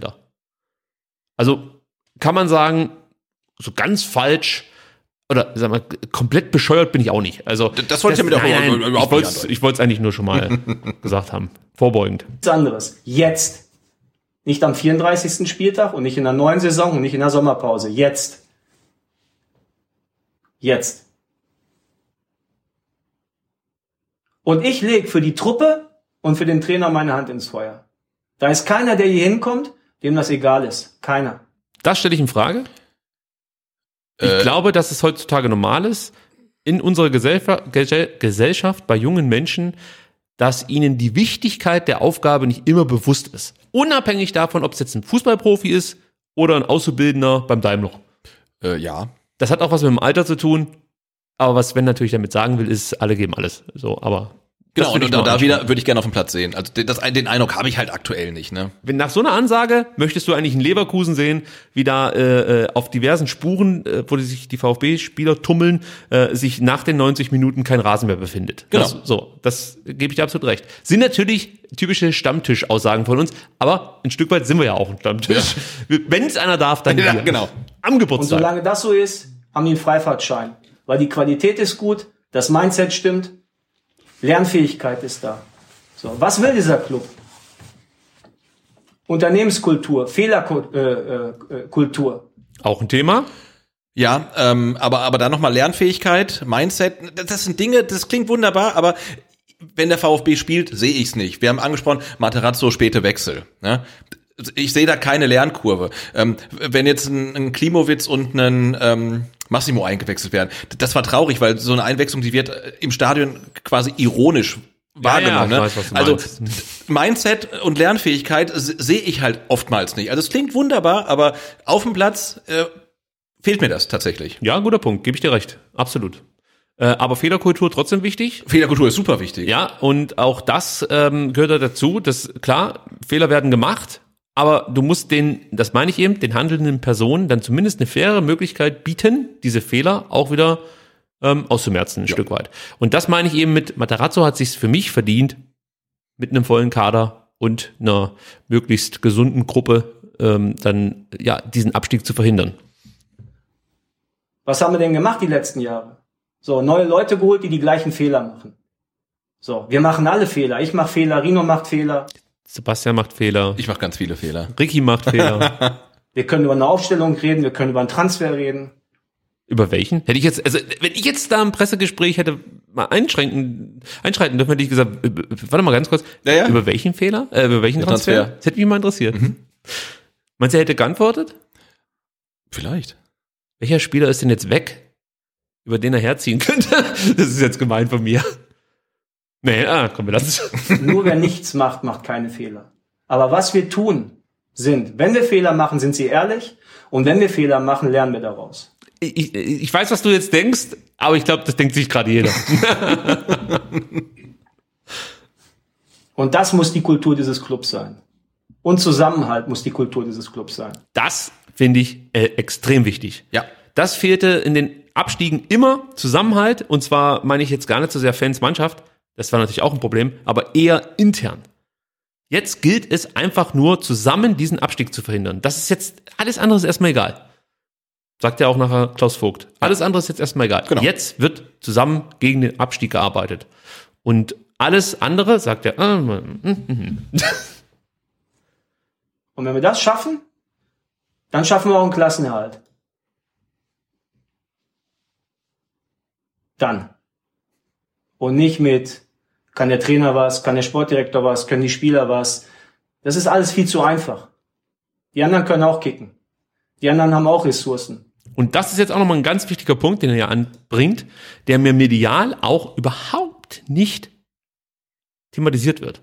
Es wird immer so getan, als würde der VfB der Vollidiot sein, der nichts auf die Reihe bekommt. Dabei sind alle anderen ja wahnsinnig schlecht. Nee, da gibt's gerade Mannschaften, die machen richtig vieles richtig, richtig geil und richtig gut. Bielefeld, hey, da ziehst du einen Hut, was die da abziehen mit, mit ihren Mitteln. Selbst Fürth kann man fast schon sagen, hey, guck mal, die gehen da durch eine katastrophal schlechte Hinserie und schaffen es dann trotzdem, jetzt in der Rückrunde ein ernsthafter Gegner zu sein. Entwickeln sich sozusagen plötzlich zu einer Bundesligamannschaft. Keine gute, aber ist jetzt nicht mehr so, dass da jeder hinfährt und die, äh, gut, das ist natürlich jetzt der falsche Zeitpunkt, nachdem da Wolfsburg 4-1 gewonnen hat, aber du weißt, was ich meine. Äh, es, es, es findet eine Entwicklung statt. Bochum, hast du schon angesprochen. Also es ist einfach nicht so, dass um den VfB herum die Mannschaften einfach einen totalen Rotz fabrizieren. Wir haben keine Schalkes in diesem Jahr. Oder, weißt du, äh, äh, Hannover in der Abstiegssaison vor, vor was, Ja, als 16, abgestiegen sind, ja. ja. Das haben wir aktuell nicht. Keiner geht hier raus und sagt, ey, Augsburg gibt mal eben 20 Mille aus im Winter. Oder Wolfsburg verpflichtet mal eben Max Kruse mit. Und das kommt noch dazu. Das habe ich jetzt schon fast vergessen. Dass du mich daran erinnert hast, ärgert mich jetzt. Dann kommen diese Penner von Wolfsburg und wichsen da einfach mal 20 Millionen im Markt, um zu sagen, so, wir steigen nicht ab. Das geht nicht. Und das wird nicht thematisiert irgendwie. Dass das Medial, wo ist denn da dein Artikel, Ubina? Zu dem Scheißdreck. Dass Wolfsburg herkommt und eine halbe Milliarde in zehn Jahren aus dem Fenster schmeißt. Eine halbe Milliarde pumpen die in ihren verfickten Kader und stehen am Ende auf Platz 12, 13 oder 14. Das muss doch einen Aufschrei geben. Ne, interessiert keinen. Wird nirgendwo aufgegriffen. Das, gegen solche Mannschaften muss der VfB im Abstiegskampf bestehen. Wie willst du denn das machen? Na, es wird ja erstmal reichen, wenn du halt gegen Fürth, Bochum und Arminia bestehst, ne? Ja, schon, aber Ja, es ist nee. trotzdem eine Wettbewerbsverzerrung. Ja, denn natürlich, Die stehen ja aber- jetzt auch unten. Genau, aber eigentlich müssen das, das sollten sich dann andere Mannschaften Ja, darüber beschweren und eigentlich, nicht wir, ne? eigentlich äh, hat meine Oma zwei Räder und ist ein Fahrrad. Aber es ist Ja. halt, äh, weißt du, ich meine, es ist halt so nicht. Ja, aber dann, wir können auch sagen, vor der Saison haben wir nicht damit gerechnet, gegen Hertha und Wolfsburg um Abstiegs, äh, um die Aufstiegs, Abstiegsplätze zu spielen. Jetzt sind die halt mit da unten, aber Und haben aber einen Wettbewerbsvorteil. ja, klar. Ja, aber das geht nicht. Das ist nicht akzeptabel, weil es nicht unter diesen, unter gleichen Spielregeln stattfindet. Und ich finde, du kannst ja nicht einfach immer sagen, ja, das ist halt so und nur müssen wir halt so hin. Nee, müssen wir nicht hinnehmen. Das ist einfach, ein- das, das, das geht so nicht. Aber es wird halt einfach akzeptiert. Da berichtet halt keiner drüber. Ich kann mich hier im Podcast drüber aufreden, Ja, ja. aber es bringt ja nichts. Aber es bringt auch dem VfB nicht, sich drüber aufzuregen. Ne? Und, und Realität ist auch, wir haben, wir haben gesehen, wie Arminia Bielefeld gegen Frankfurt spielt und zwei Wochen später spielt der VfB gegen Eintracht Frankfurt. Klar, aber- und d- das kannst du miteinander vergleichen. Ne? Na ja, Ja. aber es sind natürlich andere ähm, psychologische Zustände der einzelnen Mannschaften. Ja, gut. Ja, muss man natürlich mit einbeziehen. Aber ja, ja, ja, ich bin, ich bin ja, du, Ne, Ich bin ja total ich, bei ich, ich dir. kann mich ja nicht über die Windhorst-Millionen bei der Hertha aufregen. Doch, weil es einfach ein ich- Wettbewerbsnachteil Genau, äh, ja, ist da für kann ich mich drüber aufregen, aber es bringt mir aktuell nichts. Ich kann mich halt nur fragen, warum spielt der VfB gegen die Eintracht nicht so, wie Bielefeld gegen die Eintracht gespielt hat? Ja, weil der VfB aktuell halt komplett scheiße drauf ist. Ja. Ja. Aber daran könnte man ja was ändern. Daran, Wie? dass in Wolfsburg so viel Geld drin steckt von VW, da kann ich nichts dran ändern. Der VfB kann auch nichts dran Ja, aber ändern. man kann es zumindest mal ansprechen. Ja, klar. Also ich rede ja jetzt nicht, dass Sven Missentat das Fass aufmachen Nein, nein, soll. nein, nein. Ich sag ja eben, medial wird sowas einfach komplett ignoriert in der Bewertung der aktuellen Situation. Da wird halt gesagt, ja, vor dem VfB beginnen die Mannschaften jetzt auch zu punkten. Ja, kein Scheiß, Mann. Die haben auch 20 Millionen in ihren Kader geballert. Es wäre eher ein Skandal, wenn es nicht so wäre. naja, klar. Will mich gar nicht so aufregen. Mit keine Ahnung wie viel Kohle und noch Jonas Wind. Macht keiner. Werden wir nicht. Gibt auch Mannschaften, die wir schlagen müssen, die vor uns stehen. Brauchen wir auch nicht drum herum reden. Aber es ist Fußball. Es gibt mal Jahre, wo du unterperformst. Siehst du, da hat es gesagt. Es gibt auch äh, Mannschaften, die müssen wir schlagen, die vor uns stehen. Aber jetzt sagt das Sebastian. Es gibt Jahre, wo du überperformst. Es gibt andere, die überperformen und unterperformen. Es gibt keine Gewissheit. Fußball gleicht sich über drei Jahre aus, nicht innerhalb einer Saison. Ah, da hat das wieder reingerissen. So, so wie der Finanzmarkt auch, glaube ich. Ne? In drei Jahren gleicht sich alles aus. Nein, ich meine, er hat ja recht. Also er hat, er rein faktisch hat er recht. Es gleich, es ist so. Also du musst Fußball kannst du nicht nur von Saison zu Saison sehen, aber musst du natürlich ein Stück weit, wenn du absteigst. Also Ich wollte gerade sagen, weißt du, es wird ja auch niemand was dran sagen, wenn du einmal Vierter bist, einmal Zehnter und einmal Fünfzehnter. Wäre alle Ja. Leute komplett egal, aber wenn du das eine Mal in der zweiten Liga landest, dann haben halt viele ein Problem damit, zu Recht, finde ich. ja, ganz klar, zu Recht. Ein Einspieler habe ich noch. Ist ja mehr als häufig und öffentlich gesagt worden, sowohl von den Vorständen als auch von uns, dass wir diesen Club und mit der Verantwortung für 380 Mitarbeiter plus sehr gute Investitionen ins NLZ ganz klar aus dem Profibereich jedes Jahr einen zweistelligen Millionenbetrag, in der Regel über 20 Millionen, zumindest jetzt dieses Jahr, also diesen Sommer und nächsten Sommer generieren müssen. Punkt. Das ist nochmal das Thema gewesen mit den 25 Millionen, das wir vorhin schon aufgemacht haben. Aber Ja. wir lassen ihn noch kurz zu Ende reden. Und das bei, bei Gehältern, die in der Referenz zur 18, 19 Saison zwischen 10 und 12 Millionen unter dem damaligen Niveau lagen. Auch nochmal für den Hinterkopf. Der VfB zahlt weniger Gehälter, muss aber mehr Transfergewinne ähm, erwirtschaften. Das ist unsere Aufgabe. Und deswegen nochmal. Dafür soll ich einen Rino jetzt bestrafen? Tue ich nicht. Werden wir nicht tun. So, Sebastian, da hast du es. ich, ich mag ihn so sehr. Absolut, ich höre das auch total gerne an. Es ist so toll. So, jetzt ist natürlich die große Frage, nachdem wir uns jetzt hier dieses Pressegespräch fast komplett angehört haben, was ihr nicht wisst, wir haben noch mal 20 Minuten. Aber wir, wir, wir ersparen es euch. Aber es ist tatsächlich 30 Minuten lang gewesen, ähm, das Pressegespräch. Ähm, Sei es drum. Jetzt ist die große Frage, Sebastian. Wie siehst du es? Muss der VfB handeln? Einen Trainer wechseln? Ich bin mir tatsächlich unschlüssig. Also ich, also man muss alles dafür tun, die Klasse zu halten. Wenn man der Meinung ist, mit einer Trainerentlassung von Materazzo erhöhen sich die Chancen auf den Klassenerhalt, dann würde ich sagen, ja, Trainerwechsel. Wenn man die, Hast du wenn das man, Gefühl, dass er das hat? äh, nein. Wenn man natürlich die Chance sieht, äh, okay, äh, mit Materazzo 10%, ohne Materazzo 12%, dann kann man es auch gleich sein lassen. Aber wenn man denkt, signifikant steigt die Wahrscheinlichkeit drin zu bleiben, würde ich sagen, ja, ähm, dann muss der Trainer quasi geopfert werden, um halt den VfB in der ersten Liga zu halten. Ähm, wenn man das Gefühl nicht hat, dann geht man den Weg weiter, meinetwegen auch dann in die zweite Liga und da wäre natürlich dann auch, wie von ihm angesprochen, ähm, irgendwann der Punkt, ist dann der Punkt gekommen, wo sich halt ähm, ein bisschen Materazzo sind sich einig, aber dann auch ein Hitzelsberger, so der noch da ist, oder sein Nachfolger und der Aufsichtsrat hinstellen müssen und sagen, wir ziehen das halt durch.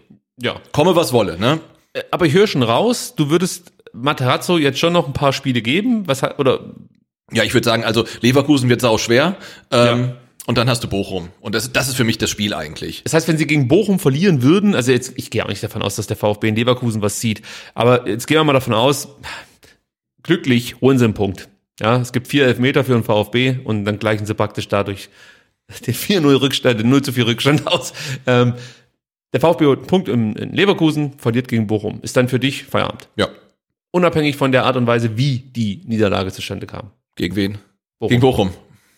Äh, Also nach einer Niederlage. Ja, guckst du jetzt nur noch nach nein, Ergebnis oder? Nach einer Niederlage, ja, ich gucke jetzt nur noch auf Ergebnisse. Nach einer Niederlage gegen Bochum ist auf jeden Fall der Punkt gekommen, an dem man entweder einen Trainer rauswirft oder sagt, dann alle sagen, also nicht nur der Sportdirektor, sondern auch der Sportvorstand und auch der Aufsichtsrat, die sagen, okay, wir ziehen es halt mit dem Trainer durch und zur Not gehen wir in die zweite Liga mit Materazzo, auch wenn wir jetzt kein einziges Spiel mehr gewinnen. Ist egal, ne? Aber ich finde, nach Bochum sollte es kein Erfolg sein, äh, muss eine Entscheidung fallen in irgendeine Richtung, weil du kannst ja nicht mehr rumeiern. Ich, ich habe so lange überlegt, weil ich weiß es natürlich auch nicht, was ist der richtige Weg. Und ich habe so lange überlegt und ich komme ähm, nur zu einem Entschluss. Für mich ist es entscheidend, wie ist das Verhältnis Mannschaft-Trainer. Das ist für mich das alles Entscheidende, weil eine Mannschaft kann ein Spiel ohne Trainer gewinnen, aber ein Trainer kann nie ein Spiel ohne Mannschaft gewinnen. Deswegen ist für mich entscheidend, wie ist hier das Verhältnis? Wie arbeiten die miteinander? Erreicht er die Mannschaft in der Kabine? Versteht er die Mannschaft? Führt er die Mannschaft? Führt die Mannschaft den Trainer? Vertraut die Mannschaft auf das, was der Trainer sagt? Setzen die das um? Können die das umsetzen? Und wenn hier irgendwas nicht stimmt, dann gebe ich ihm ganz klar die nächsten Wochen, um an der Mannschaft noch zu arbeiten, an äh, der Taktik zu arbeiten. Und da würde ich jetzt auch nicht sagen, Leverkusen ist das Spiel, das alles entscheidet. Aber ich bin bei dir, dass ich sage, gegen Bochum möchte ich auf dem Platz sehen, dass sich was signifikant verändert hat.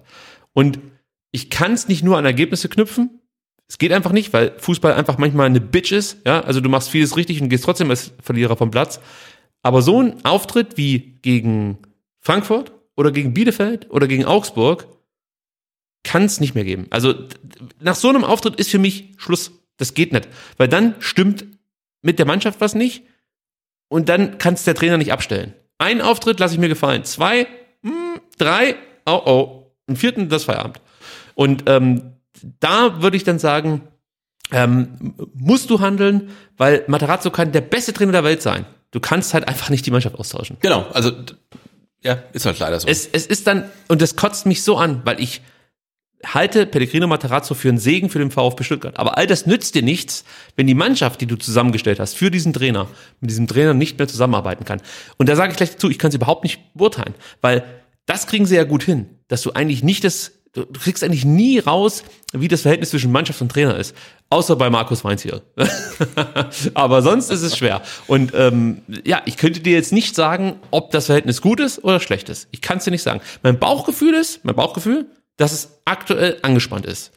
Mein Äh, Bauchgefühl sagt mir Ja, das. ich hoffe, dass es angespannt ist. Naja, ich meine jetzt nicht Ich, unbedingt ich, ich, weiß, positiven ich, Sinne. Ich, ja, ich weiß, wie, wie du meinst, aber das äh, sollte es auch sein, weil die Mannschaft ja entweder nicht das umsetzt, was der Trainer von ihr fordert, ähm, oder der Trainer fordert die falschen Sachen. Und Andreas hat es ja ganz gut geschrieben. Ne? Also Ja. entweder muss äh, ähm, Mislintat ähm, den Trainer kritisieren, macht er nicht, oder er muss den Kader kritisieren, den er zusammengestellt hat. Ne? Aber, aber irgendwo stimmt's halt gerade nicht. Und Hitzesberger kritisiert ja auch den Kader. Ja.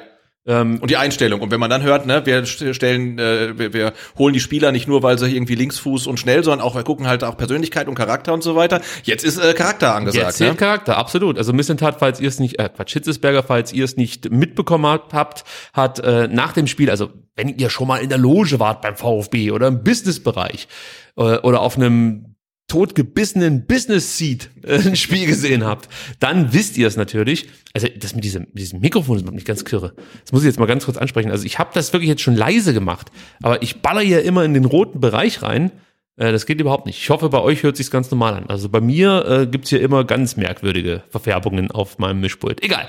Ähm, Hitzesberger, also nach dem Spiel im Businessbereich, da gibt's dann immer ähm, noch so, so, so ein Interview, das er über die dort aufgehangenen ähm, Bildschirme äh, äh, ausgestrahlt wird. Und da meinte er halt so, wir müssen in der Lage sein, Widerstände zu überwinden, mit Platz 17 klarzukommen und ähm, müssen wieder mehr riskieren.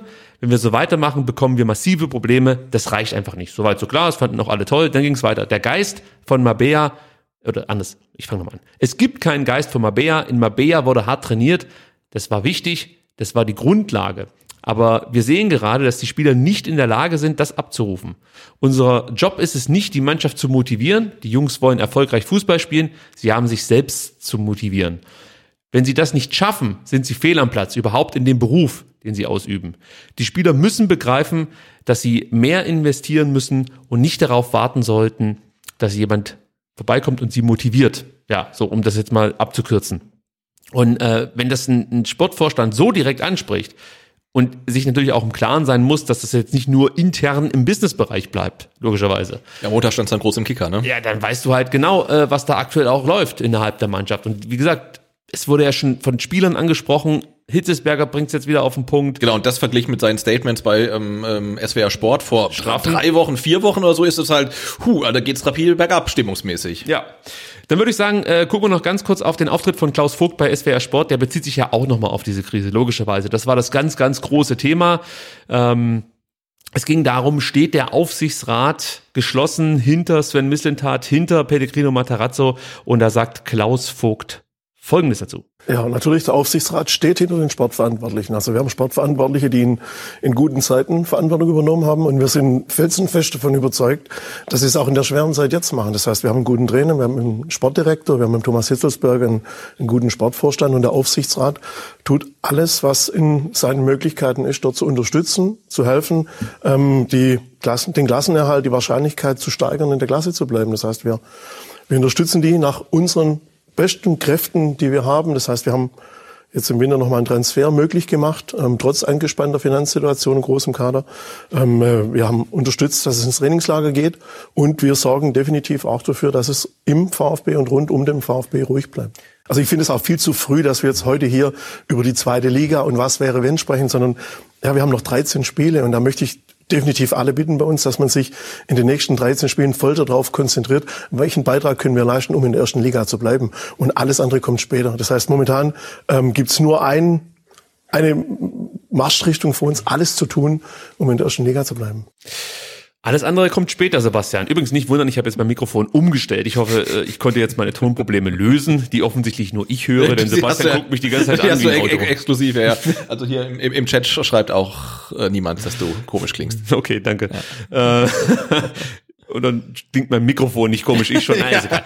Also, ähm, Klaus Vogt sagt im Endeffekt, ja, wir stehen natürlich jetzt hinter Matarazzo, hinter Missentat, aber er sagt nicht, ja, wir gehen mit denen auch in die zweite Liga, sondern er sagt, alles andere kommt später er lässt sich da eine Hintertür offen und ich würde sagen, das klingt für mich schon danach, dass, ähm, und man weiß es ja auch, dass der Aufsichtsrat nicht geschlossen hinter dieser wir gehen zusammen da durch und auch in die zweite Liga dann zusammen und wieder hoch und so, äh, da stehen nicht alle dahinter. Genau, aber auch hier nochmal ne, die Aufgabe des Aufsichtsrats ist es, die Entscheidungen ähm, des Vorstandsvorsitzenden zu beaufsichtigen. Und jetzt eine Entscheidung, ob man theoretisch Missentat oder Materazzo rauswirft, fällt nicht der Aufsichtsrat. Also Nö, aber würde, man kann natürlich Stimmung machen. Genau, würde jetzt Stand jetzt ein Hitzelsberger machen können, wenn der Aufsichtsrat sagt, ja, ist okay, wir, wir gehen diese Entscheidung mit, aber von sich aus äh, erstmal nicht. Aber klar ist natürlich der Aufsichtsrat ein mächtiges Gremium ähm, in der AG und ähm, kann ja Stimmung machen und seiner Meinung ähm, Gewicht verleihen. Ja, und du darfst ja nicht vergessen, dass der Aufsichtsrat ähm, äh, ja auch den neuen Vorstandsvorsitzenden mit ausgewählt hat. Ja. Äh, da hast du natürlich auch eine andere Einflussmöglichkeit, ähm, als das jetzt der Fall ist. Der Aufsichtsrat stellt sich ja komplett neu zusammen als ähm, damals, ähm, als eben Sven Missentat hier zum VfB geholt wurde. Also das sind ja ganz andere Leute, das darf man auch nicht vergessen. Ja. Und wir haben ja auch die Diskussion mitbekommen, dass zum Beispiel ein Chazi Alexu als äh, möglicher Sportvorstand äh, auf dem Zettel stand. Ähm, da kann es natürlich auch sein, dass man jetzt versucht, die Situation zu nutzen, um so jemanden reinzuholen. Ich möchte das auch überhaupt nicht kritisieren. Man sollte es nur im Hinterkopf behalten, dass natürlich aktuell ähm, vielleicht eine Diskussion, die man vor wenigen Monaten geführt hat, plötzlich wieder hochkochen könnte. Und Entscheidungen auch strategisch gefällt werden. Weil ich bin mir sicher, solange Thomas Hitzesberger hier ist, wird ein Sven Missentat und ein Pellegrino Materazzo wahrscheinlich, also würde ich fast 100% sagen, im Amt bleiben. Aber ja, würde ich auch von ausgehen. Sobald der Werle hier ist, werden die Karten neu gemischt. Ja. Das heißt nicht, dass Sven Missentat und Werle nicht miteinander zusammenarbeiten können. Ich glaube schon, dass es das geht. Aber es kann schon sein, dass er halt zu einer anderen Erkenntnis kommt als ähm, Thomas Hitzesberger zum Beispiel. Und das ist natürlich auch wieder ein Problem. Also du äh, committest dich jetzt sozusagen auch als Fan, ja, und sagst, ja, wir machen das zusammen. Kann sein, aber April kommt der Werder und sagt, ja, super für euch, dass ihr hier, äh, dass ihr die Leute seid, die sozusagen ähm, da sind und den VfB unterstützen. Aber ich sehe es anders. Wir müssen jetzt was äh, tun, wir müssen handeln. Wir schmeißen den Hitzesberger raus äh, Quatsch, wir schmeißen den Missentat raus, weil der eh nur Scheiße verpflichtet und den Matarazzo noch mit dazu, weil der äh, coacht nur Scheiße. Und Leute, in Russland ist es geil. Welcome back, Markus Giske. Gistol hat ja schon auf, ähm, auf Schalke, würde ich sagen, in Köln hervorragend funktioniert. Ja, wunderbar. Es ist nicht komplett. Nein, aber das ist halt eine, eine, eine schwierige Situation, einfach auch mit dem Vorstandsvorsitzenden, der diesen Weg ja komplett mitgeht, aber halt einfach eine sehr begrenzte Restdauer hat, weil er einfach in zwei Monaten weg ist. Und das ist halt echt ein Problem. Aber der Präsident sagt halt einfach auch ganz klar diesen Satz, alles andere kommt später. Den musst du nicht sagen, er sagt ihn. Genau, aber ich finde auch der Aufsichtsrat hat auch die Pflicht zu prüfen, ob der Weg, den Hitzelsberger, Missintat Materazzo gehen, den sie mit Zähnen und Klauen verteidigen, was ja auch richtig ist, aus ihrer Sicht, ob das der Weg ist, den sie auch für den VfB als den richtigen sehen. Absolut. So, und äh, wenn wir schon über den Auftritt reden von Klaus Vogt bei SWR Sport, wir machen das heute für unsere Verhältnisse relativ zügig, würde ich sagen, ähm, wir hören uns auch mal an, was Klaus Vogt zu dem Thema sagt, ob der VfB einen Abstieg wirtschaftlich verkraften würde und er erweitert dann auch noch so ein Stück weit und erklärt so ein bisschen, bisschen wie die allgemeine finanzielle Situation beim VfB aktuell aussieht. Also ich, ich möchte nochmal heute gerne über einen Abstieg sprechen. Da muss ich mal ganz kurz Pause machen. Also wir stehen auf Platz 17 mit vier Punkten Rückstand auf den 16. Lieber Klaus, beim besten Willen, wann möchtest du denn über den Abstieg sprechen? Am 34. Spieltag und auf einmal, oh, wir sind abgestiegen oder was? Natürlich müssen wir jetzt über den Abstieg sprechen. Er ist so greifbar, ich weiß gar nicht, ob man das so sagen darf in, in der aktuellen Situation, wie nie zuvor. Also ich hatte ja fast noch mehr Hoffnung 2019, dass der VfB sich über die Relegation dann rettet, als aktuell, dass man überhaupt erstmal in selbige kommt. Ja. Also, lieber Klaus, es ist, glaube ich, momentan Zeit, sich über den Genau, während der Präsident nicht über den Abstieg reden will, redet der Sportdirektor vielleicht viel zu viel drüber. Und wir erst recht. Ja. Also ich, ich möchte nochmal heute gerne über einen Abstieg sprechen. Wir wollen das weder wirtschaftlich noch sportlich. Ja, aber der VfB ist so stabil, dass wir natürlich beides hinbekommen werden. Und zum Thema Investoren, da kann ich sagen, wir, wir sind in guten Gesprächen mit guten Unternehmen und es geht halt leider nicht immer so schnell. Aber ich Investorenpool mit kleineren, kommt bei ein größeres noch? Ist da schon was? Äh genau, es wird tendenziell wahrscheinlich in die Richtung gehen, dass wir noch einen zweiten großen ähm, Investor mit reinnehmen, ähnlich wie der Daimler oder die Mercedes-Benz AG jetzt.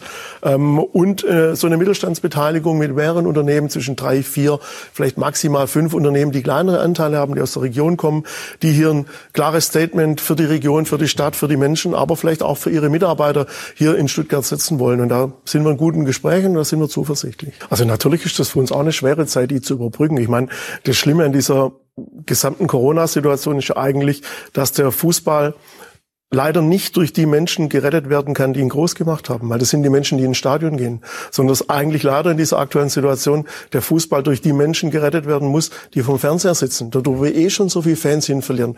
Das ist eine Situation, die wir leider nicht ändern können, aber natürlich leiden wir darunter, so wie alle im Profifußball, aber nicht nur wir im Fußball, sondern auch, auch andere Sportarten betrifft es ja genauso. Also das Problem haben wir nicht exklusiv.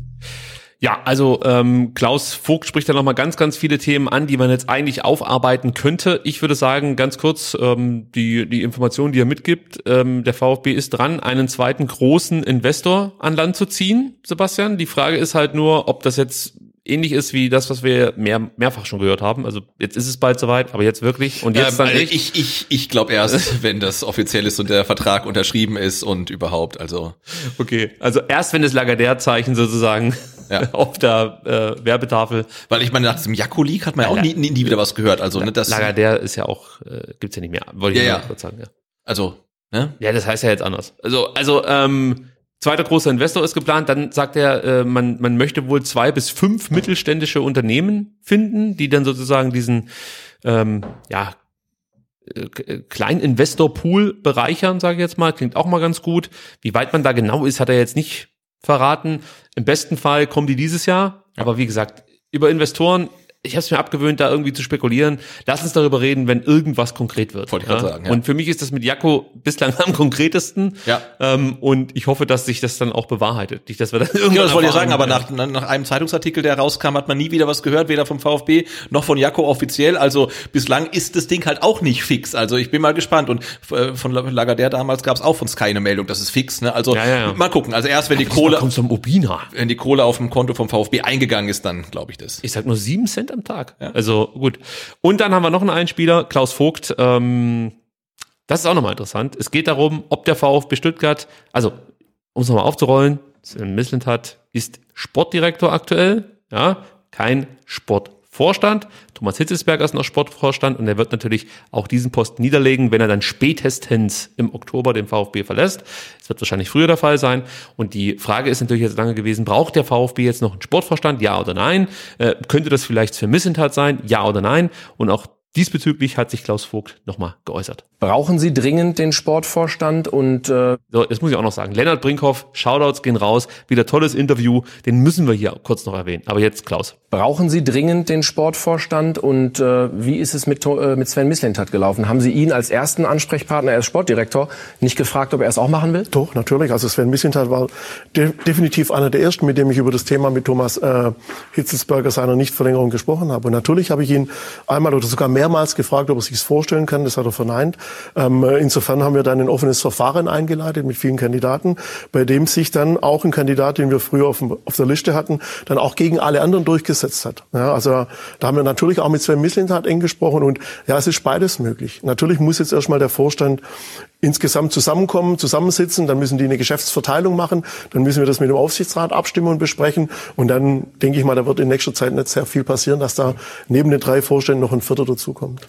Also Punkte, die ich wichtig finde. Einmal, es gibt jetzt auch die öffentliche Bestätigung, dass äh, Sven Mislintat gefragt wurde, ob er Sportvorstand werden möchte. Er hat das ja dementiert beziehungsweise hat es dementieren lassen. Also ich glaube, Obina hat geschrieben, dass das nicht der Fall wäre mhm. oder ja. ich weiß gar nicht mehr genau, wer es geschrieben hat, ist aber wurscht.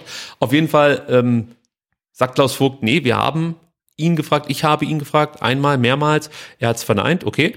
Ähm, ja, und dann finde ich halt noch interessant, dass er sagt, es ist beides möglich, also mit und ohne Sportvorstand. Also man hält sich auch da wieder eine Tür offen. Und das ist natürlich dann mit Sven Missentat wieder interessant, ja, ob das funktionieren kann. Das haben wir schon so oft jetzt hier ausdiskutiert.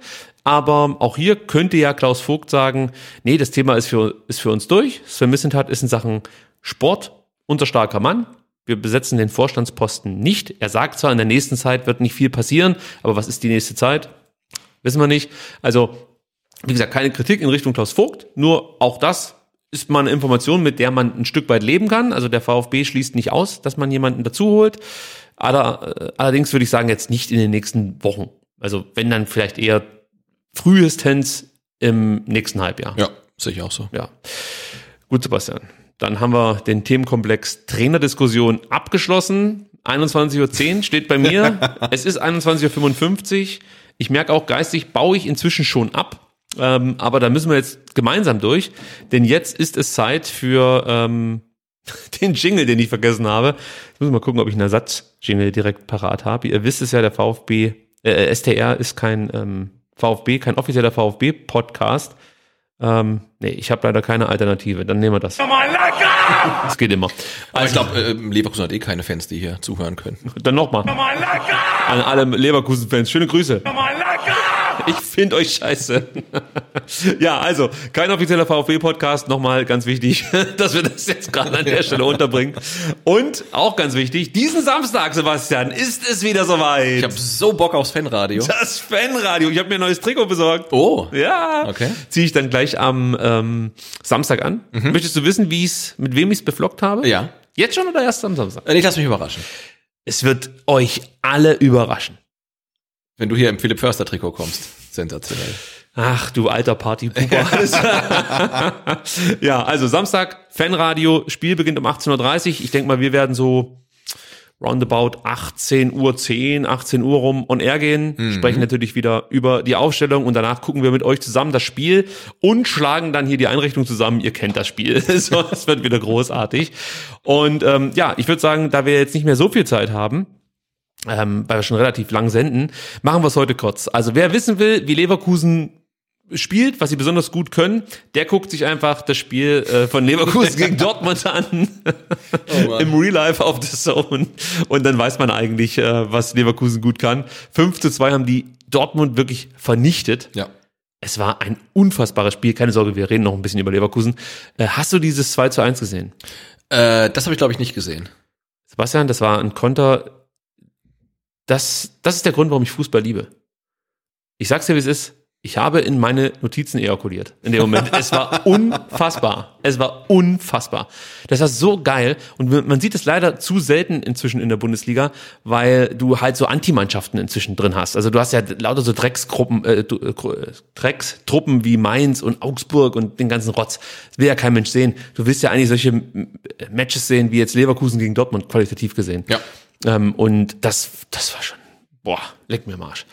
Gut, also Leverkusen, Ballbesitzmannschaft, äh, die über ja, gute, kurze Pässe sehr ballsicher auftreten.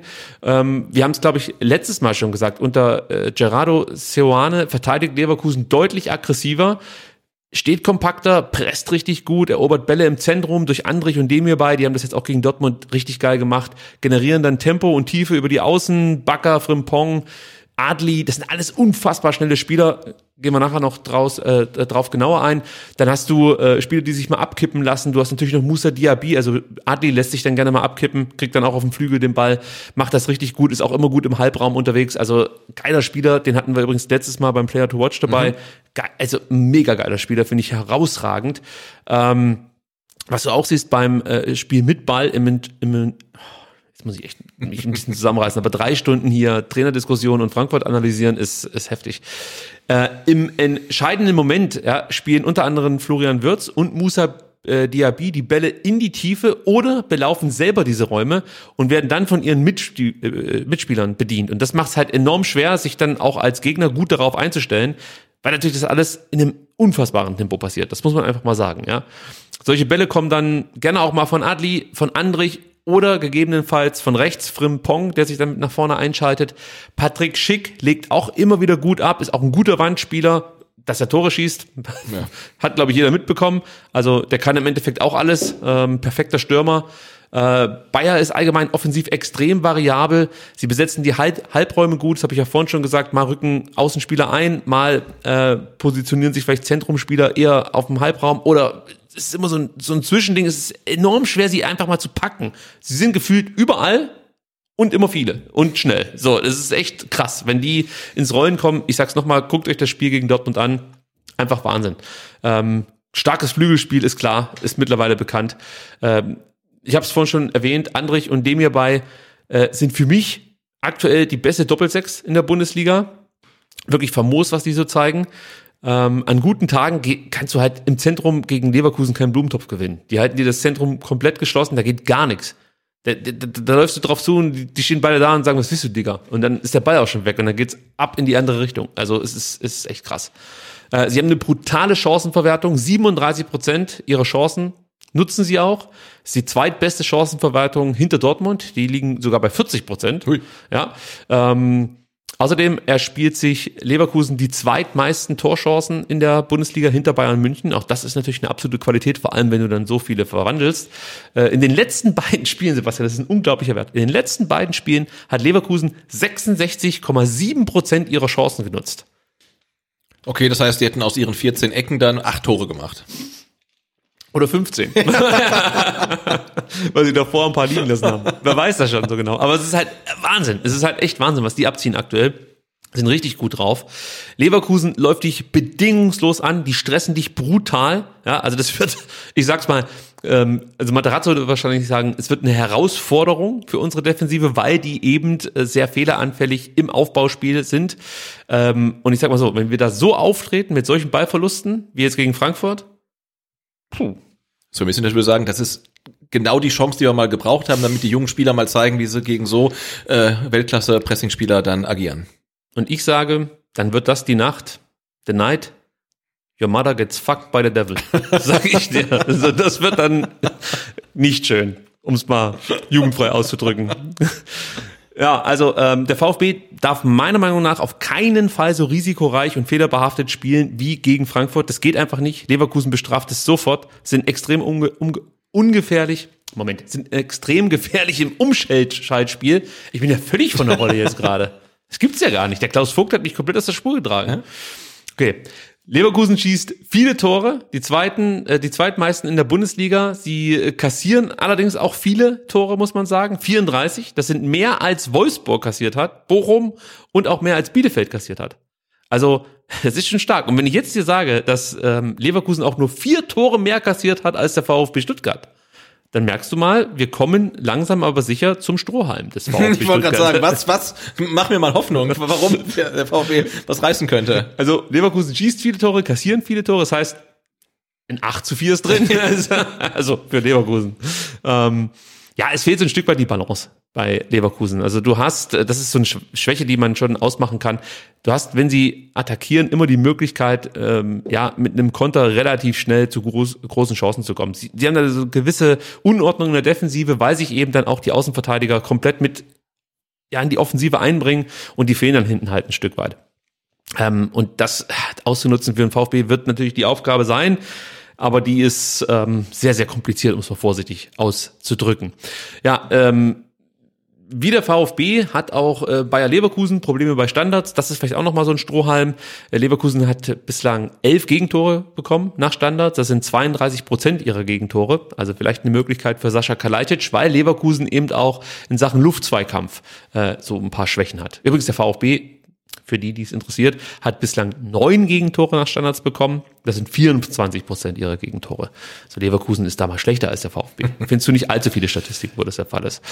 Ähm, sie lassen viele Chancen zu, ja, und das ist ja auch immer so ein Stück weit die Hoffnung für den Gegner, wenn er mal zurückliegt. Also zurückliegen gegen Leverkusen heißt nicht, das Spiel ist durch. Das ist, das ist definitiv nicht der Fall. Also du kannst immer wieder zurückkommen, weil sie auch manchmal unerklärliche, unerklärliche Fehler dabei haben. Also die können halt so Spiele wie jetzt gegen äh, Dortmund abliefern, wo du denkst, das ist ja eigentlich eine Champions League Mannschaft und die müsste dann wahrscheinlich da auch irgendwie im Viertelfinale rumturnen.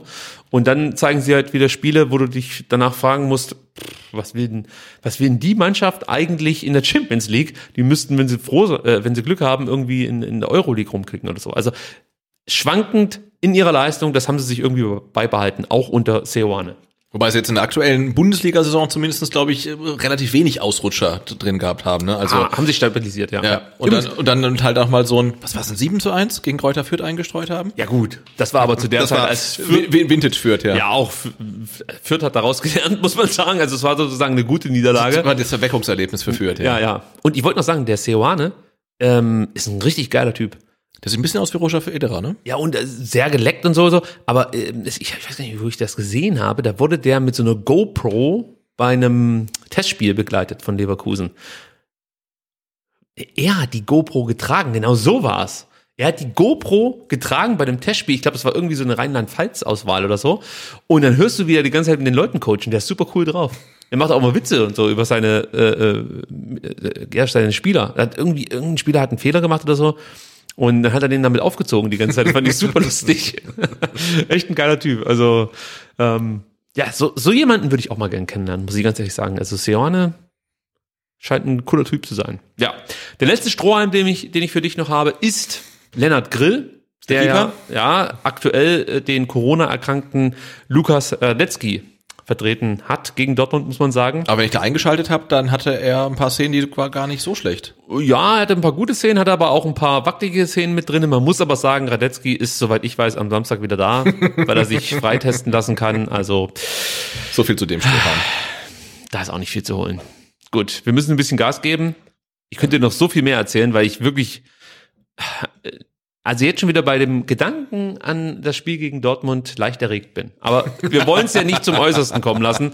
Deswegen Players to Watch. Wir fangen an mit äh, Jeremy Frimpong und ich sag nochmal dazu, es gibt bei Leverkusen ganz, ganz viele Jugendspieler, die ich jetzt, oder junge Spieler, die ich aufzählen könnte. Wir haben es im Hinspiel schon getan, deswegen halte ich mich jetzt mal ein paar andere Namen, um nicht immer die gleichen zu nennen. Also, Jeremy Frimpong, 21-jähriger Rechtsverteidiger bzw. Wingback, kam im Januar 2021 von Celtic nach Leverkusen und schlug, wenn du mich fragst, voll ein, hat ein brutales Tempo, 35,76 kmh in der Spitze und das Thema Tempo wird uns bei den Players to Watch begleiten.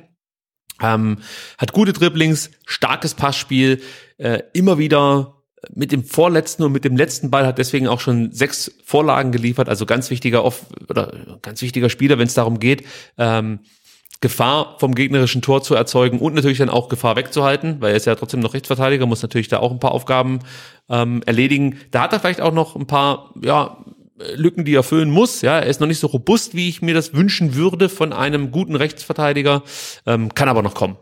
Starker Spieler. Der nächste Mann, Mitchell Bakker, 21 Jahre alt, Linksverteidiger bzw. Wingback, ist praktisch das, das Gegenstück zu Frimpong auf der linken Seite. Ähm, er legt seine Rolle etwas defensiver aus als Frimpong, muss man sagen.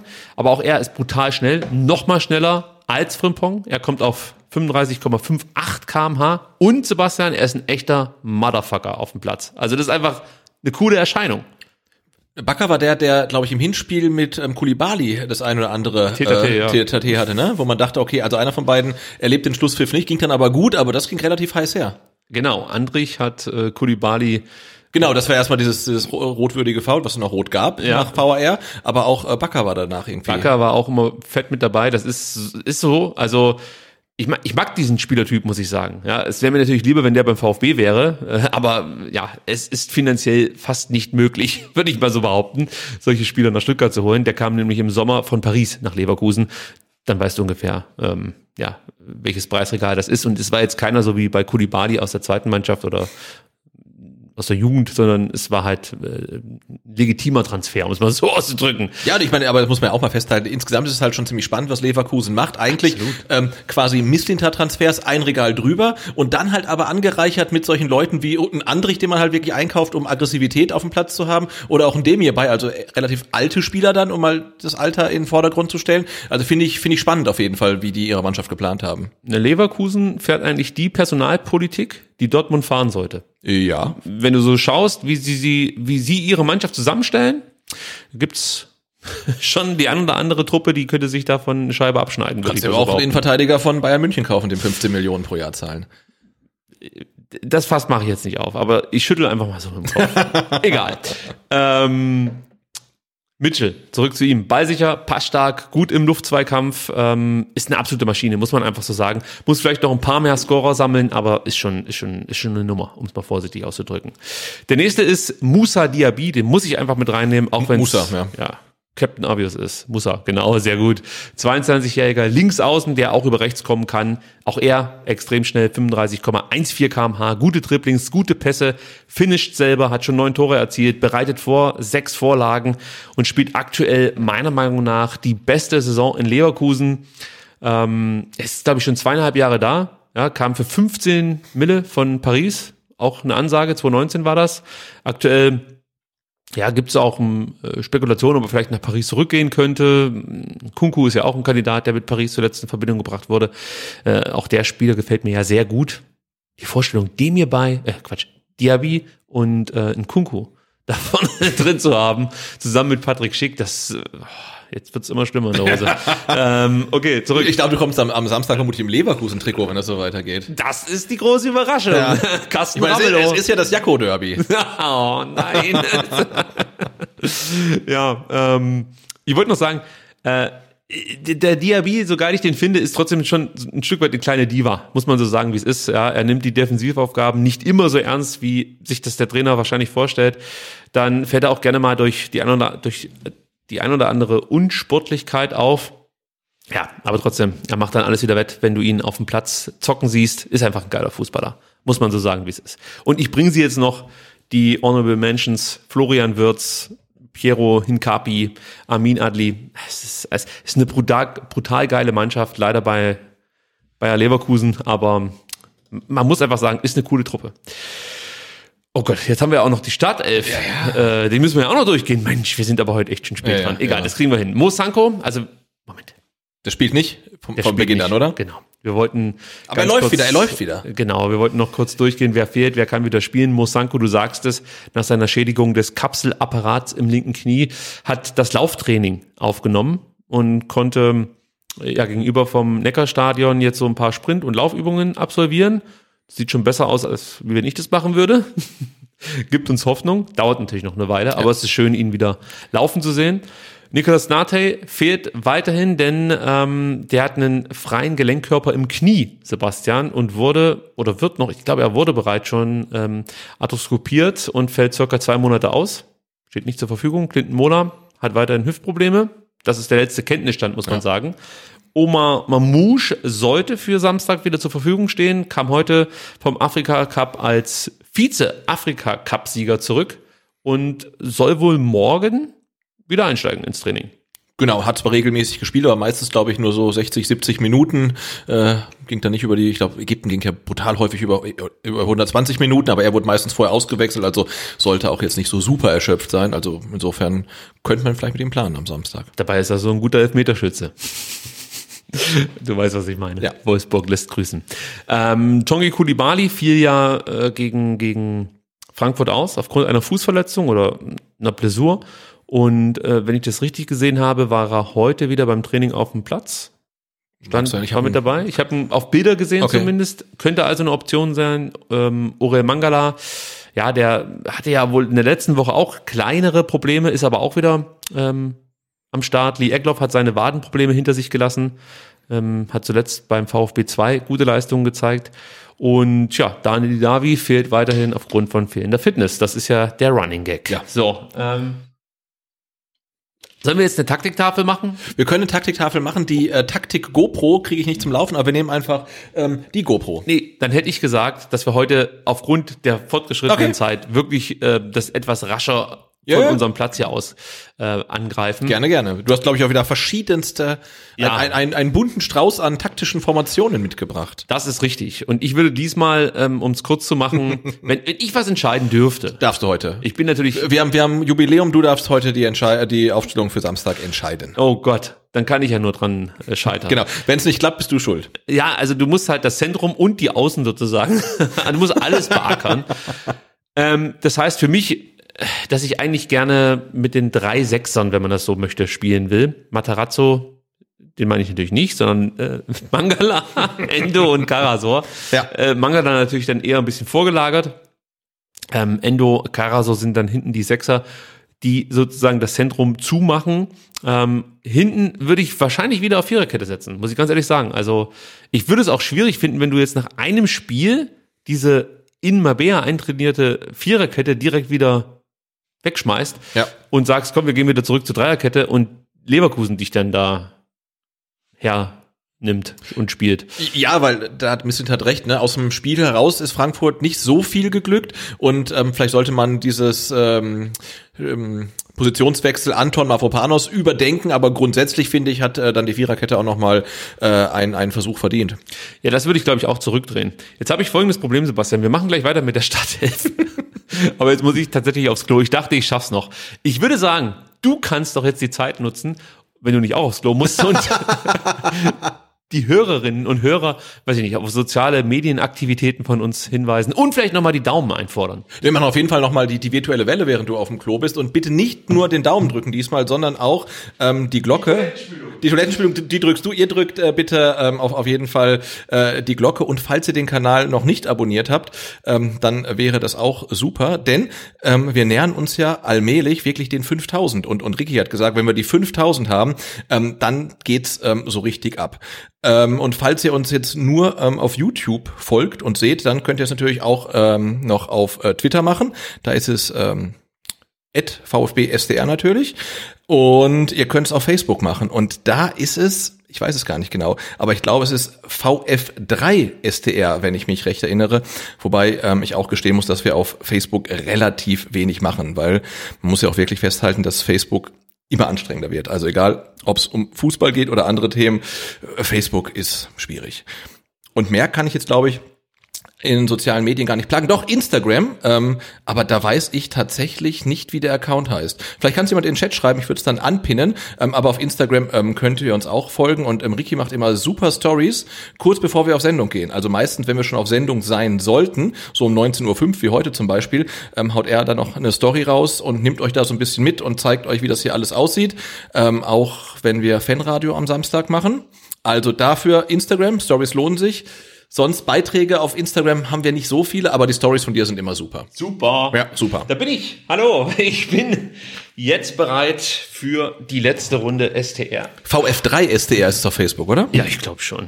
Da gehe ich nicht so oft drauf, muss ich zugeben. Schon sehr, alles anstrengend, ja. So, also ich muss sagen, drei Stunden Live-Sendung und dann konzentriert das Ding hier zu wuppen, ist gar nicht so leicht, Nee. wie gedacht. Also ich bin höchsten Respekt. Ja, du bist ja mit dabei. Ja, aber du machst ja, du hast ja, Ich drücke die Knöpfe. ja. Ohne dich würde es nicht funktionieren, Sebastian. Das kann ich dir versprechen. So, Ähm, zurück zur Aufstellung. Oder ich fange noch mal an, weil ich schneide es dann vielleicht für die für das Video, ähm, das Snippet für YouTube schneide ich es vielleicht noch mal. So Leute, wir werden jetzt über die Aufstellung reden des VfB Stuttgart. Ähm, die Spieler Mo Sanko, Nicolas Nate und Clinton Mola fallen aus. Bei Mo Sanko gibt's gute Nachrichten, denn der konnte nach seiner Schädigung des Kapselapparats im linken Kniegelenk mit dem Lauftraining beginnen und macht da Fortschritte und zwar täglich. Der Nicolas Nate, der hat einen freien Gelenkkörper im Knie, was erstmal wie ein Vorteil klingt, ist aber eigentlich ein Nachteil, wurde deswegen jetzt arthroskopiert und fällt circa zwei Monate aus. Der Clinton Mola ist zwar vom Alter her noch nicht so weit, dass er sich über die Hüfte Sorgen machen müsste. Leider Gottes hat es ihn trotzdem erwischt. Er fällt mit Hüftproblemen aus. Der Oma Mamouche ist Vize-Afrika-Cup-Sieger geworden, ist zurück mittlerweile in Stuttgart und wird morgen am Mittwoch mit dem Training beginnen. Tongi Kulibali ähm, kann sich auch freuen, denn er hat seine Fußverletzung hinter sich gelassen, stand heute schon auf dem Trainingsplatz und hat eine super, wie ich finde, coole Pudelmütze auf. Ähm, Daniel Didavi fehlt aufgrund von fehlender Fitness. Und ähm, Orel Mangala und Lee Eckloff sind wieder voll einsatzfähig. Orel Mangala hatte ja leichte Probleme ähm, in der letzten Woche, hat dann zwar gespielt, aber nicht so gut. Lee Egloff hatte auch Probleme, und zwar Wadenprobleme, hat auch gespielt in der zweiten Mannschaft und sogar sehr gut. Also vielleicht gibt es da eine Änderung und damit sind wir auch schon beim Startelf-Tipp. Äh, Sebastian hat mir vorhin schon gesagt, weil wir heute Jubiläum feiern, es ist die 200. ST-Ausgabe, obliegt es mir, die Mannschaft zusammenzustellen. Deswegen beginnen wir im Tor mit einer riesen Überraschung. Diesmal im Tor Florian Müller. Finde ich gut. Finde ich gut. Ja, super. Dabei bleibe ich. Ähm, dann würde ich sagen, setzen wir erneut auf eine Viererkette, da die Leverkusener ein sehr, sehr gutes Flügelspiel haben. Und ich gehe davon aus, dass sie natürlich dann auch die Flügel des VfB Stuttgart attackieren wollen. Borna Sosa ist natürlich da etwas variabler, kann natürlich dann sich immer wieder mit nach vorne einschalten und man kann aus der Viererkette dann auch gerne mal wieder eine Zweierkette hm, oder eine Dreierkette Dreierkette, werden genau. lassen. So, jetzt ist natürlich die Frage, welche drei Abwehrspieler spielen neben Borna Sosa in dieser Kette? Ganz klar für mich, Antonio Mafropanos. Und jetzt ist die Frage, und da möchte ich dich dann doch mit einbeziehen. Bringst du Pascal Stenzel, der im Endeffekt wahrscheinlich diesen Spieltag damit verbringt, ständig irgendwelche schnellen Leverkusener an sich vorbeiziehen zu sehen, oder bringst du Wataru Hiroki Ito, scheiße, es ist echt zu spät jetzt, ähm, und äh, schiebst Mafropanos auf die rechte Seite rüber. Also ich bin ja ein Pascal Stenzel-Fan, aber ich glaube, Leverkusen ist jetzt nicht, nicht das beste Spiel, um jetzt mal wieder äh, ihn dann in die Startelf reinzuwerfen. Deswegen würde ich sagen, äh, Ito und dann äh, Pascal Stenzel vielleicht gegen Bochum. Aber das ist jetzt, das, wär- Das könnte glaub funktionieren. Und Mafropanos dann auf die rechte Seite. Genau, also ich finde das Experiment äh, davon als gescheitert sehen. Äh, Anton rechts, Mavropanos in der Mitte. Das wäre ja fast schon trotzig, wenn er das jetzt Ja. wiederbringt. Da muss er raus! Da, ja. Dann haben wir ähm, eine ne Doppelsechs, für die ich mich entscheiden würde, und zwar mit Endo und Karasor. Ich weiß, dass der Karasor nicht immer den besten Ball spielt, also gerade wenn es mal schnell geht, nach vorne hat er mal einen Fehlpass mit dabei, aber ich finde in Sachen Ordnung und ähm, ja auch ein Stück weit Ausstrahlung macht er wirklich viel Ja. her.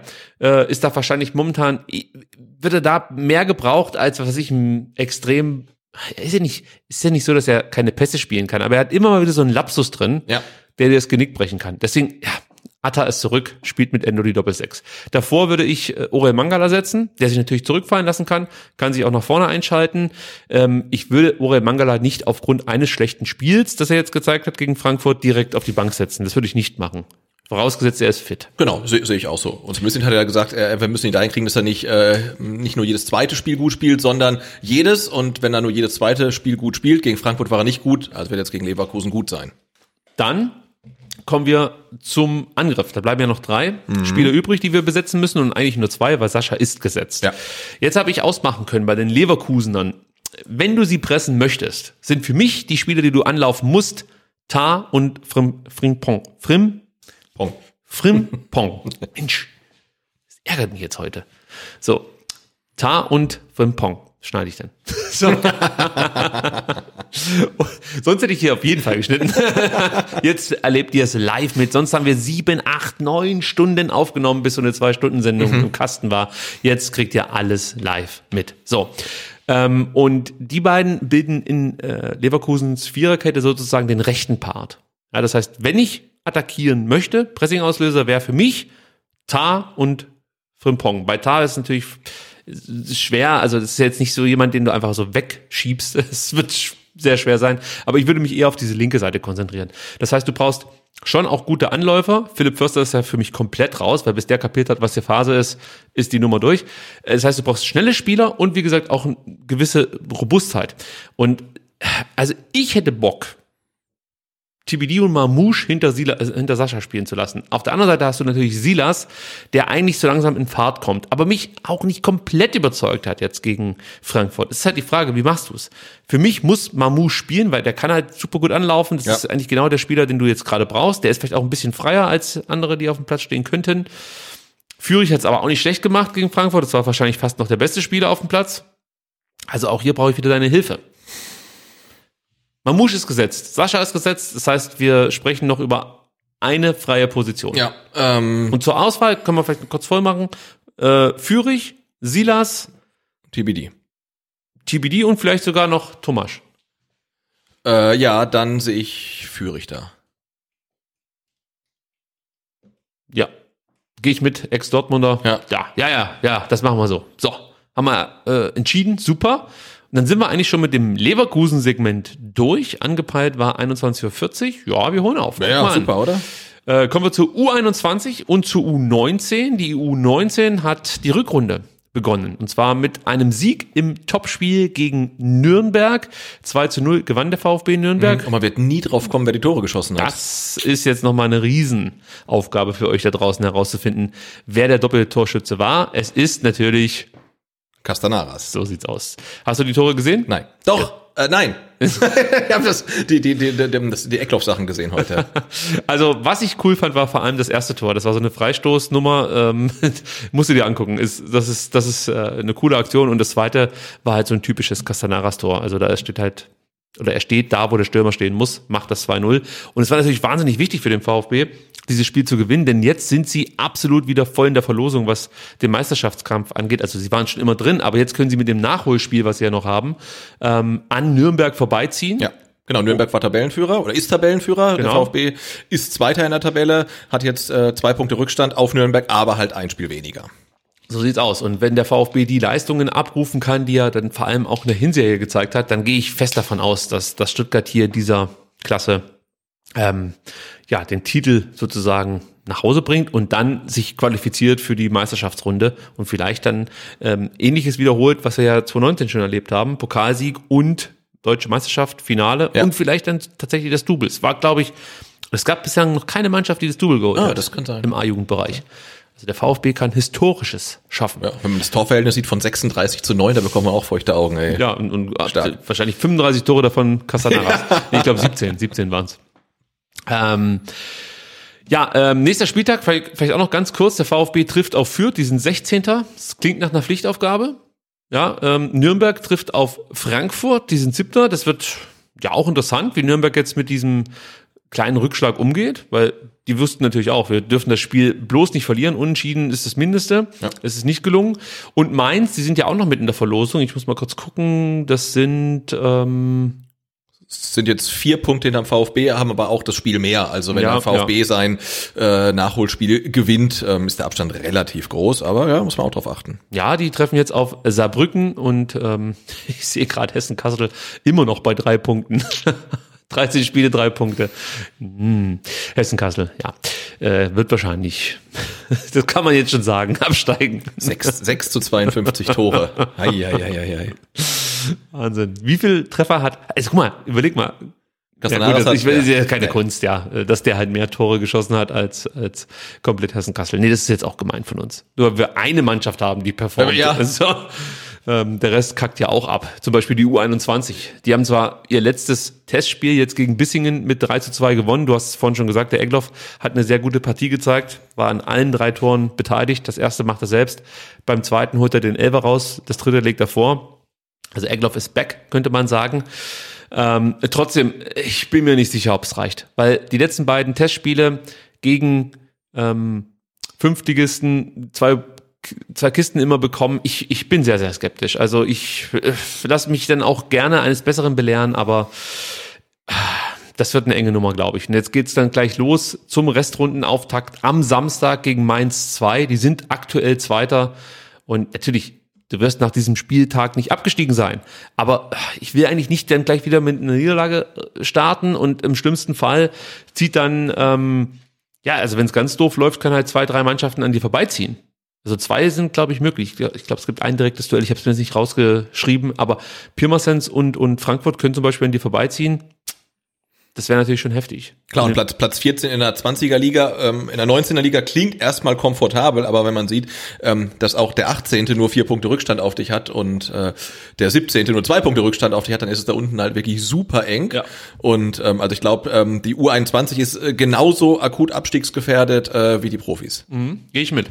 Dafür haben sie ähm, einen guten Torhüter.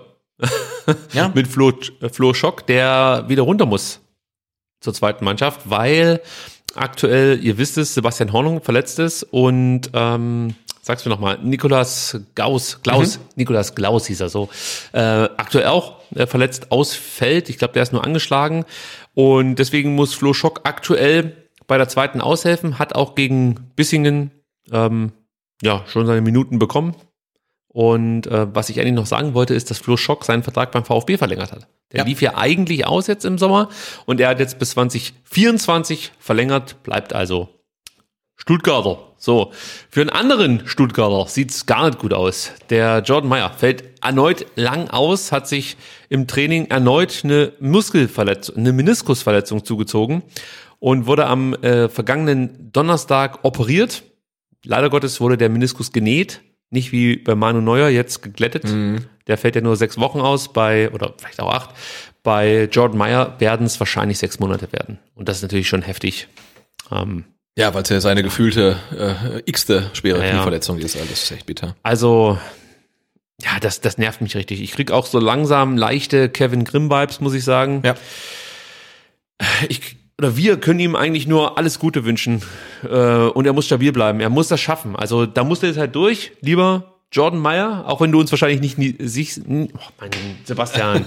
Komm, wir fangen nochmal an. Los geht's. Das ist das Ende. Es klappt gar nichts mehr. Achtung, dieser Podcast kann persönliche Meinungen enthalten und hat keinerlei journalistischen Anspruch. Live aus der. Sebastian guckt ganz skeptisch. Ich habe auch Urlaub. Ich habe auch Urlaub. Ja. Ich hätte ja auch einen Schlafsack mitnehmen sollen, wobei das Sofa sich auch ganz bequem aus. Ja, also ich merke, also drei Stunden, dreieinhalb Stunden geht nicht live. Da bauen alle Synapsen ab. Also geht gar nicht. Aber trotzdem, Jordan Meyer, gute Besserung, halte durch, du schaffst das. Ganz klar. Und wir warten auf dich. So. Letzte Nachricht für heute. Und ich bin fast schon froh, dass das jetzt wirklich die letzte Nachricht ist. Und Sebastian, zu Beginn der Sendung habe ich dir Folgendes gezeigt.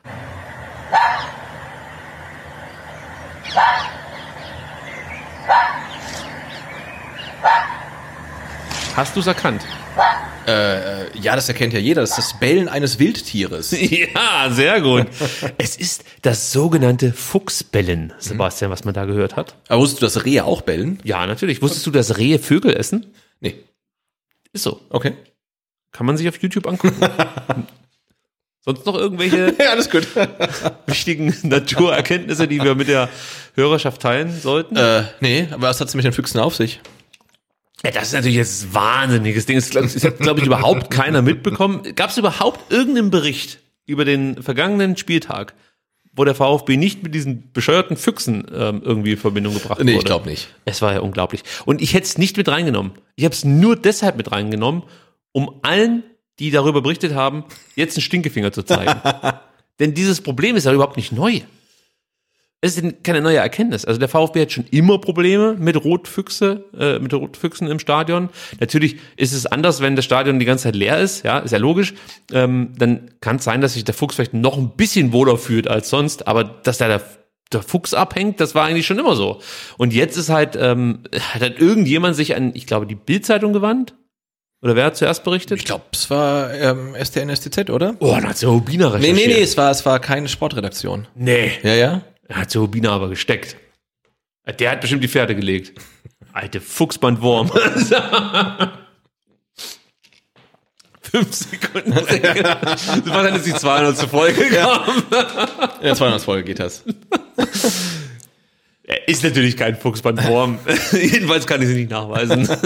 Jetzt wird's echt albern. Ähm, gut, also was ich sagen wollte, die Stadiongänger, sie kennen die Krähenplage, jetzt kennen sie auch die Fuchsplage. Ähm, und der VfB Stuttgart merkt natürlich rein finanziell auch, dass der Fuchs Probleme bereitet, denn die Business Seats, Sebastian, erst geht der Fischer, jetzt kommt der Fuchs. So Ja, hat sich ja. das keiner gedacht. Die Business Seats werden regelmäßig attackiert und zerbissen. Es ist wirklich unfassbar, was da los ist. Genau, bislang waren die VfB-Fans die einzigen, die angefressen waren im Stadion. Jetzt, jetzt auch die Business Seats. Jawohl, Ja. jawohl, jawohl. Das gefällt mir. Ja, ähm, was natürlich auch ein Problem ist, dass, dass die Füchse überall hinscheißen. Also Ja. das muss man auch mal so direkt sagen. Äh, so ein Fuchskot ist unangenehm am Schuh. Und das erklärt auch den einen oder anderen, äh, der mich mal fragend angeschaut hat und sich dachte, "Pff, warum hat denn der jetzt Nutella am Schuh?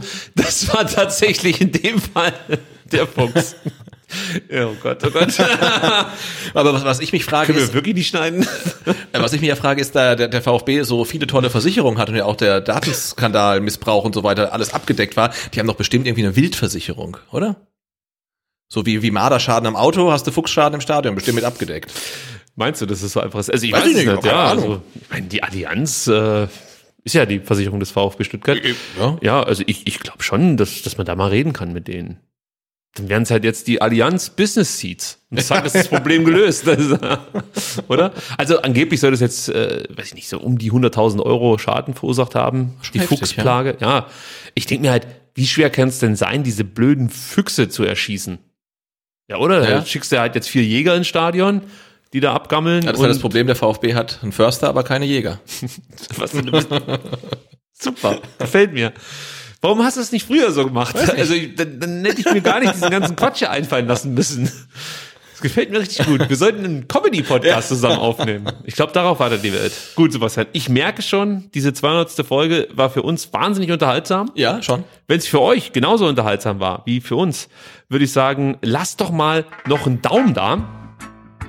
Wir haben uns auf jeden Fall äh, über euch gefreut. Zum einen über die Podcast-Hörer, zum anderen über alle, die live auf YouTube dabei waren. Ja, und auch so lange durchgehalten haben, falls ihr durchgehalten habt. Und falls ihr nicht durchgehalten habt, sondern jetzt erst eingeschaltet habt. Jetzt sind wir fertig, aber es gibt's ja auch noch zum Nachgucken später im Real Life. Ähm, ja, und schön, dass alle dabei waren. Absolut. Wir hatten noch ein Mafropanos-Interview. Das fassen wir aber jetzt kurz. So, mehr geht jetzt heute nicht mehr.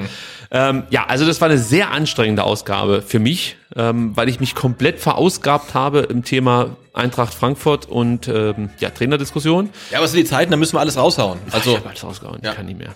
Und ich freue mich, wenn wir uns bald hier wiedersehen. Oh ja. Ja, das wird legendär, sage ich jetzt schon.